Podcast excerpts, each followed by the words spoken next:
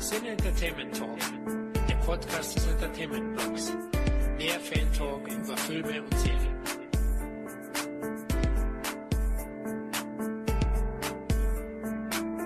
Hallo liebe Hörer zu einer neuen Ausgabe unseres lockeren Filmfan Talk. Heute möchten wir zu dritt über die Comic-Verfilmungen unserer Jugend sprechen. Ja, ich weiß, lang, lang ist es her. Aber jetzt stelle ich erstmal die alten Supersäcke vor, die über die aus ihrer Sicht besten Comic-Verfilmungen der 80er und 90er Jahre quatschen. Da ist einerseits Dominik, The Shadow.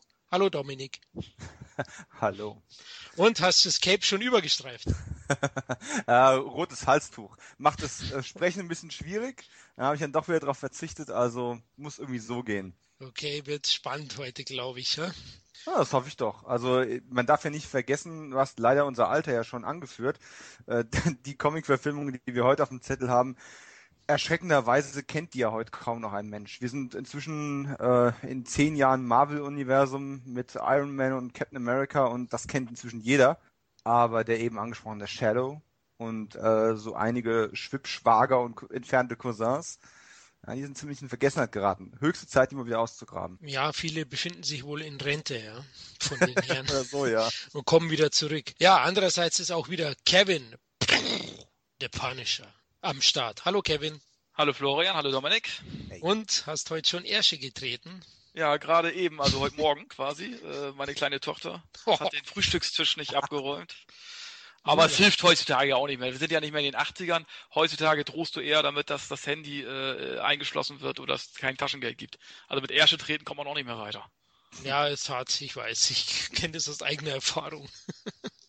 da wäre Gedankenmanipulation à la Shadow doch hilfreicher. Ja, es ist der zeitloseste Superheld vielleicht sogar. Ja, oder Fähigkeit. da hast du recht. Ja, der dritte des Heldenteams bin ich mal wieder. Florian. Quack Quack, the Duck. Hallo Leute. Hallo Howard.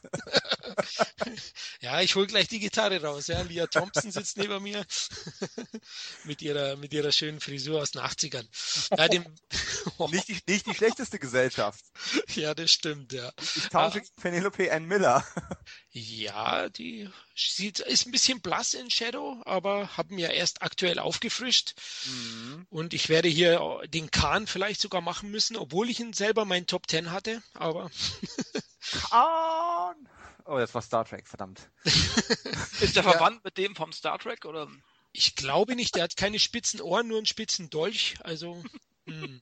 Mm, mm, nee, nee, nee. Wobei äh, eugenischer Krieger aus der Zukunft und tibetanischer Welteroberer, nee, nee, das passt irgendwie gar nicht zusammen. Nee. Nee, auf keinen Fall, ja. Ja, habt ihr irgendein Superheldengetränk an eurer Seite? Also Mineralwasser. Oh, Mineralwasser. Ah. Mit Kohlensäure. Ah, also doch wieder härter. Bei dir, Kevin? Ja, ich habe mir dieses äh, grüne äh, Getränk eingeschüttet, wo, also das ist eben halt das, wo der Jack Nicholson in Batman 1 reingefallen ist. diese, diese grüne Glibbermasse. Gut, er sah danach scheiße aus, aber er war verdammt gut drauf. Und sagte, das probiere ich auch mal. Das stimmt, ja. Ich glaube, das Wochenende ist bei dir gerettet, ja. also bei mir ist es Lebertran. Uh. Ja, ich bin heute bitter drauf, ja. Können wir nicht auf die Pizza umschwenken? Ah, mh, mm, lecker. ja, die schmeckt voll cremig, würde ich sagen. Ja, gut, jetzt am besten erklären wir kurz, was die Voraussetzung war, um in die Auswahl unserer besten Liste zu kommen, oder Jungs? Ja, jeder von uns hat wieder mal zehn Favoriten benannt und wir haben dann jeweils Punkte verteilt für die Platzierungen, also Platz 1 hat 12 Punkte bekommen, Platz 2 10, Platz 3 8, Platz 4 7 und dann runter bis Platz 10, der einen Punkt bekommen hat. Und dann haben wir praktisch unsere drei Top Tens, die Punkte daraus zusammengerechnet und unsere gemeinsame Liste der besten Comic-Verfilmungen der 80er und 90er Jahre erstellt. Ja, ich denke, es ist eine schöne Retro-Liste geworden, oder? Absolut. Äh, man sollte allerdings vielleicht noch erwähnen, die Liste von Comic-Verfilmungen in den äh, 80er und 90er Jahren ist deutlich, äh, deutlich kürzer, als es heute wäre. Ähm, es ist ja nicht so viel Auswahl damals da gewesen. Das ist halt der Unterschied vom Comic-Fan damals und heute. Bist du damals Comic-Fan gewesen und hast eine Comic-Verfilmung sehen wollen, dann hast du alle zwei, drei Jahre mal eine Chance gehabt, einen großen Film im Kino zu sehen. Und äh, heutzutage bekommst du drei, vier, fünf und hast noch sechs, sieben Fernsehserien parallel laufen. Das ist eine ganz andere Welt. Das vergisst man heute äh, im goldenen Zeitalter von Comicverfilmungen sehr, sehr schnell. Es hat damals einfach noch einen ganz anderen Stellenwert gehabt. Definitiv. Ich denke hauptsächlich, oder Kevin, das war, weil es tricktechnisch auch nicht möglich war. Oder war es auch nicht so in. Also ich, ich war schon heiß auf Comic-Verfilmungen, aber es gab eigentlich wenig in den 80ern. Ja, ich sag mal so, gut, okay, äh, Superman 2, aus heutiger Sicht denkst, na gut, ist doch ziemlich eingestaubt, ne, gerade wenn er rumfliegt. Aber zur damaligen Zeit war das Maß aller Dinge. Ja, das, das sah richtig geil aus und stellenweise sieht's immer noch gut aus. Ne? Diese Filme leben einfach eben halt teilweise vom Charme irgendwo auch, ne? Oder, oder von den Darstellern. Ne? Aber ich sag mal zum Beispiel Batman 1 oder Batman 2, die hatten zwar nicht diese CGI-Technik von heute, diese Computertechnik, aber dafür waren die technisch eben halt anders versiert, sozusagen. Was heute immer noch sehr gut aussieht. Also ich sag mal so, es gibt kaum eine Szene in Batman 1 oder Batman 2, wo ich sage, das sieht altmodisch oder altbacken aus, finde ich. Also die, kannst du dir immer noch gut angucken, aber aus dem natürlich nicht ja mit dem heutigen Standard zu, äh, verglichen, sage ich jetzt mal. Ne? Also du musst schon äh, ein Fable eben halt für die 80er, 90er haben, aber es gibt eben halt immer noch Filme, die auf ihre Art technisch heute immer noch gut aussehen, wenn man eben halt kein CGI-Gewitter erwartet. Der große Unterschied dabei ist aber auf jeden Fall auch das, was äh, Florian auch immer wieder äh, gerne kritisiert, die Endgegner. Du hast in diesen alten Comic-Verfilmungen tatsächlich noch irgendwie Schauspieler gehabt, die den, ähm, den Antagonisten ähm, dargestellt haben und nicht irgendein CGI-Creature, was du wie ein Batman wie Superman jetzt äh, vor die Nase gesetzt bekommst. Und du hast einfach noch einen anderen Bezug dazu gehabt. Und das ist eigentlich auch ein Stück weit verloren gegangen. Man darf aber auch nicht vergessen, dass äh, Comics damals einen ganz anderen Stellenwert hatten. Damals war es eben nicht cool, Comics zu lesen. Man musste es halbwegs heimlich machen, kommt auf an, welche Gegend man jetzt groß geworden ist.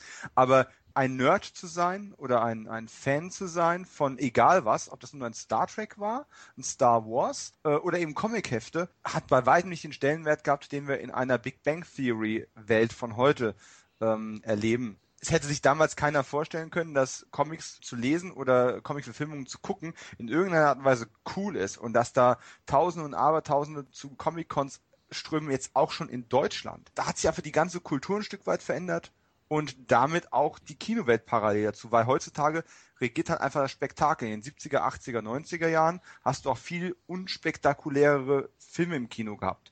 Und heutzutage muss es eben Bombast sein. Und Comics liefern einen wunderbaren ähm, Nährboden, um Bombast auf die Leinwand zu bringen. Also es ist eigentlich eine relativ hm, fast logische Entwicklung, aber eine, die damals einfach nicht absehbar war. Ja, Comic ist ja eigentlich schon ein visuelles Medium fast schon, ja. Also ja. es läuft ja, läuft ja über die Bilder. Es ist ein Storyboard im Endeffekt. Richtig, genau. Ähm, sehe ich, sehe ich genauso wie ihr beide, also in den 80ern, 90ern, also ich war ja auch Kind dieser Zeit und äh, war auch Comic-Fan. Also mein Lieblingscomic in der Zeit war Phantom, der Mann Echt? mit dem lila Strampler, ja, definitiv. Ja, ich, ja. Ich, ich habe nie, ich hab nie ein Heft im Handel gesehen irgendwo, das doch, ich hätte doch. kaufen können. Nee. Hm, doch, doch. Also, also ich hatte, ich hatte einige und ich war eigentlich großer Fan von denen. Ich Jetzt bin ich aber überfragt, war es schon in Englisch oder in Deutsch? Es, ich habe es ja leider nicht mehr, aber oh. ja, ja, es ist halt dann irgendwie beim Umzug mal dann, meine Mutter meinte dann, wer braucht so einen Quatsch, ne? So haben damals die Eltern ja auch gedacht. Und äh, ja, irgendwie verloren gegangen. Aber in der Zeit war es natürlich äh, schwierig. In den 90ern hat schon so ein bisschen angefangen mit den ersten Comic-Verfilmungen. Batman hat da schon ein bisschen was losgetreten gehabt. Mhm. Da kam ja dann Dick Tracy, Rocketeer, äh, Shadow, Turtles. Also da kamen ja die ersten Dinge auf. Aber es ebbte dann auch wieder relativ schnell ab zu der Zeit. Ich glaube, es ist zu wenig lukrativ. Die große Zeit war noch nicht. Du hast recht, heutzutage ist es einfach hip, ist es einfach Mainstream genauso wie Videospiele. Früher war ich ein mega Nerd als Videospieler. Heute macht's eigentlich jeder. Ja? Also. Mhm. Ich denke aber auch, äh, früher waren Events in den 90ern, äh, Comic-Verfilmungen oder Batman 1 kann ich mich noch sehr gut erinnern. Mhm. Was gab's da für eine große ja, äh, Merchandising-Aktionen hm. und äh, Werbung? Du, also ich weiß nicht, wie viele Millionen die für Werbung rausgehauen haben. Ja, Jack Nicholson war ja auch an dem Film äh, auch prozentual beteiligt zum Beispiel. Ja, mhm. und aber da kommen wir ja gleich noch zu. Aber ähm, das war ein, ein, ein Ereignis irgendwo, wo du heute, äh, sag ich mal, in den heutigen äh, 2000er Jahren irgendwie äh, im Jahr fünf oder sechs Comic-Verfilmungen hast, hast du mhm. damals nur eine gehabt oder so. Das ist ja bei diesen ganzen Blockbuster-Filmen genauso, ja. Du hast einfach unendlich viele Blockbuster-Filme, wo du früher eben halt äh, vielleicht ein oder zwei oder drei große Filme hattest, hast du jetzt eben halt äh, 20, die alle mhm. über 100 Millionen kosten. Und irgendwie äh, ist es dann eben halt zu einem Standard mutiert. Und die Comic-Verfilmung, ich meine, ich bin sehr froh, dass es heute, dass es die Technik zulässt, dass unsere Comic-Helden äh, alle richtig gut verfilmt werden dürfen. Aber mhm. äh, es kann irgendwann auch so eine kleine Müdigkeit äh, sich irgendwann breit machen. Also so ist es jetzt bei mir mittlerweile.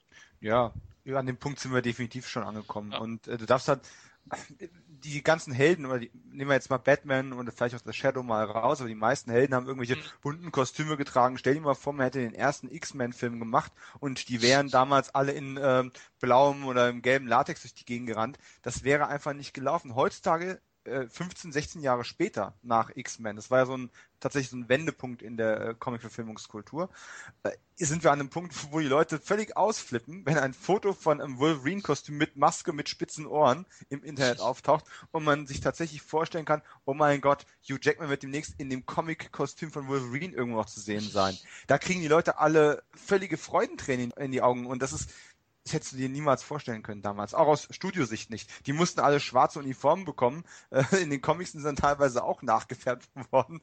Ähm, nach dem Motto, oh, wir können jetzt keine Comics mehr rausbringen mit bunten Kostümen. Die Leute stehen jetzt auf die schwarzen Einheitsuniformen. Wir haben da eine unglaubliche Entwicklung in den letzten 15, 16 Jahren hinter uns. Und äh, bin gespannt, wo das noch hinführt. Aber in 80er, 90er sah die Welt auf jeden Fall noch anders aus. Ja, also wenn ich an die 80er, 90er denke, denkt man ja mehr an, im Kino zumindest an DC. Ja, also Batman, Superman waren eigentlich die zwei großen Helden, sind wahrscheinlich immer noch mit Spider-Man wahrscheinlich die ikonischsten. Mhm. Für Leute, die nicht Comic-Nerds sind, würde ich sagen, also die kennt eigentlich fast jeder. Und deren beiden großen Reihen, die ja doch jeweils vier Teile hatten in der Zeit, ja, bei Superman hat es Ende der 70er angefangen, haben eigentlich alles dominiert. Die mhm. Qualität, bei beiden ist es so, zwei gute und zwei weniger gute, kann man eigentlich so sagen. Wirklich sehr parallel gelaufen, aber DC, Marvel hat ja lediglich im Fernsehen groß stattgefunden, in den 80ern zumindest. Ich kenne noch die Hulk-Serie mit Lou Ferringo. Hm. Oh und, ja. Und es gab eine Spider-Man-Serie, die hier, dessen Filme hier sogar im Kino liefen. Die habe ich nämlich in der Nachmittagsvorstellung in den 80ern gesehen für 4 D-Mark. Oh mein Gott. Spider-Man gegen die gelben Drachen hieß der dritte Teil. Also die, die, diese Compilation-Filme, Zusammenschnitte aus der Fernsehserie, ja, ja. Ja, ja, genau, richtig. Also oh, die sind auch hart. Die ja. sind, ja, also damals, ja, man war mit wenig zufrieden. Fand ich einfach Spider-Man einen geilen Typen und man hat ja nur nicht so viel gesehen gehabt, ja. Also ich war echt zufrieden damals, aus heutiger Sicht, keine Frage. Deswegen können wir auch schon vorgreifen. Also Spider-Man findet sich nicht in unseren Top Ten. ähm, mit äh, dem Hulk auch so zufrieden? Also ich muss ehrlich sagen, äh, ich habe den Hulk damals auch gesehen, so in den, in den Wiederholungen in den 80er, 90er Jahren. Und den Hulk fand ich damals schon eigentlich ziemlich mh, nicht so gut. Es war mir einfach doch zu cheesy. Ich mochte ja. alle Teile mit Bill Bixby, aber in der Sekunde, also eigentlich haben wir die meisten noch gewalt, wann verwandelt er sich endlich, macht irgendwas kaputt. Aber jedes Mal, wenn er sich verwandelt und irgendwas kaputt gemacht hat und immer diese Slow-Mo-Geschichten, da habe ich dann da geschaut, nach, kann der Typ mit der schlechten Perücke endlich wieder gehen? äh, ich ja, möchte, dass Bill Bixby traurig durch die Gegend läuft, ne? Ja, war nicht mehr so gut. Ich glaube, grüne Augen hat er mal gekriegt und ah, geschaut, grimmig ja, und dann. Die Verwandlung fand ich noch relativ cool, ne? Ja. Dann reißt der Beats mal die Klamotten kaputt und die Hose hält natürlich sicherheitshalber. ja, gut. Äh. Vielleicht sind die Eier nicht angeschwollen, das weiß ich nicht. ja, du weißt ja, viele Muskeln, äh, kleine. Sagt man ja. Das stimmt, das würde hiermit bestätigt werden. Ja, finde ich auch nicht. Ich habe es früher schon ganz gerne angeschaut, habe auch immer auf diesen großen Moment gewartet und hatte schon als kleiner Junge große Augen, weil es ist ja eine 70er Jahre Serie, glaube ich, also so mhm. 78 oder um den Dreh. Aber aus heutiger Sicht, ja, Hulk finde ich ja bis heute nicht perfekt verfilmt, ja. Also ich finde ihn bei Avengers, also wie heißt der Darsteller, den finde ich. Mark Ruffalo? genau, Mark Ruffalo ist schon der perfekte Hulk, finde ich. Würde mich sogar über einen Solofilm freuen, aber ich glaube, Hulk wird keinen mehr bekommen, weil die Kinofilme ja mit Edward Norton und Eric Banner ja keine Erfolge waren, ne? Oder zu wenig Erfolg. Oder würdet ihr euch über einen Hulk-Film noch freuen, oder? Nö. Nee. okay. Ähm, es gibt ja ein paar coole Hulk-Stories, es gibt ja auch einen roten Hulk und so weiter und so fort. Ich, ich fände reizvoll, sowas mal zu sehen, aber dann doch lieber als Teil von irgendeinem größeren Eventfilm, von einem weiteren Avengers oder äh, was auch immer, weil ich auch diese Figur an der Stelle nicht mehr so groß haben möchte. Wobei ich sagen muss, der Incredible Hulk-Film mit äh, Ed Norton, den fand ich eigentlich relativ gut. Der war unspektakulär, der ging ziemlich unter. Und dieses ähm, Monster-Gebäsche am Ende war auch so ein bisschen, ne? Aber der hatte schon ziemlich viele coole Momente und Edward Norton hat das, finde ich, sehr cool gemacht. Äh, Tim Ross war ein engagierter Bösewicht. Der hatte schon viele ziemlich coole Momente. Muss drin. ich auch sagen, der gefiel mir besser als der mit Banner. Ja, ja deutlich besser. Das ja. schon, ja. Aber es war für mich immer noch nicht perfekt. Ich finde Ruffalo eigentlich toll als, als Hulk und Hulk ist auch eine sehr ikonische Figur, in Deutschland vor allem auch, in Europa, wahrscheinlich durch die TV-Serie. Also auch da, glaube ich, kennt die Masse ihn gut, aber ja, funktioniert anscheinend nicht so gut. Na, es, wahrscheinlich reicht's, aber ich würde trotzdem Ruffalo gerne mal so einen Solo-Film gönnen. Mhm. Aber ist ja nicht im Gespräch, glaube ich. Momentan nicht, aber hm, wer Man weiß. weiß äh, habt ihr die Filme gesehen, die auf der alten Serie basiert haben? Also als die Serie mit Bill Bixby und Lou Ferrino äh, abgeschlossen war, hat man ja nochmal, oh, schlag mich, drei oder vier TV-Filme hinterhergebracht. Also keine Zusammenschnitte, sondern tatsächlich Neuproduktionen.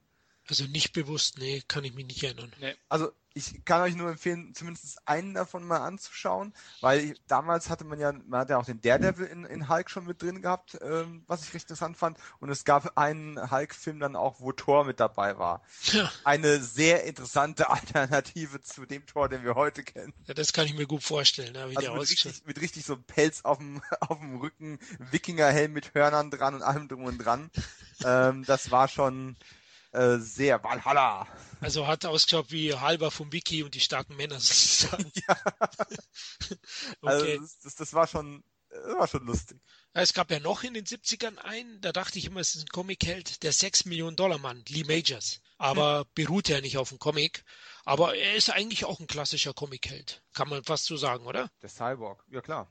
Definitiv, ja. Gut, jetzt haben wir mal, also die 80er, ihr seht, wir sind gebrannte Kinder. Wir haben lange warten müssen, bis wir das bekommen. 2000 war ja endgültig der Durchbruch der Comicwelt mit X-Men, dann kam kurz danach Spider-Man, oder? Das, war das so, Kevin? Das waren so die, die Filme, die das auf den Weg gebracht haben, die Comicwelle von heute. Genau. Ich, ich würde mal sagen, X-Men war so wegweisend, eigentlich auch von der Technik her ab dann ging es ja richtig los eigentlich. Also X-Men, wie er damals beworben worden ist, auch zu Recht, war ja wirklich auch technisch sehr, sehr gut. Äh, den kannst du heute immer noch so angucken. Aber ja, wie gesagt, davor war so eine kleine Lücke. Ich sag mal so, wie lange, lange ging das in den 90ern? Was war der letzte Phantom oder so? Das dann, und dann ist es so ein bisschen aus, ausgelaufen, das Ganze. Ne? Phantom, wann kam der? Ich weiß es gar nicht mehr genau. 95, 96. Ja, also so. und dann hörte das so ein bisschen, äh, dann, dann flachte das so ein bisschen ab. Mhm. Ne? War ja auch ein Flop damals, Phantom. So, und ähm, seitdem läuft es eigentlich, ne? Ja, es gab, es gab nur eine recht erfolgreiche Comic-Verfilmung äh, Ende der 90er, die wir auch in unserer Top 10 haben, aber die wurde nie so als Comic-Verfilmung wahrgenommen. Genau. Und äh, ich glaube, das hat dann so dazu, aber ich spoilere die noch nicht, aber das hat eigentlich dazu geführt, dass man die nicht so groß auf dem Zettel hatte. Und dann war auf, ja, 2000, ne, X-Men. Was habe ich mich damals gefreut. Ja, war Fantastic Four nicht auch Ende der 90er? War der schon vor X-Men? Nee, nee, der war nach. 2,4 meine ich. Ach, so weit. Ja, der ist doch gar nicht so alt. Okay. Der, der, hat gleich wieder eine Bremse in die Erwartungshaltung reingehauen. So, hey, es ist geil, ein Comic-Fan zu sein. Und oh, Fantastic Four. Das hat er mit allen drei Teilen geschafft, ne? Die Erwartungshaltung. also Je, jeder Film und das, ich, das einzig Interessante, was Fantastic Four bisher hervorgebracht hat, ist das äh, gescheiterte Filmprojekt von Roger Corman, wo es eine sehr interessante ähm, Making-of-Dokumentation äh, zu produziert worden ist, die tatsächlich interessanter ist als alle vier Filme, die produziert worden sind im Laufe der Zeit. Die ist mir gar nicht bekannt. Heißt, meine ich, Doomed. Okay. Ähm. Muss ich mir mal vormerken. Leute, das ist auch ein Tipp für euch, glaube ich. Das werden die wenigsten kennen. Also es war wirklich ein Versuch, ganz cheesy, ganz billig, typisch Roger Corman, äh, eben auf diesen ähm, Superhelden-Zug aufzuspringen, ist schon falsch gesagt, weil es war zu einer Zeit, da gab es noch keinen Zug. Aber es ist natürlich auch vollkommen in die Hose gegangen. Aber die waren wirklich motiviert und engagiert, die wollten da was Großes machen. Hat halt noch nicht sollen sein. Ja, es gab ja einen Visionär, den hatten wir schon mal thematisiert, Kevin, wir beide kennen, Menachem Golan war ja großer Comic-Fan und hat natürlich auch, das sieht man ja mit Masters of the Universe, ist ja auch fast ein Comic, kann man sagen. Vielleicht reden wir auch heute nochmal kurz über den, wenn, das, wenn die Zeit reicht, schauen wir mal. Ähm, hatte die Rechte an Spider-Man und das ziemlich lange und hat er auch mit seiner Nachfolgefirma 21st Century hieß die, glaube ich, ein Captain America gemacht. Habt ihr Stimmt. den noch im Kopf? Den ja, habe ich ja. sogar gesehen. Den hatte ich sogar als Original VHS-Kassette. Boah, da bist oh. du ja richtiger Fan davon. Und das Cover war gut. Aber der Film wirkt, also das, wie, wie die Spider-Man-Filme aus den 70ern. Also es, ist, es gibt dann wirklich auch Sachen, die, die kannst du dann auch nicht mehr mit Nostalgie oder Charme irgendwie toll finden. Das, das war einfach scheiße. Okay, das ist ja ziemlich hart. Also ja, ich habe ihn so. nicht mehr geschaut, also okay. Ich, ich auch nicht, aber ich bin auch nicht der Captain America-Fan. Also ich hätte auch lange Zeit bestritten, dass man mit der Figur einen interessanten Film äh, hätte machen können. Und ich finde den ersten Captain America-Film auch, also den ersten des neuen Marvel äh, Cinematic Universe, finde ich auch nicht prall. Der hat eine Menge Schauwerte, aber der ist eigentlich ah, der geht mir ziemlich am allerwertesten vorbei. Und äh, erst dann so als, als eine Nebenrolle oder eine, eine Hauptrolle in äh, Avengers oder jetzt vor allem eben im, im, zweiten Captain America hat der eigentlich gezeigt, dass er funktionieren kann, dass der cool sein kann, dass er ziemlich dynamische Action-Szenen bekommen kann. Ja, aber nur, wenn er Unterstützung von weiteren Comic-Helden bekommt, wie Black Widow und Co. Ja, Finde ich, also ganz ehrlich, den, den zweiten Captain America, ich, ich fand Black Widow toll, aber hättest du die rausgenommen, hätte es den Film nicht vernichtet. Der hätte trotzdem funktioniert. Das ist, ähm, ja, aber der hatte endlich einen guten Bösewicht mit Winter Soldier. Also Stimmt. es ist einer der Marvel-Filme, die den besten Schurken haben. Ja. Deswegen funktioniert er auch gut. Ich fand den ersten Captain America von, von den Marvel Studios auch schwach. Also ist für mich heute auch die schwächste vom Cinematic Universe, die schwächste Verfilmung. Kevin, fandst du die Captain America, um mal abzuschweifen? Ich fand äh, eins eigentlich ziemlich gut, eigentlich, oh. muss ich sagen. Ja, mir, ich mochte eben halt auch äh, die, die 40er Jahre, wie die dargestellt wurden, das farbenfrohe, ne, also die, die, diese Bilder an sich. Mhm. Ich mochte den Bösewicht. Also eigentlich fand ich, haben sie es gut gemacht, haben sie Captain America sehr gut eingeführt. Also ich, mir hat er gefallen. Klar fand ich zwei auch besser. Ne? Black Widow, gut, äh, da, was mich bei der stört, die hat einfach ein viel zu zugeknöpftes Kostüm. Es gibt bei mir eigentlich eher Minuspunkte, von daher kann ich auf die auch verzichten. Ja?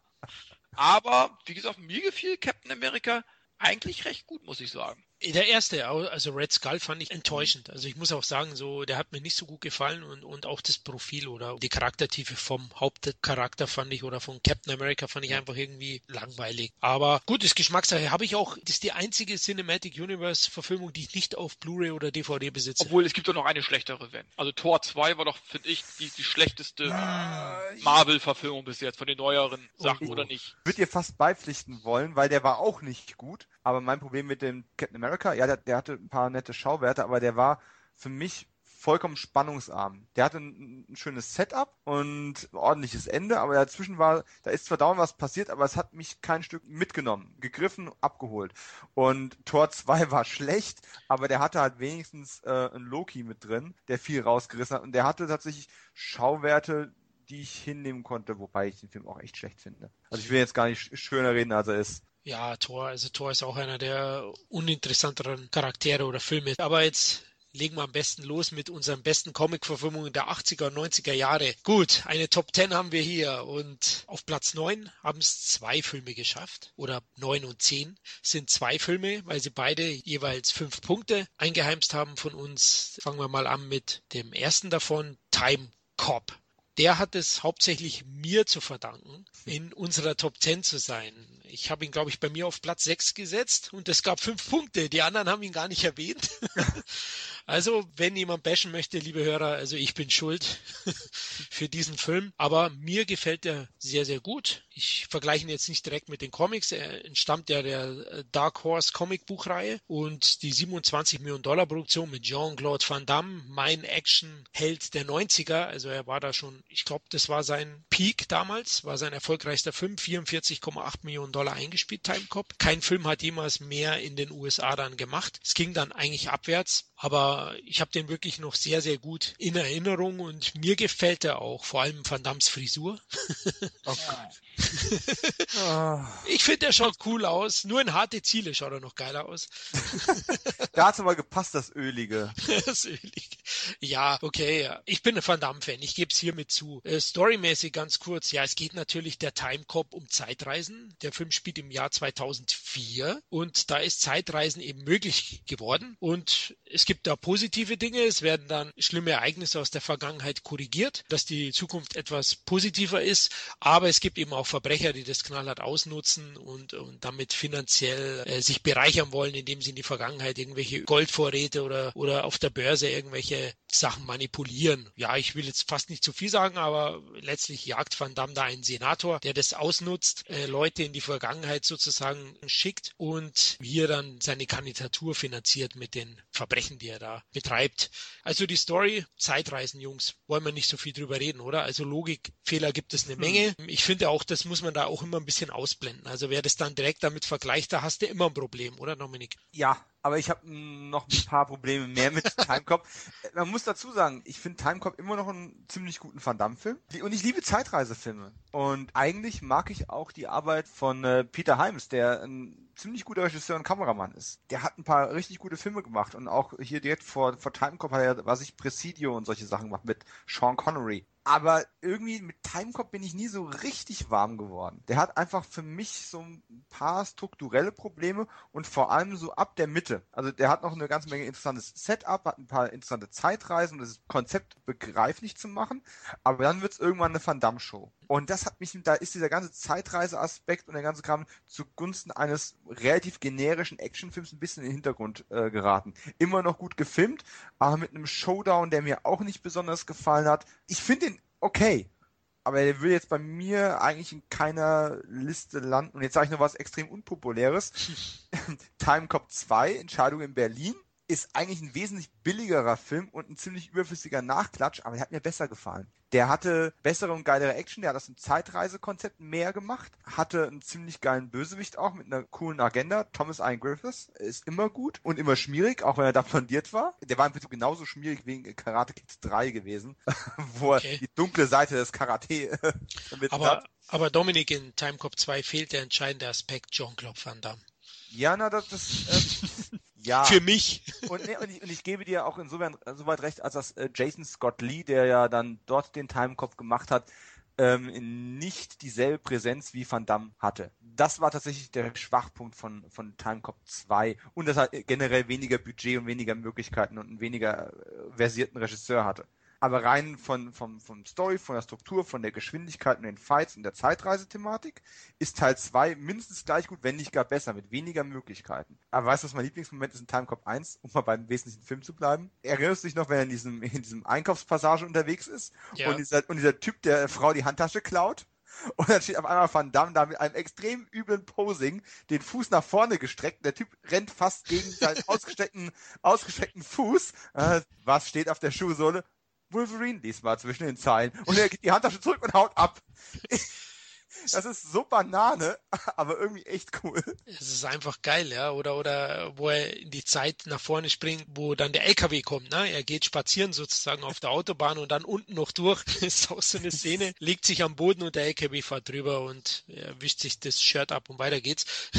ja, das sind so Momente, das ist pures Van Damme Posing. Die Story ist wirklich teilweise Banane, da gebe ich dir auch recht. Das ist nicht immer plausibel, aber mir gefällt die Nebengeschichte mit seiner Frau einigermaßen und ich finde auch die Geschichte mit den Geldern ja, mit den Politikern so ganz solide. Also so schlimm mhm. finde ich es nicht. Klar fragt man sich oft mal, wozu eigentlich das Ganze? Aber das hast du ja in vielen solchen Filmen. Aber ich finde die Rahmenhandlung jetzt nicht so schlecht und Hames ist die Stärke des Films. Also der mhm. Film ist rasant für mich umgesetzt, hat eine amüsante Umsetzung, wie du gerade sagst. Also hat auch so ein paar humorvolle äh, Momente. Ich finde die Explosion ist handgemacht in einem Riesenhaus, Showdown, gefällt mhm, mir gut. Ja. Die Action-Szenen. Der Bösewicht Ron Silver ist gut. Sein Handlanger Kurgans Bruder gefällt mir recht gut. Also da habe ich mich richtig auf den Fight gefreut. Es gibt auch eine geile Szene. Kevin, kennst du die? Ich glaube, wo Wasser am Boden ist und Van da macht einen Spagat in der Küche. Kennst mit, du? Mit, hat er, war das nicht ein Stromschlag nachher irgendwie? Genau, genau, genau. Aber den Spagat, ja gut, er muss ja immer einen Grund gehabt haben, seinen Spagat vorzuführen. Dann hat er ja fast, er ist ja eben halt ein Spagiat. der Spagiator. Oh, stimmt, das wäre ein Titel für einen Film von ihm. Der Spagiator. das stimmt. Wie fandest du, Kevin? Ja, kann ich nur bestätigen. Also, äh, er war rasant, die Action stimmte, aber ich bin mit dem Film nie warm geworden. Das ist ein Van Damme-Film seltsamerweise, in dem ich äh, nie warm geworden bin weil vielleicht liegt es an der ganzen Side-Story und so weiter, obwohl ich das eigentlich auch mag. Aber ich fand auch Van Damme irgendwie unpassend in dem Film. Vielleicht, ja, vielleicht war es eben halt kein typischer Van Damme-Film ist. Also das ist ja irgendwie, äh, ich meine, der ragt eben halt schon so ein bisschen von seinem normalen Film raus, ja. zumindest damals, ne, zur damaligen Zeit. Ich fand zum Beispiel, der hat ja mit Thames dann nochmal äh, gedreht, Sudden Death, und ich muss sagen, Sudden Death hat mir dann wieder besser gefallen. Das war dann wieder eher ein Film, äh, wo Van Damme für mich besser reinpasste in diesen stirb langsam Verschnitt im Eishockeystadion. Aber es ist eben halt vielleicht auch nur so mein Empfinden. Vielleicht habe ich was anderes erwartet, ich weiß es nicht. Ich bin bei Timecop bin ich irgendwie immer komischerweise, den habe ich glaube ich auch nur zwei, dreimal gesehen. Irgendwie bin ich mit dem nie, nie warm geworden, obwohl ich ja auch Van Damme Fan bin. Also ja, also klar, Sudden Death ist dann typisches äh, Van Damme-Vehikel wieder gewesen. Ja, genau. Da gebe ich dir auch recht. Und Timecop ist dann eben doch eine Comic-Verfilmung und hat vielleicht ein bisschen mehr Ansprüche. Insgesamt, ich bin halt großer Zeitreise-Fan. Da liegt er auf meiner Welle und da gefällt er mir auch sehr gut. Also ich, ja, ich merke schon, ich bin der einzige Leute, also ich bin hier der Timecop und die zwei Kollegen, die reisen jetzt erstmal wieder in die Vergangenheit. Aber wie fandst du den zweiten? Ich fand den auch ganz gut, also solide, aber halt schon schwächer. Ich würde jetzt gar nicht sagen viel schwächer. Ich habe ja wirklich Schlimmes erwartet. Man kennt ja mhm. diese Direct-to-DVD-Fortsetzungen. Da gibt's ja auch schlimmes Erwachen oft für Fans. Aber der war solide und in Ordnung, ja. Also ich habe ihn mir jetzt nicht gekauft. Timecop habe ich. Ist aber auch kein Problem bei Warner und Blu-rays. Die schmeißen sie dir fast hinterher. Aber ich schaue den immer wieder mal gerne, weil er einfach an sich gute Unterhaltung ist, schnörkellos und einen gut aufgelegten Van Damme hat. Also Action pur. Ist jetzt sicher nicht die größte Comic Verfilmung, aber ich denke, den kann man sich durchaus geben, Leute. Aber wenn ihr sauer seid, weil ihr wegen uns jetzt nochmal nachgeholt habt, dann bin nur ich schuld und nicht die Kollegen. aber ich habe jetzt noch die Kevin-Frage. Wie stehst du zu Mia Sarapocciello oder kurz Mia Sarah, die ja dann die weibliche Hauptrolle ja. in diesem romantischen Zeitreiseabenteuer hat? Also ich finde sie eine sehr schöne Frau. Sie hat ja, glaube ich, bei Legende auch gespielt, war Tom Cruise. Ja. Fand sie aber in dem Film etwas blass, muss ich ganz ehrlich sagen. Auch wenn ich sie so sehr gerne sehe. Klar, bei Actionfilmen generell, äh, vor allem in den 80er und 90er Jahren, da waren die Frauen dann doch meistens nur Beiwerk. Also wir kommen noch zu ein paar Comic-Verfilmungen. Ich glaube, zur nächsten, da durfte eine Frau eigentlich nur ja, im Bett mitspielen. Mhm. da kommt vielleicht Kevin noch dazu. Wobei die war auch ziemlich scharf, fällt mir jetzt gerade ein, gell, Kevin? ich glaube, wir haben da schon mal drüber geredet, über die Dame. Ja, wie gesagt, sie ist eine süße Maus, aber letztlich war sie in dem Film jetzt nicht wirklich überzeugend. Die Frage an dich, Dominik, weil du ja großer Serienfan bist, hast du denn die neunteilige ABC-Kurzserie gesehen von Timecop? Die habe ich nicht gesehen. Die wurde irgendwann mal ausgestrahlt auch und war dann auch ruckzuck wieder verschwunden. Ich habe eine halbe Folge oder so gesehen. 97. Und, und dann und dann wir ja und dann wir den Kontakt verloren und auch nie wieder gefunden. Gut, sie wurde ja, ja wohl auch eingestellt, weil ja ja, das, die war schnell wieder verschwunden. Habe ich leider auch nicht gesehen. Wie fandet ihr die Stunts im Film? Also actionmäßig hat er euch aber einigermaßen unterhalten, oder? Abgesehen jetzt von von der Story. Ja gut, das hat ja Hames drauf. Zum Beispiel, ich, ich erinnere da nur an, diese zwei sind nicht zu fassen. Ich liebe diesen Film. Ja. Absolut geiler Film. Das hat er ja drauf, äh, Action zu inszenieren. Ne? Aber wie gesagt, ich komme mit diesem Science-Fiction-Stoff, sage ich jetzt mal, mit Van Damme irgendwie nicht klar. Ich kann es nicht erklären. Nur mal nebenbei, diese zwei sind nicht zu fassen. Ich fasse es nicht, dass den noch einer kennt, den Film. Ich liebe ihn. Alle Zuhörer bitte mal nachholen, der ist echt geil. Witzig. Tolle Buddy-Komödie, ja. Buddy-Action-Komödie mit zwei Cops. Toller Film. Das ist der mit der U-Bahn auch. Verfolgungsjagd. Mhm. Ja, ja, klasse, klasse MGM-Film. Damals die Videokassette ausgeliehen. Krasse Sprüche auch. Also richtig geil unterhaltsam, ja. Toller Film, Kevin. Also jetzt haben wir wieder einen rausgehauen hier. Ich, ich habe sogar noch einen, bevor wir weiterspringen irgendwo. ich, muss, ich muss noch eins nachlegen, um jetzt gerade Mia Sarah, die ich ja selbst auch als Blass bezeichnet habe und du ja auch. Hm. Äh, Kevin wahrscheinlich genauso. Ja, äh, Sie war ja. zugeknöpft, ja. und zu ihrer Ehrenrettung. Sie hat eine weitere recht blasse Rolle in einem Film gespielt, den ich sehr schätze, den auch kaum einer kennt. Das Duell der Meister. Ein sehr schöner Fechtfilm von 91 mit Eric Roberts und äh, F. Murray Abraham. Und um bei Comics zu bleiben, Birds of Prey eine im Batman-Universum angesiedelte TV-Serie mit Dina Meyer, wo sie tatsächlich Harley Quinn gespielt hat. Und sie war eine ziemlich geile Harley Quinn. Blondiert, fies, psychopathisch. Das war eine ziemlich geile Sache. Oh, kenne ich gar nicht, ehrlich gesagt. Ja, Okay. Aber die kriegt man wahrscheinlich auch nur schwer her, ne? Doch, die kriegst du ziemlich einfach her, weil die ist in Deutschland sogar als äh, DVD-Set erschienen. Das sind insgesamt 16 Folgen oder sowas und ähm, 13. oder 13 und sie ist der ähm, Big Bad, der sich quasi durch die ganze Staffel durchzieht. Okay, oh, interessant. Also ich würde nicht mal sagen, dass die Serie super gut ist. okay. Ähm, aber sie ist wegen der Aktrisen und dem Setting und einiger Einzelepisoden ist die schon für Batman-Universum-Fans durchaus sehenswert. Gut, werde ich mal vormerken. Dann lass uns weiterspringen, oder? Platz 9 gemeinsam mit Timecop ist ja, Kevin habe ich schon so angekündigt heute, The Punisher mit Legende, Schweden-Legende Dolph Lundgren. Der Punisher ist ja schwarzhaarig, Kevin, ne? Und Dolph Lundgren blond. Hm. Ja, stimmt. Hat er sich die Haare gefärbt, ne? Also. Ja, ich gehe davon aus, dass sie gefärbt haben weil äh, das wäre sonst irgendwie problematisch geworden. Äh, nein, also das war die Zeit, es gab zwei Filme, 89 mit Dolph Lundgren, beziehungsweise ich glaube Punisher ist sogar 88 irgendwie sogar, 88, 89. Ähm, einmal Dark Angel und The Punisher, wo er schwarzhaarig auftritt.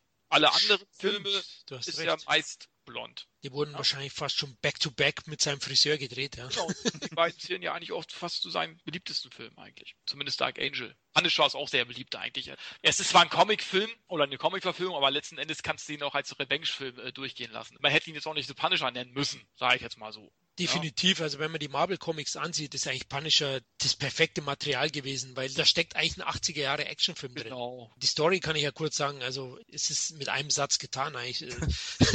Dolph Lundgren ist halt totgeglaubter Polizist, der sich inkognito halt recht an die Leute, die seine Familie ermordet haben. Ne? Und inkognito, weil er die Haare gefärbt hat? Als Punisher halt. Ne? Er, er trägt ja nie das Shirt, es ist ja auch interessant, das Punisher-Zeichen taucht ja in dem Film nicht auf. Also dieser Totenkopf. Nee, nee, er ist einfach nur in schwarz gekleidet. Genau, genau. Also dieses Logo sozusagen hat er nicht drauf und der Film ist 80 Jahre Action pur und der hält sich auch nicht groß auf mit einer Story, ne, Kevin? Aber was liebst du denn so besonders an dem? Also erstmal Dolph Lundgren ist für mich das perfekte Casting gewesen eigentlich für die Rolle des Punishers. Er hat nichts zu verlieren. Seine Familie ist draufgegangen. Das wird am Anfang des Films ja so ein bisschen angeschnitten. Es werden immer so Rückblicke gezeigt, wie er äh, Richtung Auto läuft. Das Auto explodiert, bum, bum, bum. So alle sind tot und dann fünf Jahre später er hat in der Zeit schon über 130 Leute umgebracht und sein ehemaliger Partner Lewis Goddard Jr., Jake ah. Berkowitz im Film, versucht ihn zu finden. Hat schon die ganze Stadt abgegrast, findet ihn einfach einfach nicht, bis er eine neue Partnerin kriegt und ähm, er mit ihr gemeinsam eben halt dann den Untergrund der Stadt durchsucht wo sich der Punisher letzten Endes auch aufhält. Und ähm, wie gesagt, es gibt auch so eine andere Schnittfassung des Films, geht ein bisschen zehn Minuten ungefähr länger, wo er noch gezeigt wird, wie er als normaler äh, Cop zusammen mit Louis Gottschalk Jr. arbeitet und äh, Familienleben und so weiter. Das wird noch ein bisschen thematisiert, das Ganze. Finde ich schade, dass es, dass es rausgenommen haben, weil das nimmt ihm so ein bisschen die Charakterstärke auch, so ein bisschen das Hintergrundwissen fehlt dann so ein bisschen, macht ihn vielleicht so ein bisschen verletzbarer aber schadet jetzt auch nicht, dass sie es rausgenommen haben, weil letzten Endes zeigen sie es in Rückblicken eben halt, dass er alles verloren hat und er spielt eben halt auch so. Er hat nichts zu verlieren. Alles ist ihm scheißegal. Die Welt ist ihm scheißegal. Alles um hier herum ist ihm egal. Er will einfach nur alle Bösewichte umbringen. Egal ja. wen. Ob es Mafia ist oder äh, Yakuza oder was auch immer. Sie müssen alle sterben. Ja, und er gibt nicht eher Ruhe, bis alle tot sind. Und ich finde, so muss ein Punisher auch sein. Ich fand den Punisher mit Thomas Jane fand ich auch nicht schlecht. Hatte auch einen guten Bösewicht mit John Travolta. Nur das Problem bei, bei diesem Thomas Jane Punisher, der war mir noch zu menschlich. Das war kein echter Punisher. Er hatte zwar dieses Totenkopf-T-Shirt, was er von seinem Sohn damals geschenkt bekommen hatte. Darum zieht er sich das ja ständig über.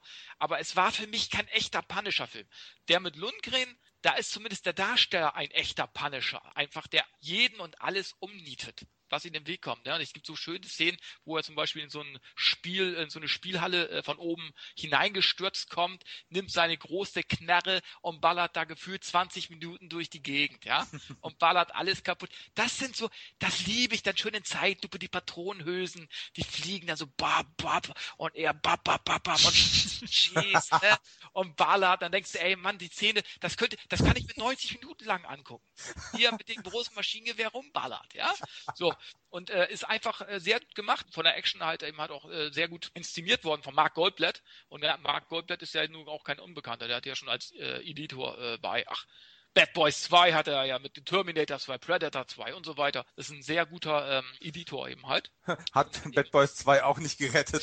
Nein, hat Bad Boys 2 nicht gerettet, aber den hätte ich ihm halt, äh, der hat zum Beispiel Dead Head noch gemacht, damals, hier diesen Zombie-Polizisten, Zombie. Oh, ja, ja, ja, ja. Aber danach hat er irgendwie nur noch so eine, ich weiß keine Ahnung, so eine, so eine Serienfolge irgendwie gemacht. Danach hat er wieder als Editor gearbeitet. Also das kommt dem Film immer halt auch zugute, der ja letzten Endes auch in Australien gedreht worden ist. Also er ist, er spielt zwar in Amerika, ist aber in Australien Australien gedreht worden, hat 9 Millionen Dollar gekostet. Dafür, also die Action stimmt. Also wer Action sehen will, aneinandergereiht, wird diesen Film lieben. Wer eine richtig gute Comic-Verfilmung erwartet, der wird vielleicht enttäuscht sein, weil es ist, es fehlt doch irgendwo dieser Comic-Style, irgendwo diese Düsternis und so weiter. Das hat der Film halt nicht. Er kommt eher als Revenge-Film rüber mit einem dunklen Rächer. Es wird einem nicht unbedingt äh, sofort suggeriert, es ist jetzt ein, ein, ein äh, Comic-Film, finde ich. Darum sage ich ja, man hätte ihn auch anders nennen können. Aber trotz alledem ist es für mich bisher der beste Punisher, weil es eben halt ein Punisher ist, der gnadenlos ist, der alles niedermäht. Dann hast du auch einen super Bösewicht mit Jöran Krabbe. Ich weiß nicht, ob er mhm. so richtig ausgesprochen wird. Das ist, ein, ich glaube, ein holländischer Schauspieler.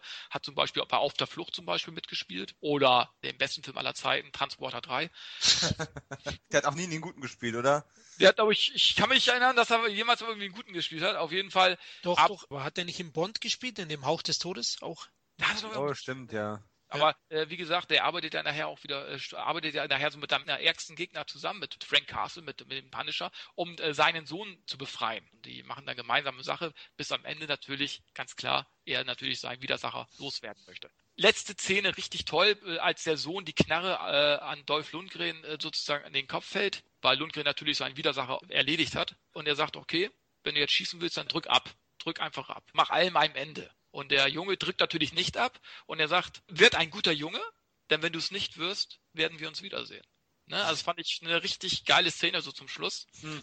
Und so, somit droht er eben halt seinen nächsten Gegner vielleicht, in der nächsten Generation, schon vorab. Ja, also guter Actionfilm, Vielleicht eine enttäuschende Comic-Verfilmung, das mag sein. Ich, ich kann jeden verstehen, der sagt, oh, ich habe von der Comic-Verfilmung was anderes erwartet. Aber Punisher ist eben halt auch so ein Comic-Charakter, den du auch mit relativ wenig Budget drehen kannst, weil genau, du eben genau. dieses CGI-Feuerwerk brauchst. Das ist, kannst du eben halt auch als ganz normalen Actionfilm verkaufen, sozusagen. Und ich finde, das ist eben halt auch so ein Film. Und da haben sie sich auch die richtige Comic-Verfilmung aus, ausgesucht zu der Zeit, weil die einfach verfilmbar ist. Genau wie Batman. Batman ist, finde ich, auch verfilmbar und äh, sieht ja auch immer noch gut aus, obwohl der von 89 ist. Ne? Das sind so Filme, da brauchst du kein CGI-Feuerwerk.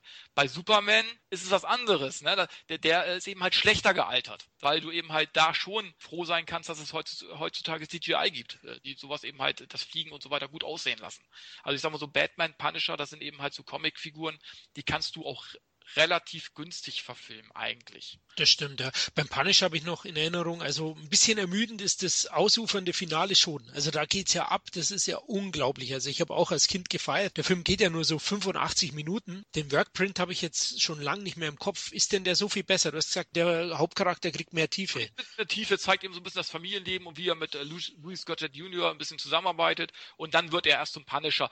Man muss es jetzt nicht haben, weil es wird ja letzten Endes in den Rückblicken auch erklärt, aber ich ich hätte es schön gefunden, hätten sie es drin gelassen. Also, äh, aber letzten Endes wollten sie eben halt die Action im Vordergrund stellen und in Deutschland war der ja damals so dermaßen geschnitten. Eine lange Indizierungsgeschichte, genau, in Deutschland. Also. Heutzutage lachst du darüber noch. Also, er, er schießt schon einige, also wenn die in dieses Hochhaus gehen, wo sich die, äh, die Yakuza aufhalten und da sind dann auf einmal so, äh, keine Ahnung, 50 Schwertkämpfer, die trainieren da irgendwie. Er fährt mit dem Fahrstuhl hoch, hm. ballert dann alle 50 ab. Ja, weißt du, damals ein Schuss gesehen, er schießt nur einmal, auf einmal liegen da 50 auf dem Boden. Jetzt zeigen sie es eben halt, wie er eben halt alle äh, niedermetzelt. Also, ähm, ja, ich sag mal, heutzutage würde sowas nicht indiziert werden. Es ist halt schon ziemlich hart. Also, würde man schon sagen, zur damaligen Zeit war das wirklich harter Tobak eigentlich, weil ich habe selten so einen hohen Bodycount gesehen wie bei Punisher.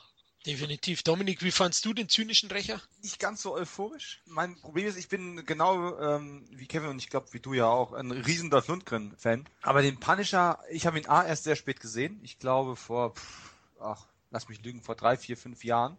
weil ich mir diese geschnittene Version erst gar nicht antun wollte. Und bis ich dann mal an eine ungeschnittene Version auch gekommen bin, das hat sich lange hingezogen. Und dann sehe ich mir diesen Film an, der sich zwar sehr, sehr düster gestaltet, aber auch einfach in einer miesen Qualität ist und extrem viel Redundanz aufweist. Wir hatten ja schon mal über das Thema diskutiert, als wir hier Skin Trade von, beziehungsweise mit Dolph Lundgren diskutiert hatten in einem früheren Podcast. Da war die Action auch geil, aber es hat sich für mich auch zu viel wiederholt. Und diesen Effekt hatte ich beim, beim Punisher auch gehabt. Schön, dass Kevin diese Schlussszene gerade nochmal angesprochen hat. Die ist eigentlich von der Botschaft her echt übel. Hat mir auch sehr gut gefallen, aber ansonsten ist mir tatsächlich sehr wenig von dem Film hängen geblieben. Ich weiß, Louis Gossett Jr. hat immer mal wieder so für kleine Schauspiel-Glanzlichter zwischendrin sorgen können mit ziemlich banalem Text im Endeffekt, ne? Aber er hat was draus gemacht Ja, aber es, es ist auch genau wie der Timecop jetzt kein Film, der mir so besonders nah am Herzen liegt. Und im Gegensatz zum Timecop, den, den Timecop würde ich sogar eher nochmal reinlegen, weil der für mich einen, immer noch einen höheren Unterhaltungswert hätte als, als der Punisher. Trotzdem habe ich jetzt tatsächlich vor, ein äh, panischer Marathon zu machen, wo ich mit Dolph beginne, mit Thomas Jane weitermache, mir dann den Film von, äh, von Lexi Alexander angucke, um dann quasi mal diese Daredevil-Serie hinten nachzulegen. Und die soll richtig stark sein. Die ja. soll richtig gut sein, habe ich Ja. auch gehört. Und da freue ich mich drauf. Ich habe es noch nicht gesehen, aber das wird bestimmt recht interessant. Es dann mal auch im, im, im Kontext nochmal zu sehen. Es ist ein düsterer, generischer Rache-Baller-Film aus den 80ern. Viel mehr kann ich darüber eigentlich nicht sagen. Es ist, er, er verschwindet aus, aus meiner Erinnerung sehr, sehr schnell.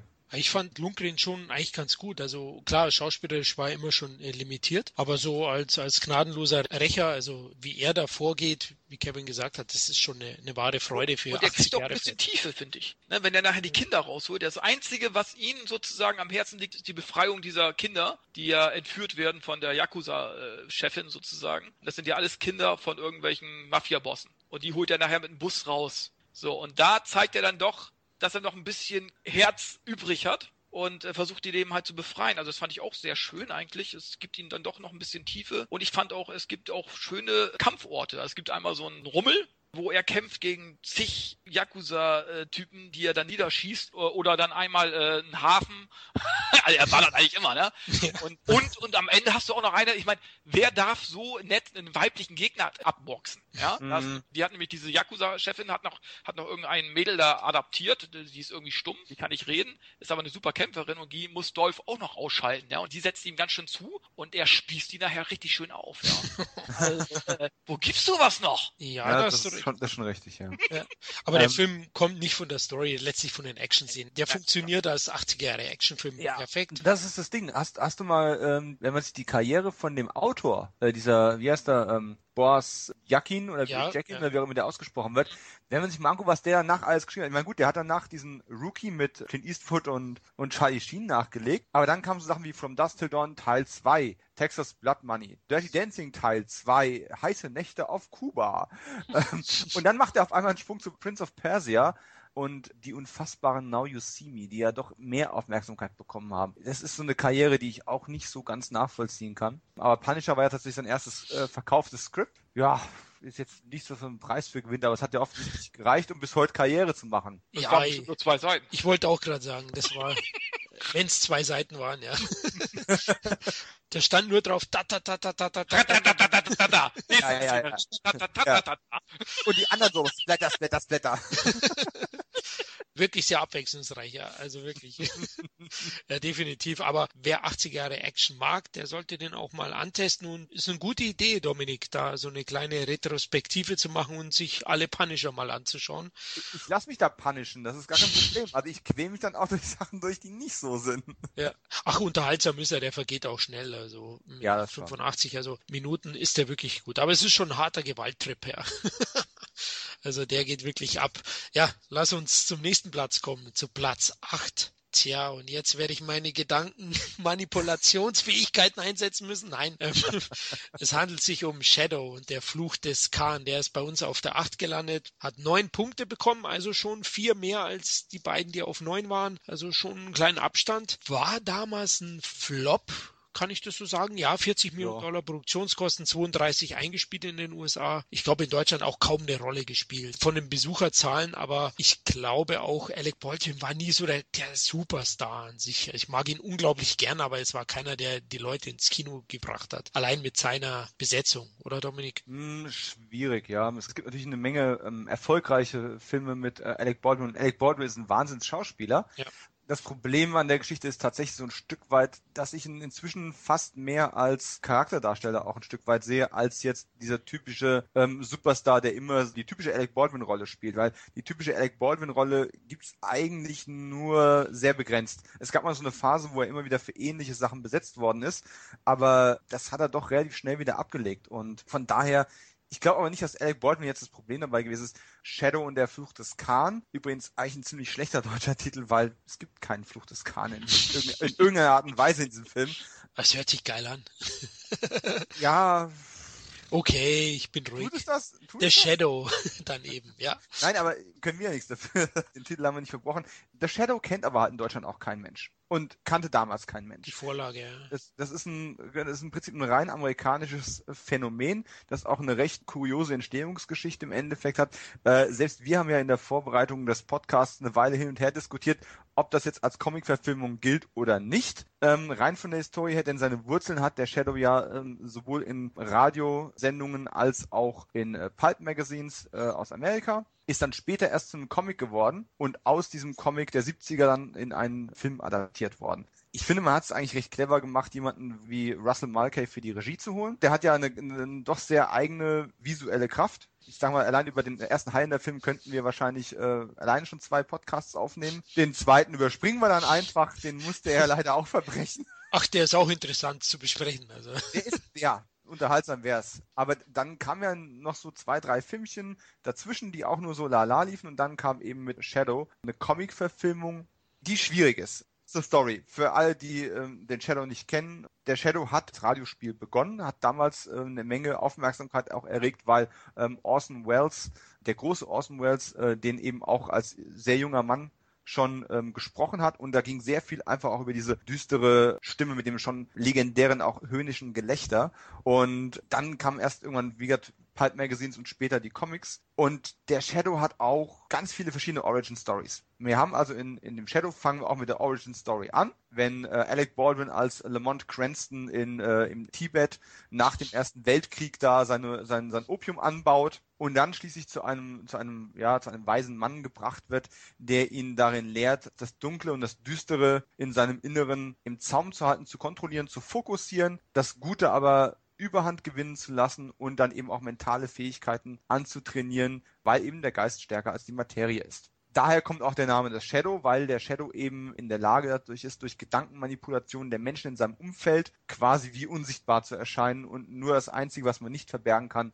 den Schatten, den kann man dann eben noch sehen und so kommt eben dann auch der Name Shadow zustande. Witzigerweise, was ich natürlich beim ersten Gucken des Films auch nicht wusste, weil äh, die Materie einfach nicht, äh, nicht zur Verfügung stand. Ähm, Lamont Cranston, das, das menschliche alter Ego von Shadow, ist eine von vielen äh, Inkarnationen. Es gibt auch eine Version, in der äh, Lamont Cranston tatsächlich nur ein reicher Playboy ist, der down irgendwo in der Welt unterwegs ist. Und äh, der Shadow ist nicht Lamont Cranston, sondern ein Kriegspilot, der die Identität von Lamont Cranston annimmt um eine Tarnidentität zu haben, um mit dieser Tarnidentität noch zum Shadow zu werden. Und dann gibt's wiederum eine Interpretation, die sagt, dass dieser Pilot in Wirklichkeit auch schon längst tot ist. Und der Shadow eigentlich weder Lemon Cranston noch der Pilot ist. Aber das wäre wahrscheinlich definitiv zu viel für den Film gewesen. Und von daher erleben wir hier eigentlich quasi die Blaupause von äh, Batman. Denn der Batman ist sehr, sehr stark vom, von dem Shadow eigentlich inspiriert. Du hast diesen reichen Playboy und Lebemann, ähm, der ein High Society Leben dann irgendwann führt, äh, sich nachts einen, einen schwarzen Mantel, schwarze Klamotten anzieht und dann eben als Rächer gegen das Böse zu Felde zieht. Was anders ist, ist, ist das Setting, weil wir hier immer noch in den 20er, 30er Jahren unterwegs sind, was einen sehr interessanten visuellen Rahmen einfach auch bietet, während Batman ja dann immer mit der Zeit mitgegangen ist und erst wesentlich später kam. Und ja, die eigentliche Geschichte von diesem Film mit dem Bösewicht äh, Khan oder dem letzten Nachfolger von Chinggis Khan, der mal eben wieder, aus welchem Grund auch immer, wieder zum Leben zurück erwacht und dann einfach mit einer riesen Bombe zünden möchte, warum auch immer. Das wäre doch ein Titel gewesen, äh, Shadow und der Zorn des Khan. ja. Wahrscheinlich. wirklich. Ähm, ja, also die, über die Story darf man nicht zu viel nachdenken. Die, diese ganze Origin-Story in Tibet ist noch ähm, ziemlich cool und ziemlich ähm, stringent. Danach kommen wir dann quasi wieder ähm, sieben oder neun Jahre später dann auf einmal nach New York, wenn der Shadow schon längst aktiv ist und dann eben auch auf eine Frau trifft. Es muss auch eine Love-Story noch mit dabei sein. Äh, Margot Lane die ähm, immun gegen seine Gedankenmanipulation ist und seine Gedanken dummerweise auch lesen kann. Und warum ich diesen Film nach wie vor mag, obwohl er durchaus seine Schwächen hat. Wie gesagt, die ganze Story dem Bösewicht, der eine Bombe zünden möchte, vergesst das einfach. Das ist nicht wirklich interessant, das ist nicht wirklich gut durchdacht. Der hat natürlich auch mentale Kräfte und, aber der Film hat einfach ein geiles Setting. Der hat eine gute Regie. Der hat einen irrsinnig guten Score von Jerry Goldsmith, der einen auch wirklich verfolgt. Die Spezialeffekte sind natürlich inzwischen alt, CGI steckte damals noch in den Kinderschuhen. Man sieht auch manchmal dann leider inzwischen jetzt auf der Blu-ray die äh, Matte Paintings und die äh, bemalten Studiowände, wo das, wo die Brücke einfach zu Ende ist nach drei Metern und die genau. das sieht äh, man ganz deutlich. Ja, ja es ist, macht eine der besten Szenen, das ist leider ein bisschen kaputt. Da lobe ich mir ja noch die schlechten Qualitätstage. Aber das Schauspiel ist sehr stark. Alec Baldwin ist super in der Rolle. Bis in die kleinen Nebenrollen besetzt findest du überall bekannte Gesichter, die einen, einen guten bis sehr guten Job machen. Selbst äh, den Vater von Alf Wolf, ne? den Willie Tanner hast du in der, in der kleinen Nebenrolle noch mit, äh, mit drin, Max Wright. Und du hast Tim Curry, ja, Frankenfurter. Du hast den Original Magneto oder Gandalf, äh, Ian McKellen mit drin. Du hast einfach einen irrsinnig guten Cast. Bis in die Statistenrollen eigentlich rein. El Leong, der Standardasiate, der in jedem Film der 80er und 90er mit dabei sein muss. So. Ist das ja? der Langhaarige? Also der... der, der Langhaarige mit dem, mit dem, Bär, mit dem Bärtchen, genau. genau. Der ist ja wirklich überall dabei gewesen. Es ist einfach famos besetzt, es ist toll ausgestaltet, es ist äh, schön gescored ja, der Film hat in der Hauptstory, die ist nicht besonders prall. Ich hätte mir wirklich gewünscht, dass man diesen Film als Startbrett für eine ganze Reihe genommen hätte und dann später mit vielleicht einem interessanteren Gegner oder dann auch einem interessanteren Plan, den der Gegner verfolgt, mehr hätte draus machen können. Aber das funktioniert für mich immer noch sehr gut und ist auch nicht so schlecht gealtert, weil eben durch das ohnehin historische Setting nicht so äh, 80s, 90s behaftet ist wie manch andere Filme, was jetzt Klamotten und den generellen Look anbelangt. Ein nicht perfekter Film, also er war auch damals schon nicht perfekt. Hier und da lässt er auch einfach dramaturgisch ein bisschen zu viel Luft, wo dann denkst, oh, jetzt ist ein bisschen Leerlauf oder eine Szene, Margot Lane. Das geht ja irgendwann auch ein bisschen auf Keks, diese ganzen Hypno-Geschichten. Aber dann hast du wieder so Momente, eine persönliche Lieblingsszene von mir, wenn der Shadow quasi hinter, hinter Khan hinterher ermittelt. Wie Batman ist ja auch äh, so eine Mischung aus Privatdetektiv und Superheld. Und auf einmal ist Khan dann einfach so bei ihm in seinem geheimen Versteck, das keiner kennt. Und die unterhalten sich und er macht ihm ein Angebot, ihm zu folgen und sie könnten doch gemeinsam die Welt regieren, bla bla. Diese Art und Weise, wie die respektvoll auch miteinander umgegangen sind, auch eine Sache, die ich sehr schätze, ne? wenn, wenn diese Antagonisten respektvoll miteinander umgehen, weil sie den Gegner zu würdigen wissen. Da sind einfach so viele tolle Momente drin, dass ich den nach wie vor stark finde, auch wenn er nicht perfekt ist. Okay, man merkt, äh, wir haben uns vorher schon ausgetauscht. Dominik hat mir viel Angriffsfläche genommen, indem er die Story schon sehr runtergesetzt hat. ja gut, die, die, waren, die waren nie besonders prall. Das wäre nämlich mein Hauptkritikpunkt gewesen. Ich habe ihn ja aktuell nachgeholt, also besser gesagt gestern, Leute, und habe ihn auch vor Jahren gesehen, eben beim Video-Release damals 95, also 94 ist er im Kino gelaufen, 95 auf Video. Und es staubt schon ein wenig. Also storymäßig muss ich sagen, verschenkt er wirklich viel Potenzial, er konzentriert sich für mich auf die falschen Positionen. Also einmal die Love Story kriegt mhm. für mich zu viel Screentime. Da würde ich mir mehr Hintergrundwissen oder einen geringeren Zeitsprung zwischen Lemont und The Shadow dann in den 30er Jahren wünschen. Da ist es doch so, man sieht ihn eben damals in Tibet, ist übrigens, sieht man auch, dass die Effekte ein bisschen angestaubt sind, den Tempel. Mhm. Man merkt schon, der ist ein bisschen reingezeichnet. Und dann kommt eben dieser Zeitsprung und ja, er ist dann Millionär. Sein Onkel ist der Polizeichef, ja, also wird alles nicht erklärt. Muss man halt dann so schlucken. Okay, akzeptiere ich als Comic-Fan, finde ich, ist ein kleiner Schwachpunkt jetzt im Nachhinein oder einer der Schwachpunkte. Und eben auch, äh, finde ich, bekommt vor allem auch Shadow ein bisschen zu wenig Charaktertiefe. Ja? Also der Film ist an sich auch ein wenig langsam erzählt, war damals so. Also Action ist schon zu gering. Also da hätte ich auch mhm. gesagt, gut, ein Stück Love Story raus, ein bisschen mehr an Shadows Power rein. Wäre doch besser gewesen, wenn er sich gleich mit seinem Gedankenspiel äh, manipulieren kann. Wir gehen jetzt gleich ins Bett und fertig.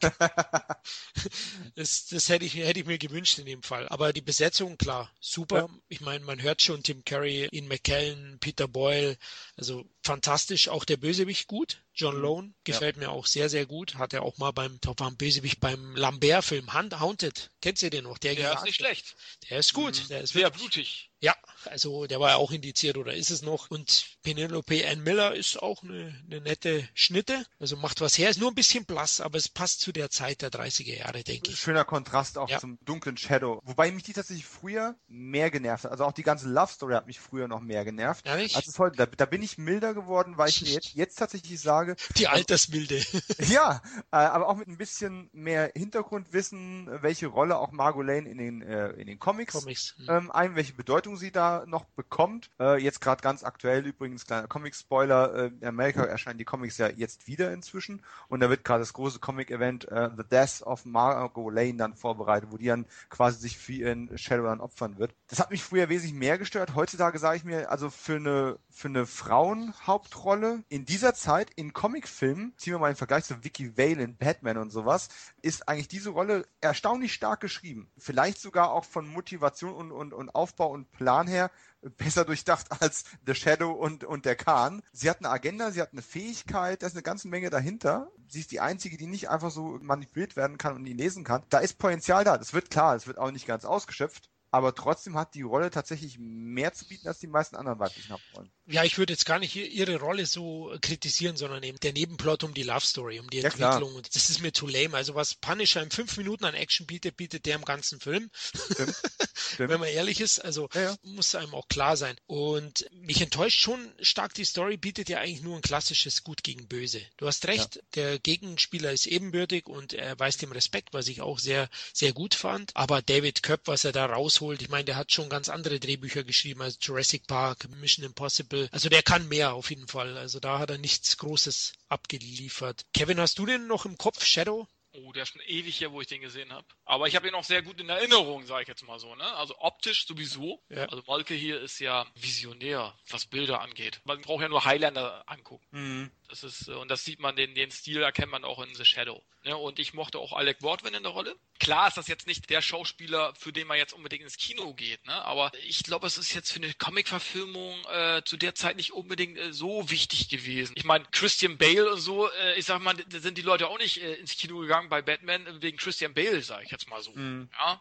Da hast du das recht. Ist, das ist jetzt Vergleich. nicht unbedingt, glaube ich, unbedingt das Kriterium beim Comicfilm. Oder Robert Downey Jr. Ich meine, der war ja jetzt vor Iron Man, was hat er da gemacht? Ja. Ja. Also auch nichts groß. Er lebt viel. ja, gut, aber keiner hätte gedacht, dass der Iron Man, äh, also wahrscheinlich haben sogar noch viele gemeckert, als sie gehört haben, dass der Iron Man äh, verkörpern soll. Mhm. Letzten Endes wurden sie eines Besseren belehrt. Nee, aber ich, ich mochte den Film optisch richtig gut.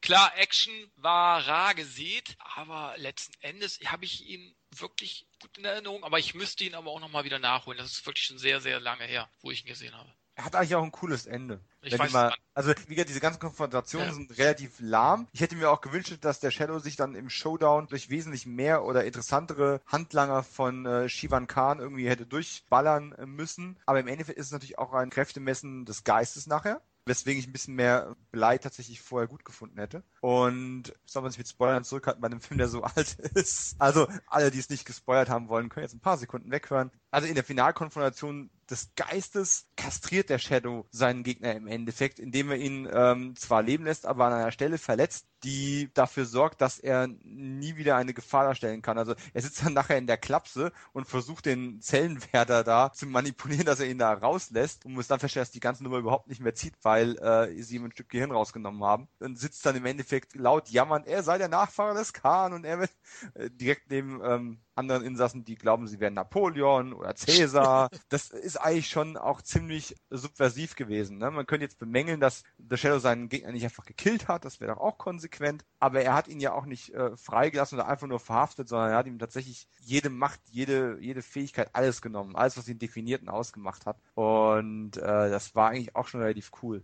Das stimmt, ja. Die finale Szene, da hast du recht, ist einer, einer der stärksten. Auch der Dolch ist eigentlich auch, auch wenn er jetzt computertechnisch ja. nicht super umgesetzt ist, ist aber ein spannendes Element, ja. Also ja, diese, ja. dieser Wettstreit, dieser geistige zwischen den beiden. Also kann man anschauen, aber eben, ich habe jetzt bei der Auffrischung gesehen, dass es ein wenig staubt.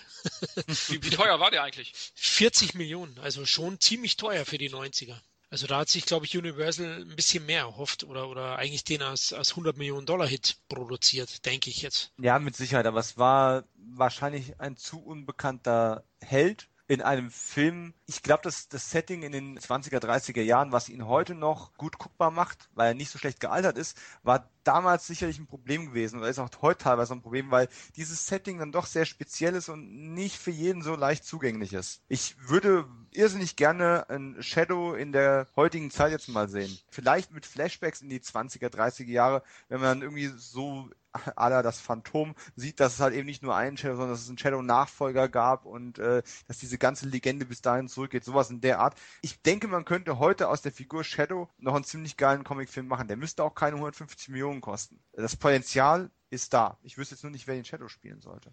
Weil ich hänge da schon sehr an Alec Baldwin. Stimmt, das, das wäre jetzt ein bisschen schwierig. Aber ich glaube, deine, deine Wünsche werden erhört, denn es ist ja schon länger in Hollywood das Gerücht, dass der neu aufgelegt wird. 20th Century Fox will den ja produzieren. Sogar Tarantino war da im Gespräch oder ist Co-Drehbuchautor angeblich. Ah, das zieht sich schon echt lange. Ja, ich weiß. Also ähm, da waren schon einige im Gespräch. Regisseur David Slade, glaube ich, war einer davon. Mal schauen, ob wir ihn wirklich bekommen. Das geht schon länger als, das, als die Gerüchte um ein Highlander Remake, die, das ja dann doch jetzt mal kommt. Ich freue mich eigentlich drauf. Trotz alledem werde ich es auch vermissen in der deutschen Fassung. Und da muss ich jetzt echt mal die deutsche Synchro loben. Es ist ja immer so ein bisschen dieser Streit, Synchro oder O-Ton. Michael Taylorke, der Alec Baldwin hier synchronisiert hat. Die Stimme ist der Wahnsinn. Ähm, sowohl als Lemon Cranston als auch ganz besonders dann eben als Shadow. Shadow ja. Diese Stimme ist so markant und all die sich fragen, hey, Michael Telocke, wer ist das denn? Das ist der leider inzwischen verstorbene Synchronsprecher, der vor allem für mich ganz populär geworden ist als äh, deutsche Stimme von Lance Henriksen äh, in Millennium. Und der hat eine ganze Menge ziemlich coole Sachen gemacht und ja, dadurch, dass er inzwischen nicht mehr unter uns weilt, wird das natürlich nicht mehr möglich sein. Oh, ist natürlich schade, ja. Das ja. war mir jetzt auch gar nicht so bewusst, dass der von uns gegangen ist, aber schon länger her, ne? Drei, vier Jahre. Okay, ja, schade. Also Deutsch Synchro hat auch super funktioniert, also muss ich auch sagen. Der Film an sich, wie gesagt, ist auf jeden Fall sehenswert und ist für uns einer der besten Comic-Verfilmungen der 80er, 90er Jahre. Dominik, du hast ihn an der höchsten Position, bist dafür verantwortlich, dass er auch letztlich in der Top 10 ist und deswegen hast du ihn ja auch jetzt hier schön angepriesen. ja, also also ich kann verstehen, wenn man mit dem Finger auf die Schwächen des Films zeigt, weil er bietet genug Angriffsfläche. Das ist bei den meisten Comic-Verfilmungen aus den äh, 80er, 90er Jahren so. Ich möchte damit nicht gut reden, aber man hat einfach auch noch nicht so die Erfahrungen damit gehabt, wirklich hochwertig produzierte Comic-Verfilmungen fürs Kino zu machen. Ähm, es gab natürlich schon Serials, es gab schon Schwarz-Weiß, es gab schon wahrscheinlich sogar Stummfilm-Comic-Verfilmungen aber wirklich hochwertige Qualität man hat ganz selten gehabt. Ähm, das war halt Superman eigentlich quasi der erste gewesen. Und ich würde mir echt wünschen, dass man den Stoff nochmal anpackt. Und ich glaube auch im Vergleich zu den äh, direkten Kollegen, gerade zu dieser Zeit auch, zu dieser Epoche, da möchte ich auch gerade einfach nochmal das Phantom nochmal nennen oder jetzt eben auch äh, einen Rocketeer. Diese drei Filme stelle ich immer so ein bisschen nebeneinander. Ich weiß gerade gar nicht genau, wie zeitlich, äh, in welchem Abstand die gekommen sind. Aber es sind so diese heute fast komplett vergessen. Da ist Shadow noch der populärste heutzutage. Es sind alles 90er-Filme, ja. 96 ja, ja. Phantom und äh, ich glaube Rocketeer 91. Die kennt heute wirklich keiner mehr, weil die Helden halt auch einfach fast vollkommen unbekannt sind, zumindest in Europa. Ja, aber können wir gleich schön die Brücke schlagen zum fliegenden Superhelden, weil du es ja gerade angesprochen hast. Kommen wir zu Platz 7. Superman 2, allein gegen alle. Und ich greife mal schon vorweg. Superman 1 ist nicht in den Top 10 gelandet. Ja, ist ja eigentlich auch Ende 70er, aber wir hätten ihn dazu nehmen können. Aber anscheinend haben wir alle drei Superman 2 besser gefunden. Kevin, wie fandst du Superman 2? Ich glaube, bei dir war auch ziemlich weit oben. Superman 2 war eine ganz, ganz lange Zeit für mich meine Lieblingscomic-Verfilmung neben Flash Gordon. Weil der, äh, ja, actionreich, er hat ebenbürtige Gegner, die eben halt auch Superkräfte haben. Nicht nur einen, ne? Ja, nicht nur einen, sondern gleich drei davon. So einmal Frankensteins Monster, dann hm. Frankenstein und die Frau von Frankenstein. ja, genau. ne? Und äh, also dann hat der Film eben halt Christopher Reeve, der einfach für mich der perfekte Superman ist. Er spielt den unglaublich sympathisch, ist eben halt auch so ein bisschen, ich will nicht sagen naiv, auf, auf seine gewisse Art und Weise auch ein bisschen gut oder glaubt immer noch an das Gute des Menschen und da muss ich einfach auch mal äh, nochmal eben sagen, äh, beim letzten Podcast habt ihr ja auch mal über Superman geredet. Das war ja auch ein Superman-Podcast. Und da hat Dominik was Schönes gesagt, dass Superman einfach eine Figur des Guten ist und eben halt für Ideale steht, die vielleicht heute langweilig sind oder als nicht mehr modern gelten. Heute muss ja alles düster und dunkel und finster sein. Und selbst der beste Comic-Hate hat irgendwie so eine Düsternis in sich. Und das ist ja selbst bei dem neuen Superman so. Und das ist das, und da muss ich Dominik einfach recht geben, das finde ich schade. Weil gerade diese Idealen, die für die Superman steht, finde ich eben nicht altmodisch. Die können nicht, finde ich, modern genug sein eigentlich. Ja, eigentlich einer, der nur an das Gute glaubt und immer äh, das Beste für die Menschen will und versucht allen und jeden zu retten. Er kann nicht jeden retten, aber er versucht es zumindest, ja. Und das hat mir bei Superman 2 oder überhaupt bei den alten Superman-Filmen immer sehr, sehr gut gefallen, und, und Christopher Reeve bringt das einfach sehr gut rüber. Er hat auch eine super Chemie mit Margot Kidder. Die beiden harmonieren hervorragend zusammen. Und es ist einfach ein guter Mix aus, ja, ich finde, die eine Hälfte ist so ein bisschen Liebesgeschichte und die andere Hälfte Actionfilm irgendwo, ja. Und äh, klar, tricktechnisch natürlich angestaubt. Ist schwierig, Superman mit den damaligen Möglichkeiten zu verfilmen. Das ist klar, dass der sieht natürlich angestaubter aus als ein Batman aus den 90ern oder der 80ern. Aber trotzdem hat er einen Charme, der ist unglaublich unterhaltsam, obwohl er ja auch über zwei Stunden geht. Äh, es gibt ja noch einen anderen Cut. Es gibt zwei verschiedene äh, Cuts sogar. Ich kenne nur diesen normalen Kino-Cut. Und hat natürlich mit Richard Donner auch einen super Regisseur, der in Teil 1 ja schon eine super Arbeit abgeliefert hat. Ne? Also drei und vier gut, äh, pff, möchte ich nicht hm. mehr drüber reden eigentlich. Also weil du ja. gesagt hast, Superman möchte jeden retten. Teil 4 hat er nicht retten können, ne, den Film. Nein, der, der, der, der konnte noch nicht mal mehr den eigenen Film retten, ja. ja. Aber äh, gut, aber eins und zwei und besonders Teil zwei ist einfach für mich die perfekte Mischung. Also du hast die Liebesgeschichte passt, die nervt auch nicht, weil er einfach auch so ein bisschen trottelig bei der Sache ist sozusagen. Mhm. Natürlich ist es auch so, er spielt natürlich den, äh, ja, den, wie soll ich das sagen? Ist er der Rocky unter den Superhelden? bisschen einfältig, ja, naiv. Ja, so ein bisschen ein, er, er, spielt natürlich auch. Er will ja auch nicht auffallen, obwohl ja. muss ich immer fragen, meine Fresse, warum erkennt das keiner? Ja, die Brille macht die wirklich verhüllt die wirklich so viel. Ja? Die damalige Brille hat mehr erfüllt als die heutigen modernen Gestelle, ne? ja, ne? Also ich weiß nicht, aber es ist einfach ein toller Film, der Spaß macht, der immer noch in weiten Teilen, also wenn man mal die Flugszenen mal außer Acht lässt, in weiten Teilen gut äh, aussieht, weil es eine gute Zerstörungsorgie äh, am Ende auch ist, finde ich. Und wie gesagt, er hat würdige Gegner und du hast natürlich auch noch Gene Hackman als Lex Luthor, der weniger bedrohlich ist als lustig. Der ist ja mehr der lustige. Das war früher halt ein bisschen anders. Der würde heute ein bisschen vielleicht wahrscheinlich finsterer daherkommen. Ich habe den Superman noch nicht gesehen. Auf jeden Fall, ja. Aber mein Gott, lass doch mal ein Superman das sein, was er eigentlich ist. Ein Held, der versucht, alle zu retten und einfach für seine Ideale steht. Und ich finde es einfach nicht altmodisch. Und ich finde, es darf auch gerne noch Helden geben, die einfach auch mal, äh, selbst wenn es irgendwo, wenn es einfältig sein sollte oder wirken sollte, mein Gott, lass ihn doch einfach nur Gutes tun. Ne? Und das soll jetzt nicht den anderen Superman schmälern, nein, ich habe ihn ja auch nicht gesehen. Äh, der hat eben halt auch was, aber ich finde, Superman ist eben einfach der strahlende Held der Gute. Ja, und ähm, das darf auch gerne sein. Und wie gesagt, Superman einer gegen alle, den mochte ich, den mag ich immer noch, gucke ich mir immer noch gerne an. Und wie gesagt, ist für mich auch eine der besten Comic-Verfilmungen der 80er bzw. 90er Jahren, sozusagen zu der Zeit zumindest. Ja, deswegen ist er auch auf Platz 7 bei uns. Er hat insgesamt 15 Punkte eingestrichen bei dir. Kevin war ja auf Platz 4. Du bist für die meisten Punkte verantwortlich. Mhm. Aber sowohl Dominik als auch ich hatten den in unseren Top 10. Ähm, weil du gesagt hast, Richard Donner. Oh, Dominik, mhm. da könnten wir fast streiten. Na? Es war ja eigentlich ja. Richard Lester ist geführt letztlich als Regisseur. Ja, aber ist ja auch eine schwierige Geschichte. Also erstmal danke, Kevin, für das äh, Backup an der Stelle und auch die Wiederholung. Dann spare ich mir das nochmal. Äh, aber wirklich, man muss einfach sagen, Moral muss nicht uncool sein. Ich ja. weiß, das sieht heute irgendwie jeder anders und äh, auch im letzten Podcast gab es ja auch das Gegenargument, man möchte Ecken und Kanten sehen. Ja, aber Ecken und Kanten hat alles und jeder. Ähm, Clark Kent hat im Zweifelsfall auch ein paar Ecken und Kanten. Die Gegner haben das, die Welt hat das. Lasst einen Pfadfinder auch mal Gutes tun. Die Leute haben langsam vergessen, wie es ist, äh, einen Helden zu haben, der da ist, um Gutes zu tun. Und Supermans Slogan war ja auch immer gewesen, dass er eben für Wahrheit, Gerechtigkeit in American Way of Life eben eintritt. Ja. Und äh, inzwischen tritt er ja Beziehungsprobleme, politische Intrigen und er bricht äh, die Nickel ja, inter, intergalaktische ähm, ja. Konflikte irgendwie. Das ist echt schwierig. Ähm, übrigens, kleine Randbemerkung noch, bevor ich auf Superman 2 allein gegen alle eingehe. Ich habe ja das letzte Mal schon äh, Lois und Clark The Adventures of Superman mhm. ähm, erwähnt, die 90er Jahre Serie mit Mochte ich auch. Kane fand ich wirklich auch sehr, sehr charmant. Und ich werde niemals die Szene vergessen, wenn er in dem Pilotfilm seine Superman-Identität überhaupt erst entwickelt und seine Mutter ihm quasi ein Kostüm nach dem anderen schneidert und er dann zu einem Popsong dann quasi dauernd vor den Spiegel hilft mit irgendeinem neuen Kostüm, wo echt abartige Sachen dabei waren. Und dann kommt er in dem finalen Kostüm ins Wohnzimmer eingeschrieben, sein Vater hängt vor der Glotze, ne? Und er guckt sich das dann so an, so, Junge, ne?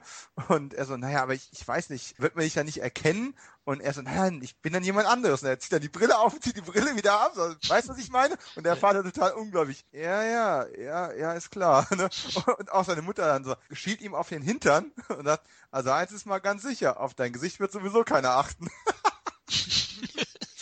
Das stimmt, ja. Und das fand ich tatsächlich ähm, einen recht amüsanten Versuch zu rechtfertigen, dass es eigentlich total albern ist. Ja, äh, Superman 2, es war ja ein wirkliches großes Projekt, Superman und Superman 2 äh, zu drehen und zu produzieren. Richard Donner hat ja den ersten Film gemacht und äh, dann auch den zweiten zu gewissen Teilen Ähm, es war ja ursprünglich, wenn ich es noch richtig im Kopf habe, auch ein gigantisches Gesamtdrehbuch gewesen ursprünglich mal. Hatten sie, glaube ich, auch Back-to-Back -back drehen wollen. Ne? Ja, und, und dann mussten sie aber, weil sie den Release-Termin ähm, des neuen Marlon Brando-Films äh, Superman quasi schon festgesetzt hatten, mussten sie quasi Dreharbeiten für Teil 2 oder die Produktion von Teil 2 unterbrechen, abbrechen, um dann alle Energie auf den ersten zu verwenden. Und dann gab es eben Ärger, dann gab es Probleme und äh, im Endeffekt letzten Endes ist Richard Donner aus dem Projekt gekickt worden und ähm, der andere Richard, also Richard Lester, ist dann reingekommen, um das Ding fertigzustellen. Und die Version, die alle im Kino gesehen haben, gilt eigentlich per Kreditierung offiziell als ähm, Richard Lester-Film. Und über den wollen wir nicht groß lästern, was ein flacher Witz, weil der hat auch viele gute Sachen gemacht. Nichtsdestoweniger war es halt dann ein ziemlicher Mischmasch aus Lester und Donner-Szenen. Und äh, jetzt ist ja vor wie vielen Jahren, also im Rahmen von äh, DVD und dann später Blu-ray-Auswertungen, hat man dann quasi Richard Donner ähm, die Chance gegeben, seinen Director's Cut noch fertigzustellen. Und das ist dieselbe Qualität von Film, aber es ist nochmal eine ganz andere Perspektive auf denselben Film. Also es ist wirklich ein massiv anderer Film. Er ist sogar ein bisschen kürzer. Er hat aktualisierte Effekte mit drin. Marlon Brando ist auf einmal wieder als Supermans biologischer Vater mit im Film drin. Er hat man in der ursprünglichen Version ja rausgeschnitten und dann äh, Projektionen von seiner Mutter, glaube ich, mit eingebaut. Martha. Martha. ja, nee, die andere Mutter, also die, die kryptonische Mutter. Okay, äh, alles klar. Und weil man einfach dann, äh, man hatte die Szenen mit Brando quasi gedreht, wollte aber für sein Gesicht nicht nochmal bezahlen, weil man einfach ein bisschen Angst um die Kosten bekommen hat. Und all das ist jetzt wieder restauriert und wieder neu zusammengestellt, neu zusammengeschnitten worden, was einen ohnehin schon sehr guten Film gerade für mich nochmal eine Spur besser gemacht hat. Ähm, ich kann also lohnt sich? Ja, kann ich jedem nur empfehlen. Zumal ganz ehrlich, diese Gesamtkollektion von allen vier Superman-Filmen kostet zwischen auf Blu-ray um die 20 Euro. Ja, ich habe damals diese, diesen Stahlkanister noch gekauft mit den DVD-Versionen, mit was ich, keine Ahnung, acht, neun Discs oder wie viel das waren. Und der hat noch 80, 90, 100 Euro gekostet, als der rauskam. Und wie gesagt, heute kriegst du die Blu-ray-Boxkiste nachgeschmissen. Ist nur original mit Untertiteln, weil es ja keine Synchro für diese Version gab aber absolut empfehlenswert, sich das anzugucken. Wirklich. Ist eine sehr, sehr schöne Variante des Films. Kannst du da sagen, dass das auch in dem Original-Kinocut von Lester eigentlich mehr Donner drin steckt, oder? Es ist extrem viel Donner immer noch mhm. drin. Okay. Ähm, man hat ja für den äh, Director's Cut versucht, möglichst alle Lester-Szenen rauszuschneiden und Donner hat auch selber gesagt, das hat nichts damit zu tun, dass er ähm, jetzt Lesters Arbeit dann irgendwie gering schätzen möchte oder sowas, aber wenn er jetzt schon seinen Director's Cut machen möchte, macht es einfach auch Sinn, sein Material, was was er zum großen Teil gedreht hatte, zu verwenden und nicht die Szene, die ein anderer gemacht hat, weil es halt immer eine andere Vision einfach sein würde. Und äh, man hat halt, glaube bis auf ganz, ganz wenige Ausnahmen, alles, was nachgedreht worden ist, von Lester wieder entfernt und durch das Originalmaterial von Donner ersetzt. Und, Gibt es äh, denn storytechnisch dann Unterschiede? Ja, oder? also das fängt bei so Kleinigkeiten an, wie dass eben alle Szenen in der äh, Festung der Einsamkeit, wenn Superman quasi äh, via Kristalltechnik mhm. Kontakt zu seiner Familie aufnimmt, das war ganz anders da. Und diese, ich möchte jetzt nicht sagen unwichtige Schauspielerin, aber diese nicht filmhistorisch bedeutende Schauspielerin, die seine Mutter in der Kinoversion gespielt hat, um ihm ein paar Sprüche an die Backe zu tackern. Das ist kein Vergleich zu äh, Brando, der wesentlich mehr Screentime auch bekommt und das mit einer ganz anderen ähm, Gewichtung rüberbringt, um jetzt nicht auf sein Gewicht anspielen zu wollen. Damals war er ja noch nicht ganz so der Block. Ja, ja ähm, noch nicht ganz breitbildfüllend. ähm, das ist einfach noch was ganz anderes. Der Anfang ist ziemlich anders, das Finale ist komplett anders. Ganz markant ist auch, dass die Art und Weise, ähm, also Lois Lane versucht ja zu beweisen, dass Clark Kent eigentlich Superman ist, mhm. weil es eigentlich gedacht hat. Und diese Szenen sind schon ganz schön anders da auch, weil sie mit einer ganz anderen Methodik da auch dran geht. Und so ein kleines Behind the Scenes an der Stelle nochmal eingestreut. Die haben dann tatsächlich an der Stelle die Casting-Szenen für Superman 1 an der Stelle eingebaut, weil die haben für das Chemie-Casting, um zu gucken, ob die beiden Darsteller, die in der Endauswahl waren, ob die zusammen harmonieren würden auf der, auf der Leinwand, hat man halt dann Christopher Reeve, der jetzt schon ziemlich früh feststand, mit verschiedenen Frauen, also unter anderem äh, Leslie Ann Warren war, glaube ich, noch mit dabei gewesen. In der Rolle der Lois hat man mit den Szenen gedreht. Und man hat dann diese Szene für viel besser befunden, die man aus dem Archiv wieder rausgekramt hat, als die, die sie im Endeffekt in der Kinoversion drin hatten. Und das ist schon ziemlich cool. Ja, wenn man genau hinguckt, sieht man, dass die Frisuren ein bisschen anders sind als, als im restlichen Film. Aber das ist, es ist eine sehr, sehr, ich sage wirklich auch Variante. Also es ist nicht so, dass man einfach nur einen Extended Cut gemacht hat oder irgendwie drei Szenen rausgenommen hat. Man hat es auch inhaltlich ein Stück weit verändert. Sehr interessant. Also den kenne ich auch noch nicht. Ganz ehrlich, den werde ich also, fast mal nachholen müssen. Also ganz ehrlich, neulich war bei Amazon auch diese Komplettbox auf Blu-ray für einen Steuerpreis. Ich habe fast überlegt, mir die Blu-ray-Box auch nochmal zu kaufen. Ich glaube 15 Euro oder, ja, oder 18 ich, Genau, obwohl ich die Stahlcontainer schon habe den ich auch wegen der Verpackung nicht mehr hergebe. Stimmen denn die Gerüchte, dass Lesters Version auch humorvoller ist, vielleicht sogar ein bisschen ins lächerliche Lex Luthor zieht? Es ist schon eine andere tonale Gewichtung, ja. ja. Okay. Ähm, und wenn man sich danach anguckt, Richard Lester hat ja den Auftrag dann auch für Superman 3 bekommen. Ich meine, Donner war nach dem ähm, Streit mit dem Produzenten, war der ja komplett aus der Nummer raus damals. Und Lester hat dann Superman 3 gemacht und guckt euch mal Superman 3 im Vergleich zu Teil 2 an. Uh. Ähm, ja, also auch nicht nur der qualitative Absturz äh, von der Story her, auch sondern auch einfach auch der Humor Humor oder die ganze Art des Films. Und wohl gemerkt, nochmal zur Ehrenrettung von Richard Lester, ne? Also wenn man sich seine Musketierfilme anguckt zum Beispiel, aus den 70ern, oder der Robin Hood-Film Robin und äh, Marion, Marion mit Sean Connery, das sind auch alles gute Filme. Aber merkt ihr was? Auch da ist diese Humorsache ganz, ganz prägnant. Also schon teilweise slapstickartig. Und das hat man halt da auch ein Stück weit dann gemerkt, ja. Okay, also ich kenne jetzt auch nur die Kinofassung und ich fand die auch sehr, sehr gut. Das ist für mich auch der beste Superman-Film. Also der hat ja auch so, so drei Handlungselemente, wenn man, wenn man ehrlich ist. Einmal die Annäherung zwischen Superman und Louis Lane. Dann eben die Eroberung der Erde durch die drei Kryptoidioten, äh, Kryptoioten. die drei Jungs, die Kriminellen. Hier darf ich jetzt gleich mal einwerfen, dass ich es als erster gesagt habe, Terence Stamp ist überragend als General Zod. Mhm. Also ganz tolle, tolle Leistung. Wobei Gene Hackman auch überzeugt, aber er ist mir am meisten ins Auge gesprungen. Also legendär. Achtung, übles Wortspiel. Terence Stamp hat dieser Rolle einfach seinen Stempel aufgedrückt. Stamp, ja, genau. oh Mann, du kannst nicht lassen. nee. Du bist echt unser super Wort. Egal. Auf jeden Fall war der sehr, sehr gut. Und die dritte war natürlich dann die Story von Lex Luthor, der dann seinen Ausbruch hat und dann die Kontaktaufnahme eben zu den drei Kryptioten. Das sind so die drei Elemente und der Film an sich hat mir echt sehr, sehr gut gefallen. Wie gesagt, der heimliche Star ist für mich Terrence Stamp. Der ist unglaublich spektakulär, auch für damalige Zeit. Ich glaube, 40 Millionen Dollar gekostet. Ne? Man hat ganze Straßenzüge aufgebaut fürs Finale. Da lassen sie es auch ordentlich krachen und auch die Handlanger gefallen mir ganz gut von Stamp. Also einmal da Frankenstein eben und Frankensteins Bitch. Mm, Sarah Douglas, die Sarah, hätte mich, äh, in Hitze versetzen können mit ihrem ja, Laserblick. Das war wirklich ein giftiges Miststück. Also. Aber hallo.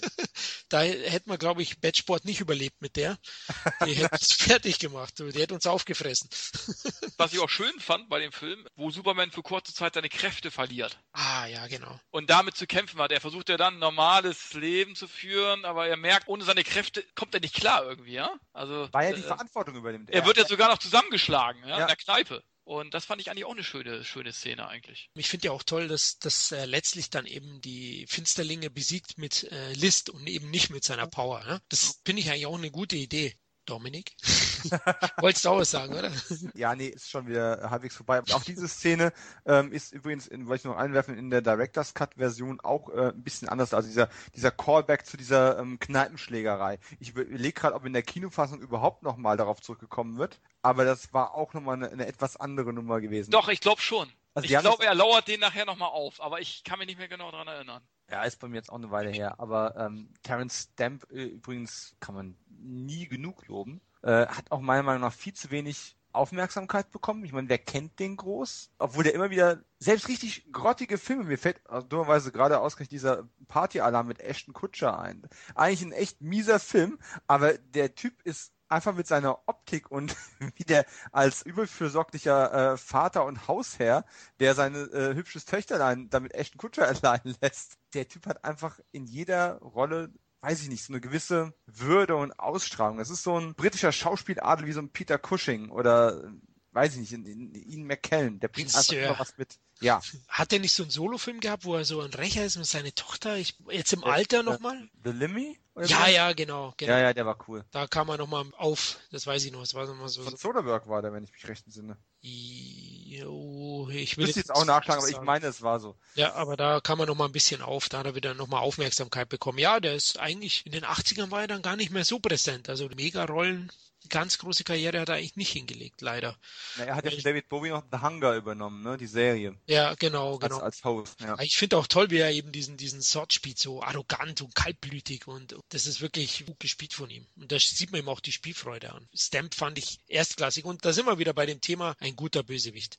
Ja. Wie wichtig das auch für so einen Film ist, dass er funktioniert, ne? Zu der Zeit gab es bessere Bösewichte als jetzt. Definitiv, ja. ja. Also wir kommen ja noch auf, auf die Batman-Filme, auch da waren die toll man muss nochmal dazu sagen, ich habe ganz, weil du es vorhin gesagt hast, äh, Superman 1 ist nicht auf unserer Liste drauf. Also ähm, Superman 1 hat bei mir nur eine marginal schlechtere Wertung als Superman 2. Ich halte Superman 1 im Grunde, der hat das Problem, dass er halt tatsächlich auch zu viel in einen Film reinpackt und man deswegen die wirklich spannenden, actionreichen oder auch etwas ähm, differenzierteren Momente im zweiten Teil drin hat. Aber die sind eigentlich so eine Einheit, Teil 1 und Teil 2. Die kann man sich auch wunderbar am Stück weggucken, wenn man viel Zeit hat und eins hat auch diese Origin Story tatsächlich einfach in einer Perfektion erzählt, die es umso ärgerlicher macht, wenn die Origin Story immer und immer wieder erzählt wird, weil es wird nicht anders und es wird nicht wirklich besser. Es wird neu besetzt, es wird mit besseren Spezialeffekten kommen, aber es ist einfach da schon echt gut gemacht. Aber, aber ich finde zwei deutlich gefälliger. Also eins, die ja, Origin Story ist schon etwas zäh, finde ich. Also, ja, sie ist lang, sie ist halt echt lang. Nach ja. heutigen Maßstäben würdest du es kürzer schneiden. Du wirst, genau. die, du wirst vielleicht die Teenager-Epoche mal noch draußen lassen, würdest dafür die Kinder-Epoche ein bisschen länger lassen und so weiter und so fort. Aber ja.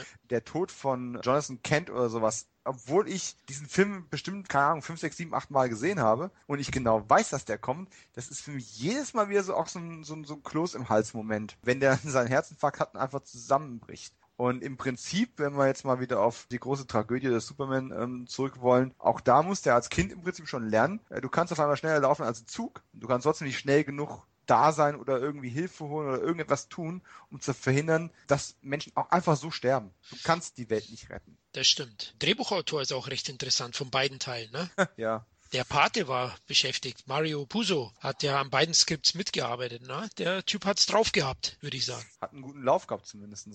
Oh ja, so, ja, du bist wieder böse. Nee, nee, nee, nee, der hat's drauf gehabt. also, das war ja einer von vielen Autoren, wenn man mal ehrlich ist. Puzo ist ja doch eher ein Romanautor. Ja. Jetzt nicht unbedingt, dass er, dass er in Drehbücher berühmt geworden ist. Natürlich, aber er hat das Ganze auf dem Plakat veredelt oder irgendwie in, in, in der Nennung anscheinend allein durch seinen Namen und der Pate. Das ist für mich einer der besten Filme natürlich. Nicht nur für mich mich für alle einer der besten Filme all time ist. Witzigerweise ist ja auch damals schon so gewesen, dass eigentlich mit dem Superhelden am wenigsten geworben worden ist. Du hast gesagt, hey, ich habe Gene Hackman, Marlon Brando in Superman, ja, und äh, geschrieben von Mario Puzo. Und auch dann kam später Michael Keaton mit seinem Batman. Und, was hast du gemacht?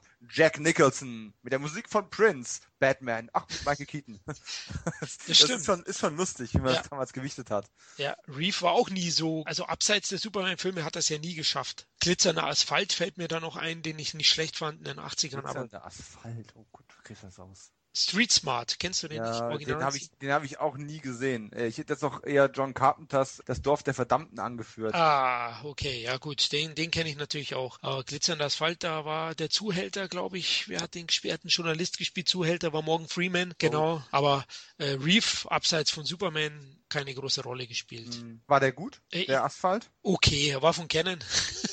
oh, okay. Aber schon etwas ambitionierter, aber äh, war okay. Also fünf, sechs Punkte würde ich vielleicht geben. Also jetzt nicht, den musst du nicht nachholen. Oder Leute, den müsst ihr nicht nachholen.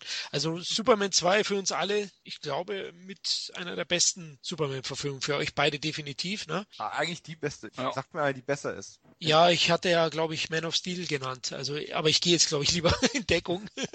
ah, Florian. Okay, lass uns zu Nummer 6 springen, oder? Ja. ja, flüchte mal ruhig jetzt, ne? Ja. Flüchte in die Kanalisation. Richtig, genau, zu meinen Freunden, den Schildkröten und der Ratte Splinter flüchte ich. Vor euch und Shredder, nämlich Platz 6, sind ja. bei uns die Teenage Mutant Hero Turtles. Heroes, ja, du musstest unbedingt die Heroes noch reinbringen. Ja, stimmt. Ah. Der deutsche Fall, ja. musste, musste. 17 Punkte hat er bekommen. Von uns, also der war auch in allen Charts von uns drei drin. Ich sehe gerade, Dominik und meine Wenigkeit haben ihn jeweils auf der 4 stehen gehabt.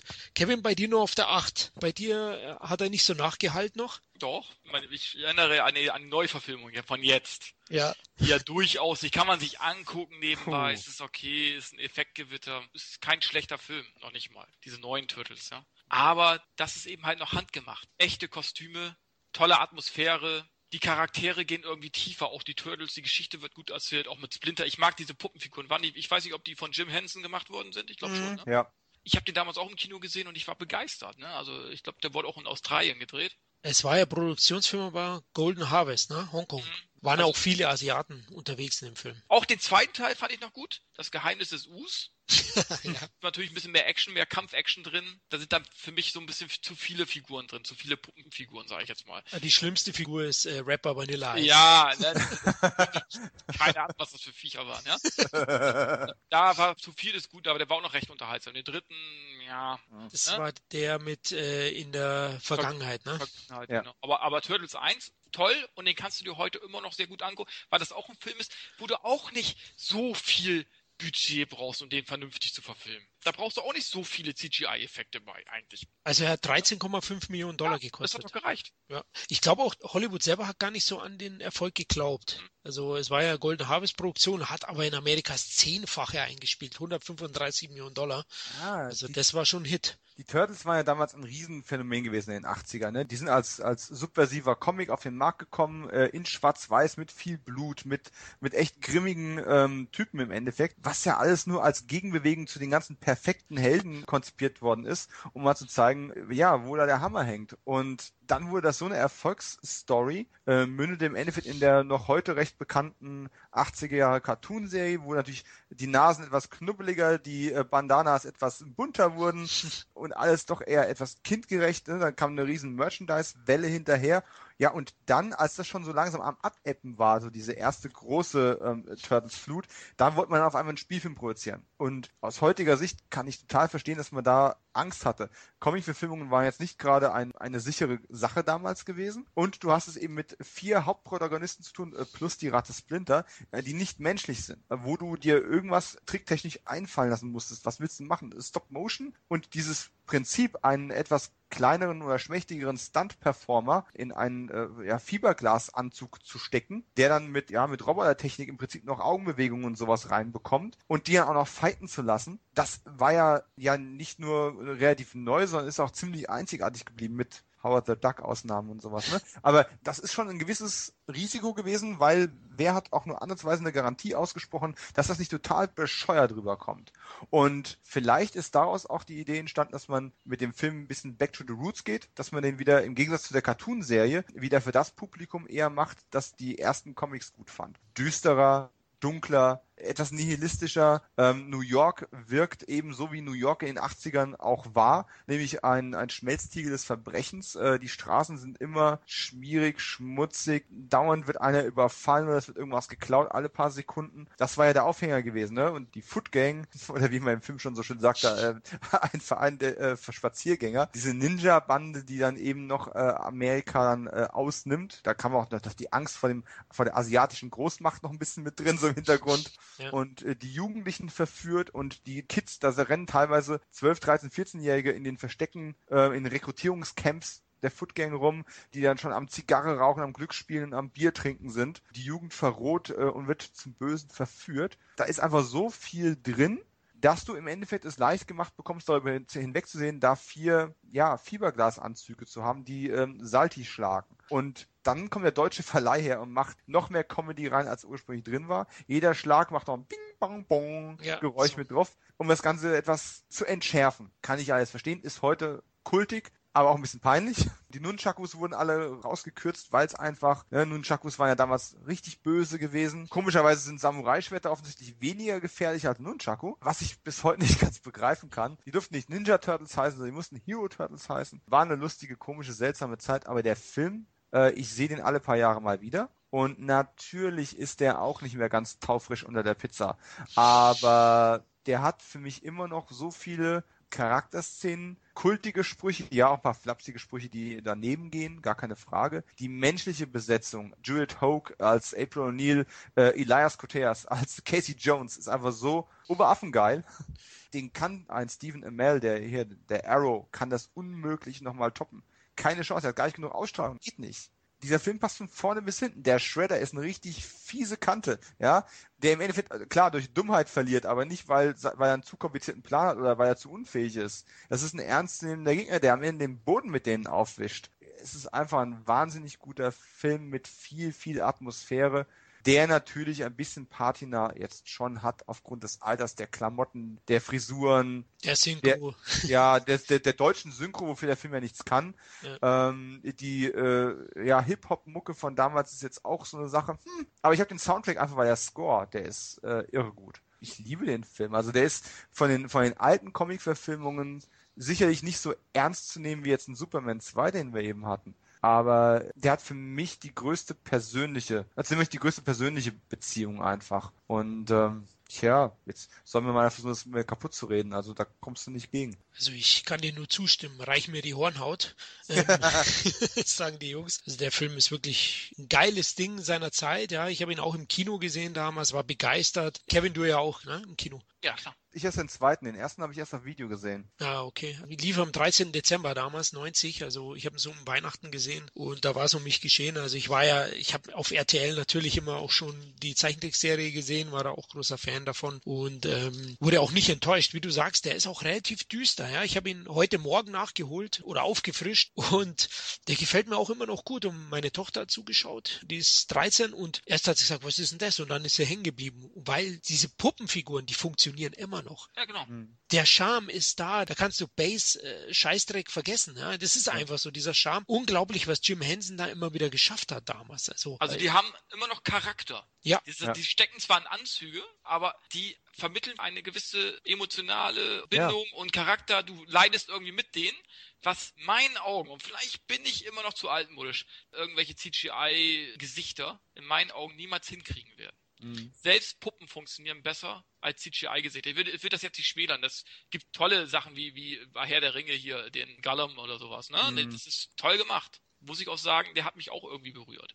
Aber ich finde, es gibt so gewisse handgemachte Masken und eben das menschliche Gesicht-Ausdruck selber, die nicht zu toppen sind in meinen Augen. Niemals zu toppen sein werden diese zwei Meter Muskelpakete mit der, mit der Brille, die sie nie aufziehen können am Revers, werden bei mir nie eine emotionale Reaktion, also nie ein Gefühl wachrufen. Ich kann den Film irgendwie hip und cool finden, was ich nicht tue, aber das könnte ja bei einer Fortsetzung noch passieren, aber ich, es würde mir nie so nahe gehen wie eine Puppe, wie wenn Raphael von der, auf dem Dach von, von der Footgang angegriffen und dann halb totgeschlagen wird mhm. und sie aus dem Zuhause flüchten müssen und er dann eben in einer Art Koma dann liegt die ganze Zeit Zeit, bis er dann irgendwann wieder dann doch noch wach wird.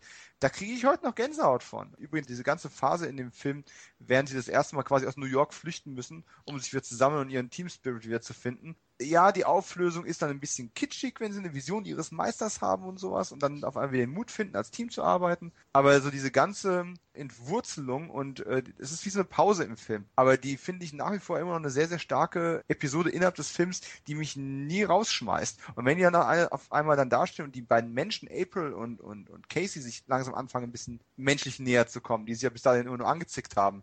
Und äh, die Jungs dann dastehen, es ist Zeit zurückzugehen. Und die dann wieder einsteigen und wieder zurückfahren, und, um es mit den Ninjas aufzunehmen und ihren Meister zu retten. Das ist einfach so, äh, du hast es dir jetzt dann verdient, zurückzugehen und auszuteilen. Ist schwer zu beschreiben. Ja, also klar spielt da bei uns allen auch der Nostalgiebonus eine Rolle. Also Sicher. der Film hat eine gewisse, ja, ist in gewisser Weise auch ein bisschen cheesy, aus heutiger Sicht definitiv. Klar.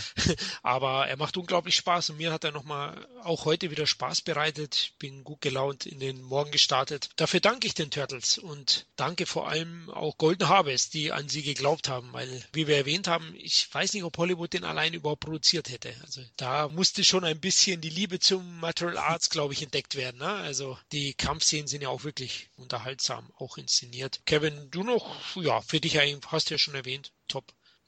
Absolut. Also es ist für mich auch ein Film, den kannst du auch noch in 20 Jahren angucken, den findest du immer noch gut. Das ist einfach so, ne? Äh, ich meine, stell dir mal ein Gizmo als CGI-Figur vor, in einem realen Film. Beschrei's nicht. Aber es wird ist kommen. ziemlich, ist ziemlich aber, wahrscheinlich, ja. Aber er wird mich nicht packen, das weiß ich. Nee.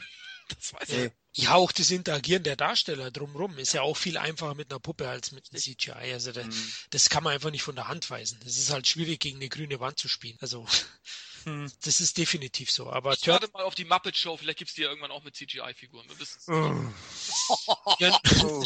ja, Miss Piggy wird es nie als CGI. Also die, die es einfach. Ja, also die Turtles liegen uns am Herzen, Leute, und deswegen mussten die natürlich in unsere Top 10 von 1990 Turtles hieß er hier nur Turtles 1. Begins. Ein äh, absolut cremiger Film. Ähm, der zweite übrigens auch noch gut guckbar, aber was Kevin schon angesprochen hat, er hat zwar mehr Fights, aber er hat eine viel leichtere Note, viel mehr Humor, viel mehr flapsige Sprüche, die nicht mehr so gut funktionieren wie im ersten Teil. Der Gewaltlevel runtergeschraubt. Die haben alle ihre Ninja-Waffen bei sich permanent und benutzen sie aber quasi nie, was also irgendwie nicht sehr viel Sinn macht. Dafür ist Ernie Race Jr. mit dabei und kann ein paar flotte Kicks austeilen. Die neue April O'Neil, nette Schauspielerin, passt aber überhaupt nicht, kann die Vorgängerin nie drankommen. Und der dritte hat nur einen guten Faktor. Und das ist nicht mal Elias Koteas, der als Casey Jones wieder zurückkommt in einer völlig unnützen Rolle, ist tatsächlich der Bösewicht. Der hat auch keine besonders gute Agenda, aber Stuart Wilson ist einfach ein super Bad Guy in dem Film, der da versucht als Mann aus dem Westen dann noch so einen äh, Shogun um den Finger zu wickeln und seine Macht auszubreiten. Der ist schon, hat einfach Spaß an der Sache. Das ist halt wie in Flucht aus Absalom, ne? Egal, ob du den Film gut oder schlecht findest, Stuart Wilson ist einfach ein unglaublich amüsanter Bösewicht. Unglaublich charismatisch, ja, definitiv. Ja. Dann lass uns zu Platz 5 kommen und wir reisen nach Gotham. Platz 5 hat es ein Batman von uns geschafft. Insgesamt hat es ja noch ein weiterer geschafft, aber da kommen wir noch dazu. 19 Punkte. Welcher denn der vierte? Nein, der Batman hält die Welt in Atem. Ach so! Uh. Nein, nein, nein, nein, nein, nein, nein. Ich glaube, wir werden heute noch über Jack Nicholson später reden, aber jetzt habe ich schon wieder gespoilert. Ach, der Typ aus Shining. ja, genau. Oder von einer Flug übers Kuckucksnest. Der, der hat schon gerne mal Psycho gespielt und in Batman 1 eben auch.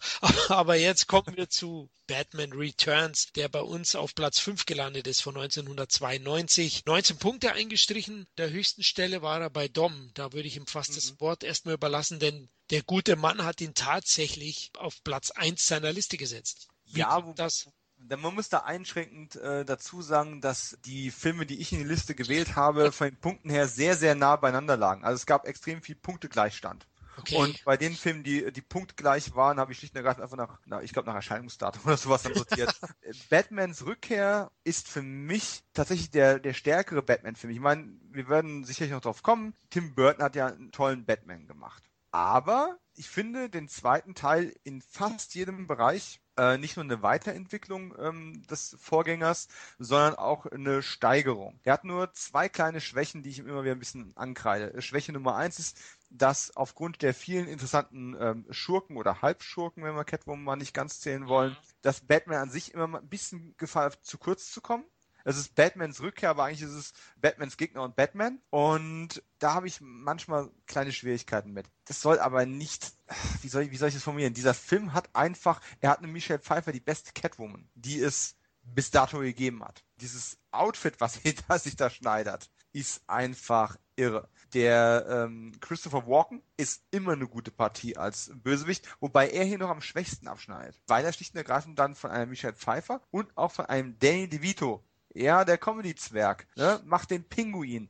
Äh, wir leben heute in einer Welt von, von der TV-Serie Gotham, wo ja eine ganz andere Art von Pinguin das Publikum spaltet, aber doch großflächig begeistert. Es gibt auch Leute, die damit nicht klarkommen, aber der macht ja eine irre Show. Aber damals hat man sich halt einfach ganz nah auch wieder an die in Richtung der Comics bewegt. Das ist so ein kleiner, knubbeliger, runder, regelrecht entstellter Charakter, der mit einer halbwegs vernünftigen und empathisch ausgerichteten Backstory eigentlich äh, seinen Racheplan schmiedet und dann anfängt umzusetzen. Das ist ein nachvollziehbarer Schurke in jeder Beziehung. Und ja, der Film ist, der Film ist härter, der ist noch düsterer. Die Prince-Musik fehlt. Die hat zum ersten Teil irgendwie gepasst, aber sie hat mich doch manchmal ein bisschen rausgerissen, weil ich die Musik von Danny Elfman eigentlich viel passender für den Film fand und diese, diese ewige Popgedudel mich doch ein bisschen rausgerissen hat. Das hatte der zweite Teil alles nicht.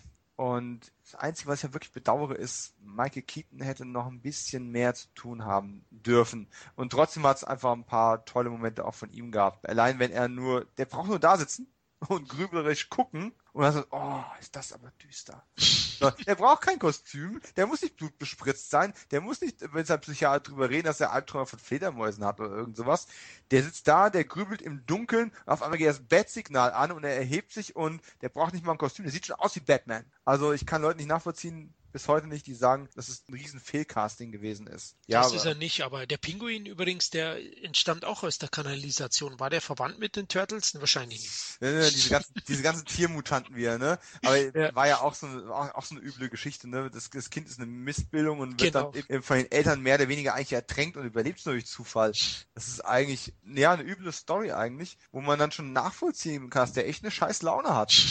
als er dann irgendwann mal wieder in die Gesellschaft zurückkommt und dann auch versucht, an, an Macht zu kommen und Rache auszuüben. Nachvollziehbar. Ja, er war ja auch recht blass und gewachsen ist er auch nicht so wirklich. Ne? Er ist leider ja. nicht in so, ein, in so ein radioaktives Bad gefallen, weil dann hätte Aber er jetzt Ausschub wieder Doomsday wahrscheinlich. Voll animiert. Ein, ein Riesenpinguin, der die Stadt platt macht. wieder Marshmallow Man, ja genau. Oh mein Gott. Aber das, das hat einfach alles schön zusammengepasst. Abgesehen, wie gesagt, von ein, zwei Kleinigkeiten, wo man sagen kann, okay, das ist genau mein zweiter Schwachpunkt, den ich, ich habe vorhin nur einen genannt, nämlich dass Batman eigentlich fast ein bisschen zu sehr an den Rand gedrängt wird von den vielen Schurken. Und da haben wir auch schon das zweite Problem. Für mich hätte es die Christopher Walken-Rolle nicht unbedingt gebraucht. Das ist mir echt weh, es zu sagen, weil ich Christopher Walken einfach super finde und auch ein super Bösewicht natürlich ist. Aber äh, im Prinzip hätten mir der Pinguin und Catwoman vollkommen gereicht den äh, Max Shrek oder wie er hieß, äh, hätten wir jetzt nicht nur als, als drittes Element gebraucht. Das ist auch einer von meinen Kritikpunkten. Bei mir ist ja Batman 1 steht über Batman Returns. Also ich finde den etwas besser, weil er eben ja den Charakteren mehr Zeit gibt. Also vor allem auch Batman, die Origin Story finde ich einfach toll da. Und ich finde ihn ein bisschen überfrachtet. Wie du gerade sagst, Teil 2 ist ja auch relativ lang. Ich glaube, der geht so 160 Minuten auch um den Dreh. Mhm. Und die drei Bösewichter nehmen einfach zu viel Raum ein. Kevin, wie fandst du Batman Returns? Äh, großartig. Oh. Hm. Weil äh, du musst die Liebe im Detail, muss man einfach mal sehen, die Tim Burton da äh, auf die Bühne zaubert, ja. Ob das jetzt die kleine Pinguin-Armee ist, ja. Das ist alles so, wirkt alles auch so verspielt. Also ich kann Leute jetzt auch verstehen, die sagen, ey, Alter, jetzt kommt der Pinguin da mit so einem Entenfahrzeug rangefahren und dann hat er noch ja. sein, äh, seinen Regenschirm, mit dem er fliegen kann. Das ist teilweise sowas von absurd, aber andererseits auch so, so Comic. Das ist Comic. Weißt du, mhm. das ist einfach so liebevoll, einfach so Fantasy irgendwie, ja? So wie ich es liebe. Und Tim Burton ist einfach auch ein Visionär, ja? Weißt du, der hat, der kann eine Atmosphäre zaubern und eine, eine Bühne zaubern. Also man erkennt sofort, dass es von Tim Burton gemacht ist. Ist sein Markenzeichen. Du erkennst sofort, ob du einen äh, Tim Burton Film vor dir hast. Vielleicht bei, bei Filmen wie ähm, Planet der Affen vielleicht nicht, da erkennt man nicht unbedingt den Tim Burton-Stil raus, weil es eine Auftragsarbeit wahrscheinlich ja. war. Aber bei solchen Filmen, du erkennst den Tim Burton-Style. Der ist einfach wunderbar. Und ich finde, wie ihr es ja gerade gesagt habt, äh, Catwoman und ähm, Carpelpot, oder wie heißt er? Also allein ja, der Name, da muss man ja. drauf kommen, ne? Oder Carpenpot. Da muss man einfach mal sagen, ich finde schön, dass sie sich zu viel Zeit gelassen haben. Ja, okay. Dann der dritte Charakter mit Christopher Walken ist dann vielleicht zu viel, aber letzten Endes ist er ja sozusagen der Verteiler. Also es geht ja alles über ihn letzten Endes. Ja? Über, mhm. über ihn entsteht ja letzten Endes Catwoman weil er die aus dem Fenster schmeißt. Und äh, über ihn läuft es ja auch, läuft ja auch die Sache mit, mit dem äh, Pinguin letzten Endes. Von daher, wenn die beiden dann ins Spiel kommen, zieht er sich ja auch so ein bisschen zurück, sage ich jetzt. Mm. Also ich finde schon, dass es passt. Es ist vielleicht ein bisschen zu lang und ausgiebig, aber es ist ja auch schön, wenn schon Charaktere erzählt werden. Ja, dann bitte doch Figuren, die man noch nicht kennt. Bei Superman kenne ich die Story schon. Das wurde im mhm. Superman 1 super erzählt. Da habe ich auch immer Angst bei Neuverfilmungen. Ey, schon wieder, schon wieder und schon wieder. Und Spider-Man auch schon wieder und schon wieder. Ja? Aber gerade bei den beiden vom Pinguin kannte man bis dato nichts von Catwoman eigentlich auch nicht. Und dann finde ich schön, dass man sich so viel Zeit nimmt. Das ist wirklich liebevoll erzählt worden, dann wie sie nachher den Batman auch abschleckt. Also sie ist ja wirklich, sie spielt ja wirklich eine Katze irgendwo. Ne? Hm. Super gespielt von Michelle Pfeiffer, super sexy. Also einfach eine sexy Frau, ja. Also die war nie wieder sexy, so sexy. würde ich schon fast sagen, ja. Ja, die war nie wieder sexy, wie wir die will. Und ich mag das ganze Setting, diese Bühne, die Atmosphäre, die Liebe zum Detail. Das Weihnachtliche. Ja, und das hat dieser Film. Vielleicht fehlt so ein bisschen die Action-Komponente. Also so richtig viel Action ist ja eigentlich nicht drin. Ja. Das mag sein. Aber wenn, wenn irgendwas passiert, dann ist es einfach auch gut gemacht. Und es ist stylisch gemacht und es ist übersichtlich gemacht und ist nicht überfrachtet. Und das mag ich einfach so. Und darum finde ich auch, obwohl ich Batman 1 sehr, sehr mag. Ich weiß, eigentlich stehen die bei mir im gleichen Level irgendwo, ne? Mhm. Aber ähm, Batman Returns muss man sagen, ist kein müde Abklatsch. Nein, im Gegenteil, der hat das Ganze wirklich hervorragend äh, weitererzählt und die Geschichte von Batman einfach, also wo andere eben eine müde Kopie machen würden, da haben, haben sie sich bei dem wirklich Gedanken gemacht. Ja, Batman kommt zu kurz, das stimmt. Also hätte ich mir auch ein bisschen mehr gewünscht. Allerdings hat man ihn dafür in Teil 1 sehr schön eingeführt. Und von daher kann ich mhm. damit sehr, sehr gut leben, muss ich sagen. Also ich finde Batman Returns, überhaupt Batman 1 und 2, wie auch Superman 1 und 2, sind für mich die besten Verfilmungen vom jeweiligen Comic-Charakter. Ja, also die Atmosphäre und auch der Look und das haben ja, ja beide Batmans. Sie sind genial. Tim Burton ist ein Genie, ja. Du hast das schon angesprochen, man sieht ja dann im Winter weiße Pracht dann in Gotham. Mhm. Toll, also unglaublich stimmungsvoll, fantastisch. Kein Vergleich dann zu den Fortsetzungen von Joel Schumacher, die wo mhm. dann eher klamaukig und kindgerecht daherkommen und bunt, ja. Da fehlt es dann der Düsternis. Ich meine, Batman Robin schießt ja am Ende dann einen Vogel ab, also bei ja, ja. Batman Forever ging es ja noch irgendwie, ja, wo ich sage, okay, hat mich mich unterhalten, aber Batman und Robin und Arnie als Mr. Freeze, das war ja dann, das war Obwohl, zu viel. der gefiel mir noch. Er war mir sympathisch. Auch seine Hintergründe, genau wie es beim Pinguin ist, konnte ich nachvollziehen. nachvollziehen. Mhm. Also bei Batman und Robin fand ich, Schwarzenegger war der beste Part. Fand ich. Ja, er hat ein bisschen arg viele One-Liner, die ja. teilweise richtig schlecht waren, aufsagen müssen. Aber ich würde sagen, das Problem von, äh, von Batman und Robin ist definitiv nicht arg. Da gibt es ganz andere Probleme. Das stimmt insgesamt, ja. Aber er ist auch ein Problem für mich in dem Film. Äh. Aber lass uns zu Batman Returns zurückkommen. Also wirklich ja. Top-Film, das wollte ich jetzt ihm natürlich nicht absprechen. Aber da ich Batman auch in meiner Liste um einiges weiter oben habe, ist für mich Batman der etwas bessere Film an sich. Ich habe den im Kino dann gesehen, finde beide fantastisch. Die kann man eben auch als, als Gesamtheit sehen und die sind auch stimmungsvoll. Aber Batman 1 hat mich damals etwas mehr beeindruckt. Die Ursprungsstory war einfach, es war die erste, die ich wirklich im Kino gesehen habe. Und und die ist einfach fantastisch und Jack Nicholson spielt Joker auch verdammt geil, wobei die Bösewichte hier auch gut sind. Ich hatte ja im Vorfeld schon ein bisschen Angst. 80 Millionen Dollar hat die Produktion damals gekostet. Also war einer der teuersten Filme.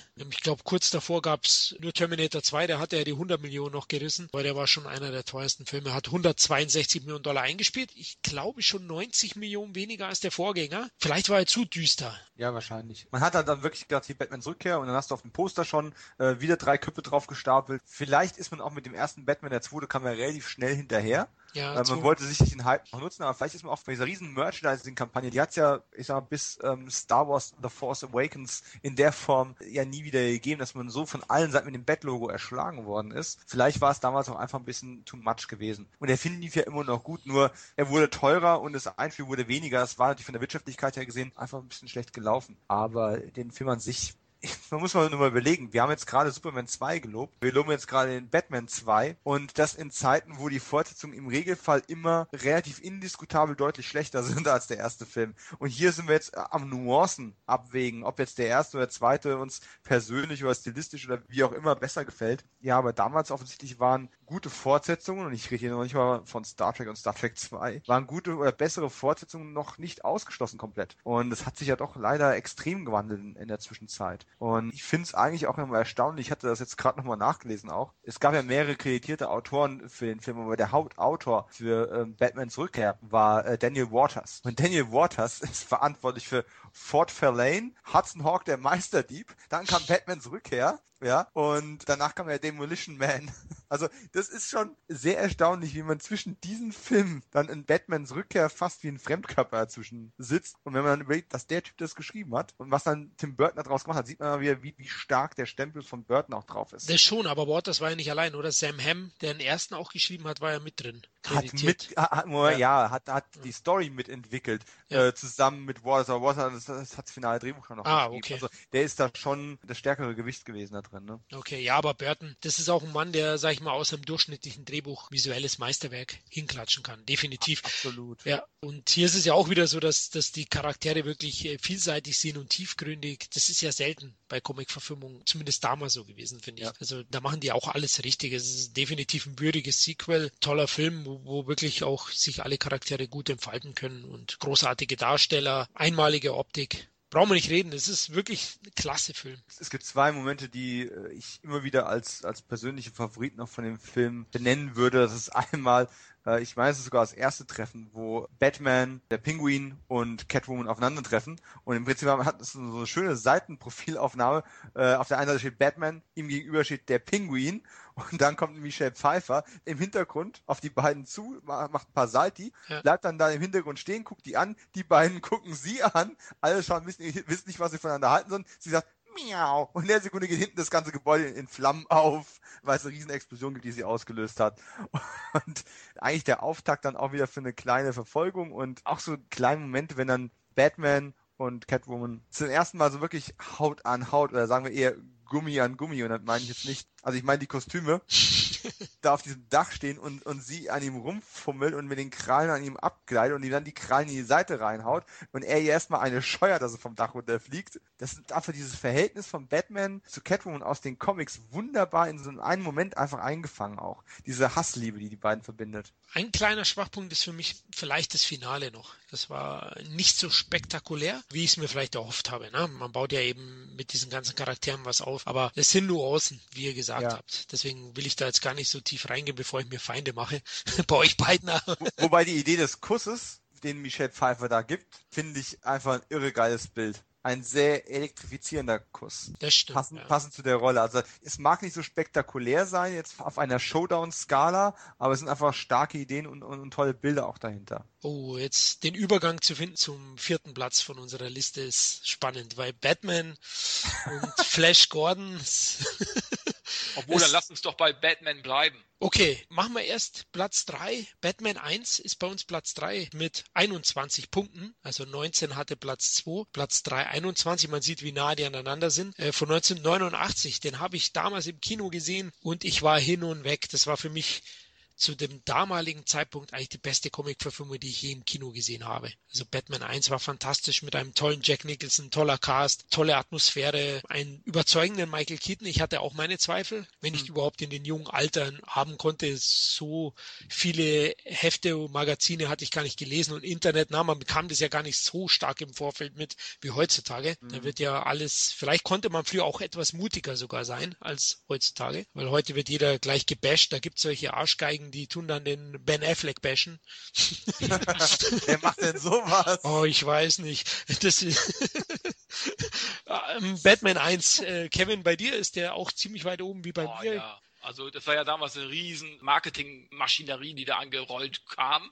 Gut, in Deutschland hat er letzten Endes nur eineinhalb Millionen Zuschauer gehabt. Eigentlich, wenn du bedenkst, wie viel Werbung gemacht wurde, ist es eigentlich relativ wenig gewesen an Zuschauerzahlen jetzt gesehen. Ne? Aber ähm, ja, Jack Nicholson hatte ja richtig, ich weiß gar nicht, wie viel Prozent er an dem Film gehalten hat. Richtig ich meine fünf Prozent, aber ähm, das war einfach sehr, sehr viel wert, weil da ja Millionen ja. mit dem Merch gemacht worden ist. Richtig, genau. Also, ähm, aber wie gesagt, allein wenn er dann die ersten zehn schon, weil er, wo er diesen Typen da an den Kragen äh, fasst und sagt, ich bin Batman. Ja. Also richtig geil, da kommt Gänsehaut-Feeling hoch und das ist wieder ein typischer Tim Burton. Da kommt nicht diese ganze Verspieltheit drin vor, wie es jetzt auch bei Batman Returns der Fall ist. Aber trotz alledem ist es einfach eine Atmosphäre, eine Düsternis irgendwo. Und äh, Michael Keaton ist einfach unheimlich sympathischer Batman. Also ich hätte ihn jetzt vielleicht auch nicht als erstes äh, für die Batman-Rolle vorgesehen irgendwie. Ne? Die, mhm. Aber letzten Endes, jetzt wo er sie dann gespielt hatte, hätte ich mir auch keinen anderen wünschen wollen. Da muss ich ganz ehrlich sagen. Ne?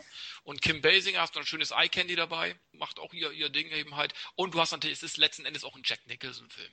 Also der Joker ist einfach für mich der beste Joker aller Zeiten. Nichts gegen Heath Ledger. Ist ein ganz anderer Joker. Auch ein Psychopath, aber einfach ein anders gespielter Psychopath während Jack Nicholson eben halt eben den, in Anführungsstrichen, witzigen Psychopath raushaut. Den Comichafteren, ja. Den Comichafteren, genau. Ne? Also er hat ihn einfach ganz anders gespielt und wunderbar, also kann ich mir hundertmal hintereinander angucken. Einfach wunderbar gemacht und am Ende auch die Szene in der Kathedrale, wo er dann eben halt noch so eine Art hm. Gedicht äh, erzählt irgendwie, ne? Das Hast du jemals mit dem Teufel getanzt? Genau, und dann tanzt er da. Also er ist quasi kurz vor seinem Tod, Batman ist hinter ihm her und er tanzt mit ihr noch. Also er ist einfach einfach so verrückt, weil er denkt, er ist einfach unbesiegbar. Er, er, er wird die Situation schon meistern irgendwie. Wie ja? fandet ihr sein Dauergrinsen, das Make-up? Ja, klasse. Irre. Irre, ja, genau. Also das fand ich ein bisschen bei Ledger ein bisschen realistischer, ein bisschen ja, besser aber, vielleicht. Aber der Joker muss nicht realistisch sein. Da hast du recht. Nein, aber er muss, er setzt sich eine Brille auf und sagt, würdest du jemanden mit der Brille schlagen? Bumm. ich meine, das ist doch der Joker. Das ja, ist, natürlich. Solche Witze macht ein Joker irgendwo. Ja. Nein, Kevin, das Schau. ist Jack Nicholson. ja, Aber das ist einfach fantastischer Film und für mich wirklich auch eine zeitlose Comicverfügung, die auch gut gealtert ist. Hm. Finde ich jedenfalls. Was mich da auch überrascht hat, ist, dass, dass der Film ja sowohl der Heldenfigur als auch eben den Gegenpart Jack Napier genug äh, Freiraum gibt und, und beide praktisch auf dem Weg verfolgt. Und dadurch, finde ich, bekommen beide unglaubliche Tiefe, treffen aufeinander. Du hast recht, Keaton ist genauso genial eben wie Nicholson. Vicky Whale, ne, ja, gut, ist ein Eye-Candy, mehr auch nicht. Wie fandet ihr Jack Ballin oder Billy de Williams als Staatsanwalt Dent? Dominik, wie fandst du den Kampf? Uh, ja gut, Dent war, ich weiß nicht, ob das ein, sorry, ob das ein Quotencasting war, aber es war, ne, es war einfach, er hat, man hat aus der Figur nicht viel gemacht. Ja. Ja, es war verschenkt. Nichts gegen Billy D. Williams. Ich würde Billy D. gerne mal wieder in einer größeren Rolle sehen, aber es hat einfach nicht wirklich gepasst. Man hat die Figur zwar drin gehabt. Also für so einen kleinen Cameo, nur um den Fans mal zuzuwinken, war die Rolle schon wieder zu deutlich da aber um sie, ja, um sie als, als echten Charakter noch mit einzubeziehen, mein Gott, der Assistent von Vicky Vale hatte mehr zu tun, wesentlich mehr. Und das war keine bedeutsame Rolle. Also das fand ich tatsächlich irgendwie ziemlich verschenkt. Da hatte ich mehr Spaß an Jack Nicholsons Handlanger, wie auch immer der jetzt ähm, äh, gehießen hatte. Das war ja auch Jack Nicholsons Wunschbesetzung, dass, dass der da mit, mit reinkommt, mit ihm da rumkalaut, weil es persönlicher Freund ist. Das hat aber auch wunderbar gepasst. Ich hatte ihn nicht im Kino gesehen wie ihr, äh, leider. Ich wollte und ich war total heiß. Ich weiß noch, die ganze Story des Films wurde in der Fortsetzungsgeschichte in der Fernsehzeitung erzählt, über Wochen hinweg. Mhm. Und dabei wurde parallel noch Merchandising äh, angepriesen. Es war irre. Und du hast Gewinnspiele gehabt, wo du dann Baseballkappen mit, mit Batman-Logo und alles Mögliche gewinnen konntest. Und ich durfte ihn aber nicht sehen. Ich war damals irgendwie, was ich, neun Jahre alt und es gab ein striktes Verbot, da ins Kino zu gehen. So. Und ich habe dann das, kurioserweise gehört das verboten nicht äh, für äh, Batman äh, das Buch zum Film. ich hatte das Buch zum Film gekauft, habe das gelesen und dann kam der Film irgendwie, was ich zwei, drei Jahre später im Fernsehen. Und da habe ich ihn dann zum ersten Mal gesehen. Es gibt ein paar Sachen, die mich daran stören und wo ich auch sage, ja, der Alterungseffekt ist dann doch an manchen Stellen schon da. Und das ist, äh, sorry, das jetzt zu sagen, wenige Tage nachdem er gestorben ist, aber The Artist formerly known as Prince, diese Musik hat mich dann teilweise doch genauso rausgerissen wie manche Hip-Hop-Geschichten aus Turtles. Und äh, es datiert den Film auch ziemlich deutlich. Das ist halt auch noch so das andere Problem diese ganze Corto Maltese-Geschichte, dass Vicky Vale noch irgendwie eine halbwegs eine Kriegsreporterin sein musste, ist schön, dass man der Figur ein bisschen Tiefe geben wollte und hat auch zur Düsternis des Films beigetragen, aber es waren so Sachen, die haben mich dann doch immer so ein bisschen befremdlich gestimmt in dem Film. Das weiß ich nicht, ob ich die so gut finde. Rein von der Produktionsseite her, Michael Keaton, der war bekannt als Comedian, als Mr. Mom und wir sind immer noch in den späten 80ern, wo Typen wie Stallone und Arnold Schwarzenegger auf einmal Riesenkarrieren machen. Ich kann total verstehen, dass die Studios damals gesagt haben, hey, wir machen jetzt Batman, wir holen diesen frischen Typen Tim Burton dazu und dann, keine Ahnung, Schwarzenegger als Batman. Muskelpaket. Der braucht keine, keine Muskeln am Kostüm, der hat, bringt die Muskeln so mit. Und dann ist da eben ein Tim Burton, der sagt, nee, nee, ich möchte meinen Kumpel aus Beetlejuice. Wie, welchen Typ aus Beetlejuice? Naja, Mr. Mom, ne? Michael Keaton.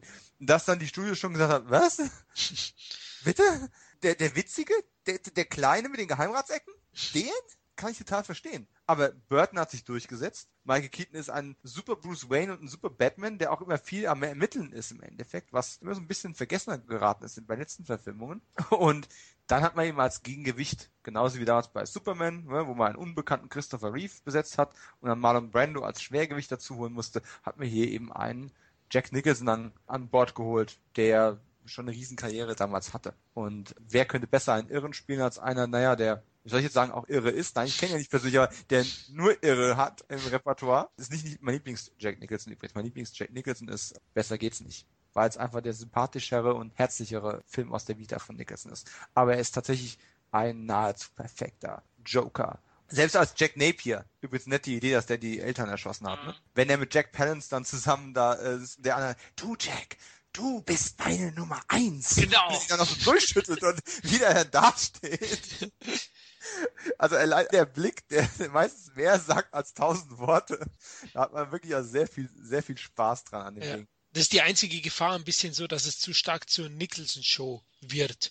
Also ja. es ist am Ende zum Glück nicht ganz so geworden, aber er zieht das Ganze schon ziemlich auf sich. Ja. Der Film ist ja weniger, weniger bunt jetzt vielleicht, wie man von einer Comic-Verfilmung erwartet, sondern Burton hat ja mit der 35 Millionen Dollar Produktion ja eher auf Düsternis gesetzt, was wir alle toll finden. Und der humorvolle Unterton kommt eigentlich eher von dem gehässigen One-Linern vom Joker und eben von ein paar trockenen Sprüchen von Keaton. Ne? Mhm. Keaton kann gut bestehen. Also ich hätte es auch ehrlich gesagt nicht gedacht, weil ich kannte ihn auch nicht, denn bei Beetlejuice erkennt man ihn ich ja gar nicht so wirklich. also ja. ich hatte den Film zuvor gesehen, fand den auch toll, fand den auch total durchgeknallt und war seitdem auch äh, sehr interessiert am Burton, halt ihn auch für einen der ganz großen Visionäre, wie Kevin gesagt hat. Also ein ganz toller Regisseur, der, der leider in den letzten Jahren immer hm. wieder mal schwächere Filme abliefert, aber wir kennen das von vielen Regisseuren, dass sie irgendwann mal nachlassen. Aber ansonsten ist Burton einfach ein Riesengewinn und es war absolut die richtige Entscheidung von Warner. Persönlich Lieblingsmomente von euch? Ach, ich finde das Finale großartig am Kirchturm. Also generell mhm. die ganze Sequenz herrlich. Ja, ich persönlich liebe ja diesen Moment, wenn er Vicky Vale zum äh, ersten, zweiten, dritten, vierten Mal rettet und äh, sie in dieser Gasse sind und er diesen Steg da oben sieht. Wie viel wiegen sie? Äh, so etwa 108 Pfund. Und er, er will sich jetzt mit ihr dann da hochseilen und er hängt irgendwann die Seilwinde fest, weil sie zu schwer sind. Und er, er lässt sich runterfallen, sie schießt nach oben in Sicherheit, ne? Er macht die Bad Guys dann fertig da unten, sie will abhauen und auf einmal steht er vor ihr, sie wiegen mehr als 108 Pfund. das darfst du keiner Frau sagen. Aber es gibt bei ihrem Gewicht an, ja. rechnet mal schnell ein paar Kilos runter, während sie gerade in Lebensgefahr sind. Kevin, wie fandst du das Batmobil? Das war mal ein richtig geiles Gefährt, ha? Ja, sah geil aus, stylisch. Gut, okay, da merkst du eben halt schon, wo er dann diese Sicherheitsvorkehrungen vornimmt, indem er dieses Schutzschild ja. über dieses Fahrzeug, gut, das sieht natürlich heute nicht mehr so toll aus, ne? Ja. Aber das Fahrzeug selber fand ich schon ziemlich geil, ne? Und dann im krassen Gegensatz die Autos vom Joker, diese lilanen, keine Ahnung, Chevrolets, keine Ahnung, was das waren. Also es ist einfach köstlich. Der Film ist einfach köstlich. Und dann, wo er mit seiner Riesenpistole, mit diesem langen Rohr sozusagen vorne, dann auch noch das Batwing abschießt, ja. Das sieht so bescheuert aus aber es passt dann auch wieder so gut. Das ist eben halt so skurril. Das ist eben typisch Tim Burton. Ich kann auch gar nicht sagen, was meine Lieblingsszene ist. Also es gibt wirklich, eigentlich ist ja fast jede Szene, in der Keaton oder Nicholson auftauchen, gut. Jetzt muss ich so böse sein. Wir hatten es ja im Batman-Podcast auch, mussten wir alle äh, sagen, was unsere Lieblings-Batman-Verfilmung ist oder Batman. Kevin, jetzt frage ich dich, ist es diese Batman-Verfilmung oder? Eins und zwei, ja. Eins und zwei, also vom Burton sind deine Lieblings-Batman-Filme? Die beiden von Burton sind die sind für mich die absoluten Highflyer von Batman. So würde ich, so will ich Batman sehen. Nichts gegen die Nolan-Dinger. Eins und zwei fand ich auch gut. Mhm. Drei vergesse ich mal lieber ganz schnell. ähm, ja. Aber Nolan ist für mich, kann es gar nicht sagen, es ist einfach was anderes. Es ist eine andere, komplett eine andere Schiene. Ja, und ich mag eben halt lieber dieses Fantasy-mäßige, während Nolans Dinger ja eher auf die Realitätsschiene fahren, sage ich jetzt mal so. Ich mag einfach Comic-Verfilmungen, die mehr Fantasy sind. Das ist ein guter Ansatz, weil ich mag ja Dark Knight am mhm. liebsten, wisst ihr, und auch ich mag Dark Knight Rises. Ich sag's nochmal, Leute. Ich weiß, es kommen wieder E-Mails, die mich rauswünschen aus diesem ja, Ich schreibe dir nachher auch eine. ich hab's gerade abgeschickt. aber ich muss ihn einfach verteidigen. Also ich finde die Nolan Batman-Filme noch besser, weil ich eben diesen Realismus, hast du schön gesagt. Das ist halt der Unterschied. Ich mag eben die Burton auch unglaublich gerne, aber mir gefällt halt dieser, dieser Realismus-Touch etwas besser. Deswegen gefällt mir auch Ledger, auch wenn ich Nicholson fantastisch finde. Ich glaube, der war auch Oscar nominiert damals, aber glaube ich sogar als bester Hauptdarsteller. Er war ja auch der Hauptdarsteller, nicht Keaton. Ja, richtig. Ich wollte gerade sagen, da sieht man auch äh, die Verteilung. Ja, Ledger hat den Oscar bekommen als bester Nebendarsteller, als Joker und mir gefiel Ledger auch etwas besser in der Rolle, aber es passt halt auch zum ernsthafteren Ton, authentischeren von der Dark Knight-Reihe. Trotzdem liebe ich auch die Filme, sind auch recht günstig zu bekommen, oder? Dominik, glaube ich, die Batman-Filme auf Blu-ray. Die alten? Ja, es ist Warner. Warner. die haben ja irgendwann mal schöne Special Editions rausgehauen. Als DVD waren es sogar jeweils zwei Discs. Bei Blu-ray weiß ich es gerade gar nicht. Die gibt es auch relativ günstig, sind schöne Dokumentationen mit dabei. Und die gehen auch im Gegensatz zu den Nachfolgern, ich meine, Batman Forever haben wir schon gesagt, den kann man sich auch noch angucken, aber schon da fängt es an, dass dann irgendwelche Dinge, die überhaupt nicht bunt sein müssen, irgendwie auf einmal in Neonfarben erstrahlen. Ja. Und ja, Batman Robin, sorry, ist halt einfach eine der miesesten Comic-Verfilmungen aller Zeiten. Den kann man sich nicht mal mit einem Trash-Faktor schönreden, weil dann kann ich mir auch wirklich Batman hält die Welt in Atem aus den 60ern angucken. Die hatten wenigstens noch gute Gründe, so cheesy zu sein. Ja, ein Charme noch gemäß. Ja. ja, das stimmt. Gut, sind wir durch mit Batman, oder? Wie fandet ihr, weil ich habe jetzt schon mein Statement dazu abgegeben, wie fandet ihr die Prince-Musik zum Film?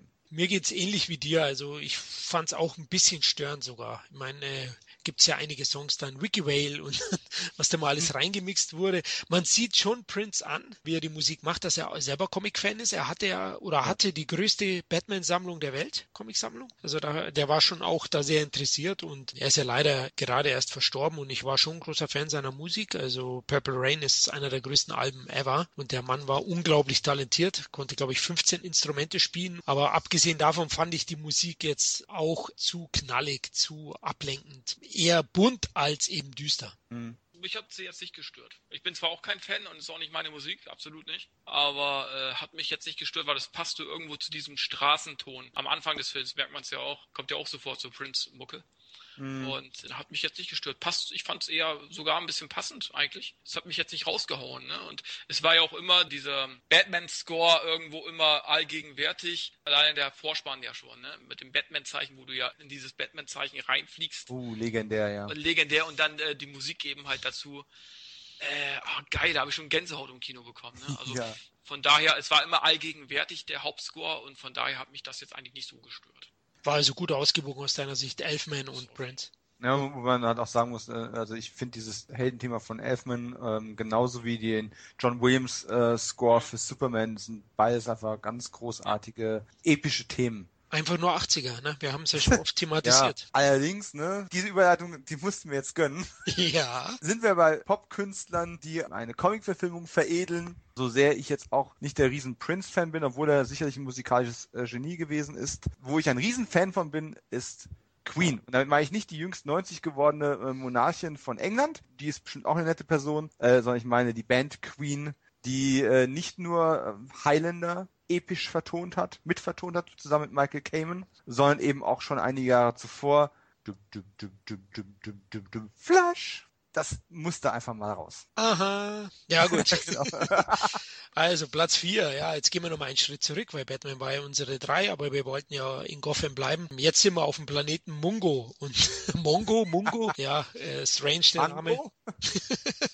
ähm, ja, Mango ist, glaube ich, ein Modeladen, ne, mittlerweile. Da muss ich auch öfters rein, den Planeten verstehe ich auch nicht mit meinen Frauen, ja, aber da gehe ich lieber woanders hin. Ja, Flash von 1980, ich glaube Dino De Laurentiis, der berühmte italienische Produzent, hat hier produziert und ja, hat ein ziemlich trashiges Werk abgeliefert. Ähm, Regisseur war ja Mike Hodges. Ich weiß gar nicht, hat er noch viel danach gemacht? Uh, nicht, dass ich wüsste. Also er hat bestimmt irgendwas gemacht. Popeye, meine ich. Echt? Ehrlich? Doch, ich glaube schon. Also straf mich Lügen. Wir okay. mogeln jetzt, ich google es gerade. Ja, genau. Aber es kommt mir jetzt irgendwie gerade, schießt mir gerade im Kopf. Ich weiß es nicht.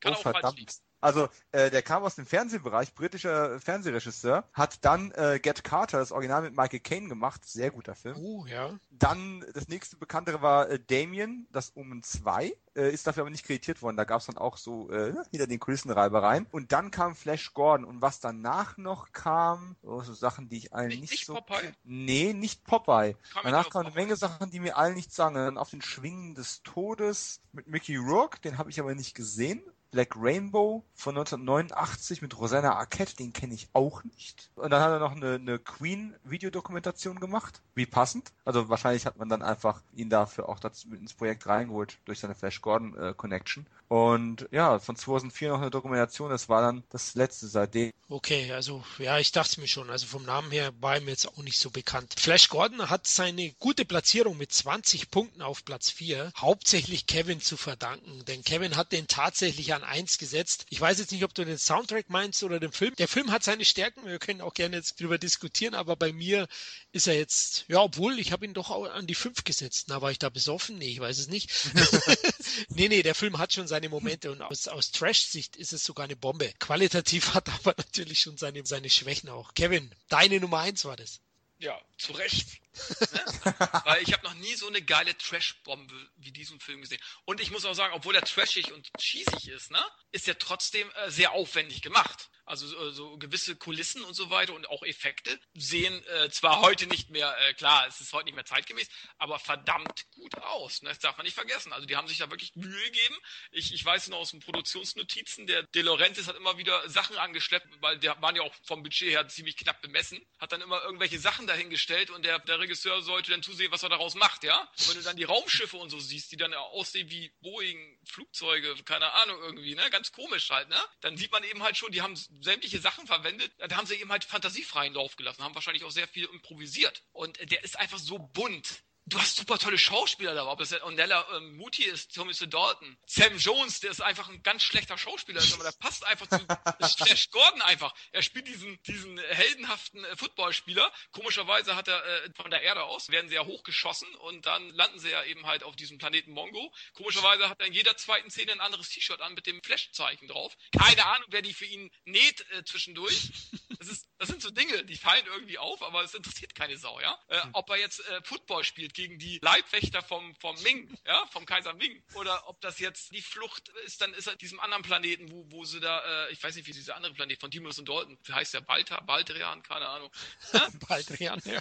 Äh, ja ne? Also das ist einfach geil gemacht. Da kommt dieser Nebel, da wird auf einmal so ein, so ein roter Nebel rausgeschossen und dann diese Schlachten, äh, Luftschlachten mit diesen äh, Flügelmenschen gegen die Armeen und so weiter und so fort. Also da kann man mal sehen, kein Kind könnte das besser sich in der Fantasie ausmalen, wie dieser Film ist, letzten Endes. Das sind einfach Kindheitsfantasien, die da irgendwie ausgelebt werden, ja? Also auf sowas kommt sonst keine Sau irgendwie. Es ist zwar eine Comicverfilmung, klar, es gibt eine Grundlage, aber trotz alledem, da muss man erstmal drauf kommen, fliegende Menschen gegen irgendwelche Raumschiffe, die sie wie Flugzeuge aussehen aus, der, aus dem Zweiten Weltkrieg.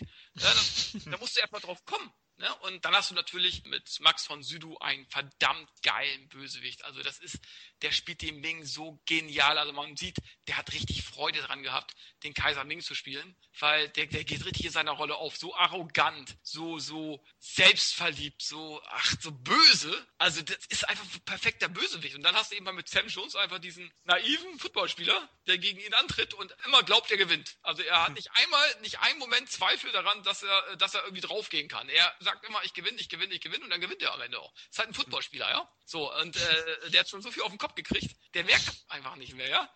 Diese positive Energie, die er aufbringt. Ne? Und das ist, also ich mag diesen Film von Anfang bis jetzt bunt, schrill, trashig, cheesig, hat tolle Schauspieler irgendwie zu bieten, die alle zusammenpassen irgendwie. Dann diese, diese rechte Hand von Ming, dieser, dieser komische mit dieser goldenen Maske drauf. Keine Ahnung, wer den gespielt hat. Der ist auch so, so abgrundtief böse und äh, steht ja auch immer auf Vanella Muti, der dieser heimliche Verehrer von ihr und quält sie dann auch entsprechend, als er merkt. Also er, er sagt, kriege ich die Freigabe, alles zu tun, um die Wahrheit aus sich herauszukriegen. Und sagt Ming, klar, mach, was du willst. Ja, das macht er dann richtig mit Freude, ne? weil es ist irgendwie ist so ein bisschen veranlagt irgendwie, die, die Leute zu quälen. Ach, der Film macht einfach Spaß. Und dann natürlich der Soundtrack von Queen, Flash. Was mich aber überrascht, weil du jetzt sagst, das Ganze ist gewisserweise trashig und sie haben viele Sachen herschaffen müssen. Der Film hat aber ein offizielles Budget von 35 Millionen ja. Dollar gehabt. Also. Aber da kann man mal sehen, wie aufwendig die Kulissen dann eben auch waren. Ne? Wir haben zwar viel improvisiert und teilweise, ich habe es eben halt in den Produktionsnotizen auch gelesen, teilweise wussten sie am nächsten Tag gar nicht, wie sie die nächste Szene drehen sollten, weil irgendwelche Sachen fehlten. Aber man sieht eben halt auch an den Kulissen, dass es doch sehr aufwendig war. Man denkt ja eben halt nur an diesen, am Ende dieses Raumschiff, was in diesen Palast reinfliegt. Ne? Und dann der Kaiser aufgespießt wird zum Beispiel. Ne? Das ist ja alles wirklich aufwendig gemacht worden, die ganzen Studios da zum Beispiel, ne? die ganzen Kulisse. Man sieht eben halt schon den Aufwand, obwohl es auch trashig wirkt. Also es ist ein trashiger Aufwand irgendwie. ein aufwendig gemachter Trash-Film, kann man schon fast sagen. Ja, Man war ja auch nichts anderes. Bloß im Style der 90er. Ja, Flash Gordon, ich glaube, da war sich auch De Laurentiis und der Regisseur nicht so ganz einig, was ich glaube ich gelesen habe. Deswegen, da sind da plötzlich Leute gekommen, Kulissenbauer und alles Mögliche. Da war man sich, was ich mal so gelesen habe, glaube ich, nicht ganz einig zwischen Regisseur und Produzent. Deswegen. Also der, der könnte auch in die, in die Vita von Canon irgendwie passen, der. Ja, das stimmt. Und, und, Amerika kam er ja leider auch nicht so gut an. Der hat ja nur 27 Millionen, aber dafür umso mehr in Europa, gerade Deutschland und Frankreich. Also in Deutschland hat er, glaube ich, zweieinhalb Millionen Zuschauer gehabt, war in den Top Ten des Jahres sogar drin. Also. Ja, der ist richtig gut gelaufen. Ich glaube, ja, so, so um die zwei Millionen. Also ich finde den auch vom Trash-Faktor ist das eine Bombe, ja. Und es ist alles andere als ein guter Film. Hm. Aber es ist ein unglaublich unterhaltsamer Film, wenn man auf sowas steht. Und du hast schon recht, durch diese grelle Art, das knallbunte, dem sehr, sehr guten Ming, gebe ich dir auch recht. Sam Jones, da können wir uns drüber streiten. Ja, als Naivling in einem Trash-Film passt, ansonsten würde ich ihm einen Kick-Ass geben. Ähm, also er hat ja auch keine große Karriere hingelegt. Ich glaube, er war mal in der Fernsehserie Highwayman oder so. Oh, Highwayman war toll. Ja, war nicht schlecht mit dem Truck, ne? Also der war auch purer 80er, 90er Trash. Ja. Aber er hat auch viel Atmo gehabt. Stimmt, ja. Anscheinend hat Jones die eingeatmet, ja. Und in, in, in Ted hat er ja wirklich nochmal schön den Flash Gordon Charakter gespielt. Das fand ich richtig geil. Das war eine, das war, finde ich, so eine richtig geile Idee von den Machern.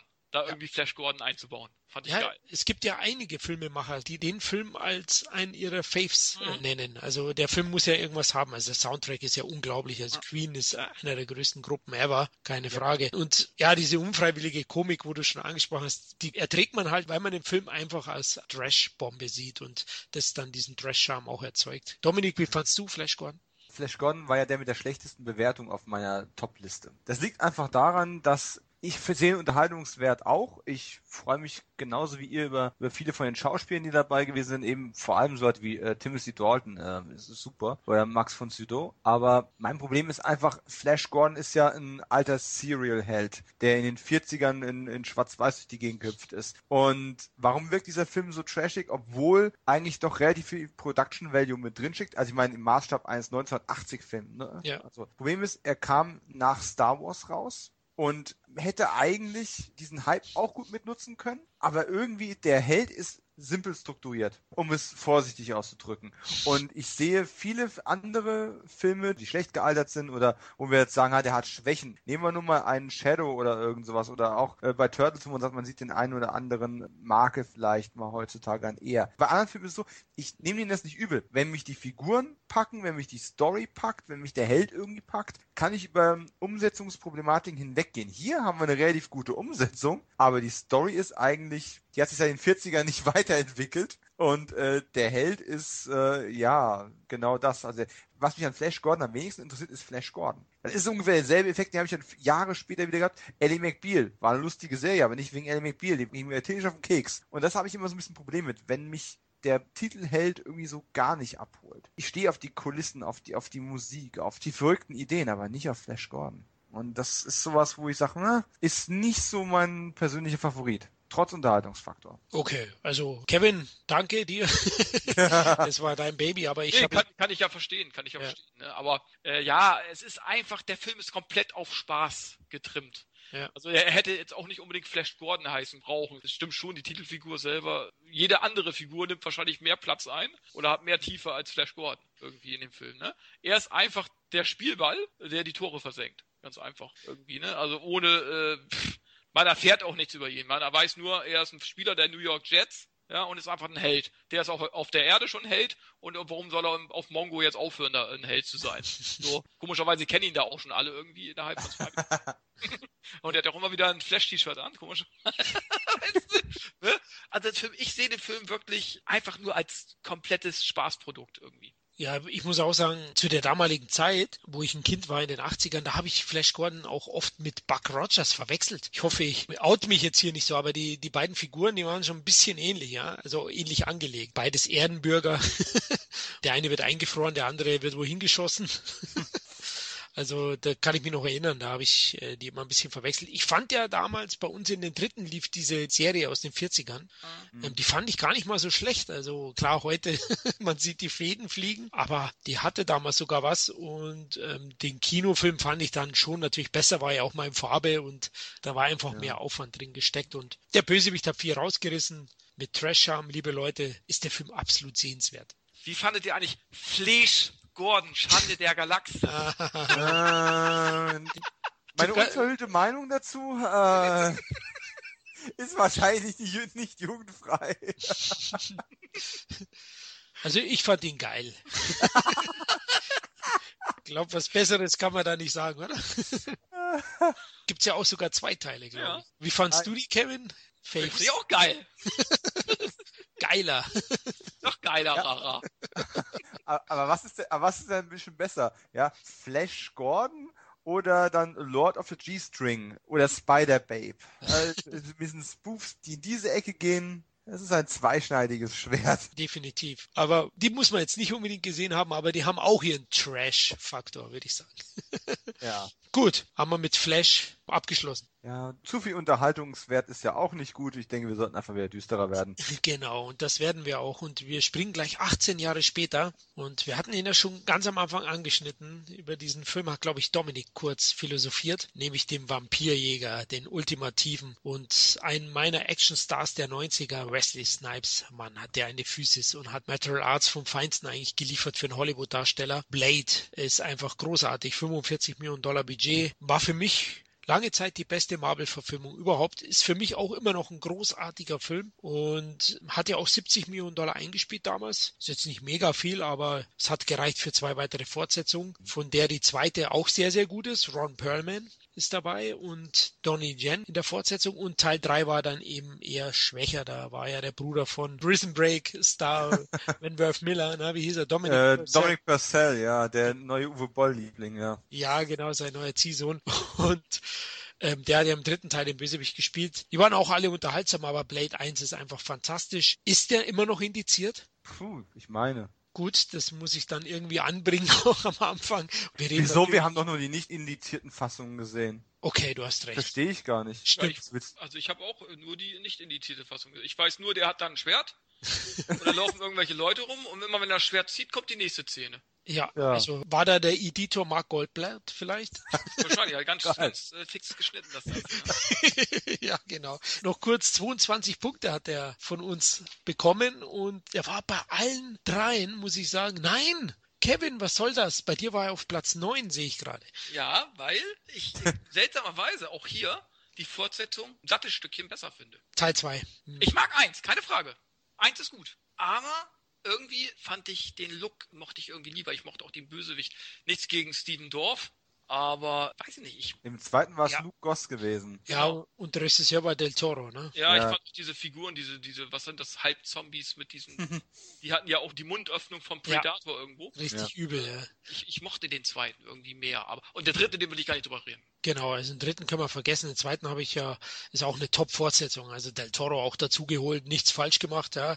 das war ja dann dieses Blood Pack, ne? Hat er ja dann gehabt, diese Truppe. Und ich weiß nicht, irgendwie Reaper hießen die oder so, glaube ich, die mhm. zweiten Teil. Aber Teil 1 hat mich damals geflasht, allein Flash. hat mich gegordent. gegordent hat mich der. Ähm, ich weiß noch im Kino damals, dieser Techno-Sound. Ich bin jetzt nicht der große Techno-Fan, aber in der Disco die Sequenz, Hammer, Hammer. Und wie gnadenlos er vorgeht in der Version, die wir alle nie sehen konnten. Aber man hört es halt so. Also es war herrlich, also fantastisch. Äh, ich fand auch wirklich Stephen Dorff einen guten Bösewicht. Snipes physisch absolut überzeugend und der Film war top. Norrington hat ja davor diesen, diesen B-Film gemacht, Death Machine, der eigentlich auch recht gut war. Habt ihr den gesehen eigentlich? Den habe ich. Der war auch schon gut. Wurde ja damals schon als neuer Ridley Scott gefeiert. Ne? Es geht sehr schnell. ähm, Soweit hat er es nicht geschafft, aber ein heute sehr stark beschäftigter Drehbuchautor für Comicverfilmungen war hier schon tätig, Dominik. Ja, oh Gott. Ja, und damals hat ihn noch keiner verflucht gehabt, ne? David S. der heute quasi alle Prügel einsteckt und ich meine, nicht mal unbedingt verdient, weil das liegt in den seltensten Fällen jetzt nur am Drehbuch, wenn ein Film wie Batman wie Superman so in die Hosen geht. Da haben einfach zu viele andere Elemente auch noch mit reingespielt. Aber höre ich da einen eigenen Autor sich zu retten? Nein, es, es, ist einfach ein, allgemeines Problem. Du wirst in den seltensten Fällen jemals erfahren, wie groß die Differenz zwischen äh, der Drehbuchvorlage und dem Film ist. Das muss nicht immer nur zum Schutz des Autoren sein. Es gibt auch genug mittelmäßige Drehbücher, die durch eine gute Umsetzung wahnsinnig gewonnen haben. Äh, und genauso gibt es eben auch gute Bücher, die bei weitem nicht das Potenzial in der Verfilmung ausgeschöpft haben. Und äh, genug gute Ideen, Ansätze waren in Batman wie Superman auch mit drin gewesen. Von daher, ja, man muss da immer vorsichtig sein, wo die Schuld zu suchen ist. Aber hier hat er nichts verkehrt gemacht. Blade war und ist als Comic relativ unbekannt, ist ja ein Marvel-Held, der so in den, wenn ich es richtig im Kopf habe, in den 70ern aufkam. Es ist in vielen Belangen interessant. Es ist ein schwarzer Comic-Held. Das ja. ist auch nicht so häufig vertreten. Das ist ein äh, sehr moderner, sehr hipper, sehr dynamischer Held. Es kommt auch nicht wie die Comicfilme rüber. Es könnte eigentlich auch ein, einfach ein, ein irre schneller, harter und kühler, der hat eine sehr kühle Atmosphäre, Vampirfilm sein. Punkt. Ohne, dass man das Wort Comic überhaupt erwähnt. Und deswegen wird er auch nicht so als Comic-Verfilmung äh, wahrgenommen. Äh, hat einen guten Cast, das wurde schon angesprochen, auch so kleine Nebenrollen, ne? auch ein, ein Udo Kier oder eine Pornosternchen Tracy Lords äh, tauchen dann nochmal mit auf. Ich mag den Film tatsächlich sehr, sehr gerne. Ich hatte mit dem Ende, ja, da gibt's ja auch zwei verschiedene Versionen von wie der, wie der Endfight dann ähm, wirklich aufgelöst wird. Das ist so ein bisschen, da hätte man sicherlich noch ein bisschen was optimieren können, aber es ist auch alles in Ordnung. Es ist ein guter Film. Ich habe keine Höchstwertung für den Film, obwohl er bei mir schon ziemlich weit oben auch in der Liste war. Kleinigkeiten, die mich so ein bisschen stören, ist, Es wurde so abgefeiert, dass es so ein ganz neues Konzept von Vampirjäger ist. Kein Holzpflock und ein Kreuz, sondern ne, Katana und äh, all möglichen Pistolen mit Silber geschossen, mit, mit all möglichen Tinkturen und einem Waffenmeister an der Hand. Äh, das wurde so als neuartig verkauft und das war es im Endeffekt halt auch nicht. Äh, nicht, weil es in den Comics schon mal gab, sondern weil eben auch selbst die Hammer Studios mit äh, Captain Kronos Vampirjäger mit Horst Jansson in der Hauptrolle äh, das alles auch schon vorgemacht haben. Ne? Das war auch schon ein sehr moderner Vampirjäger, der sehr moderne Vampire gejagt hat, der mit einem Degen und einem Samurai-Schwert durch die Gegend gerannt ist und selbst auch ein, Mischlingsblut hatte.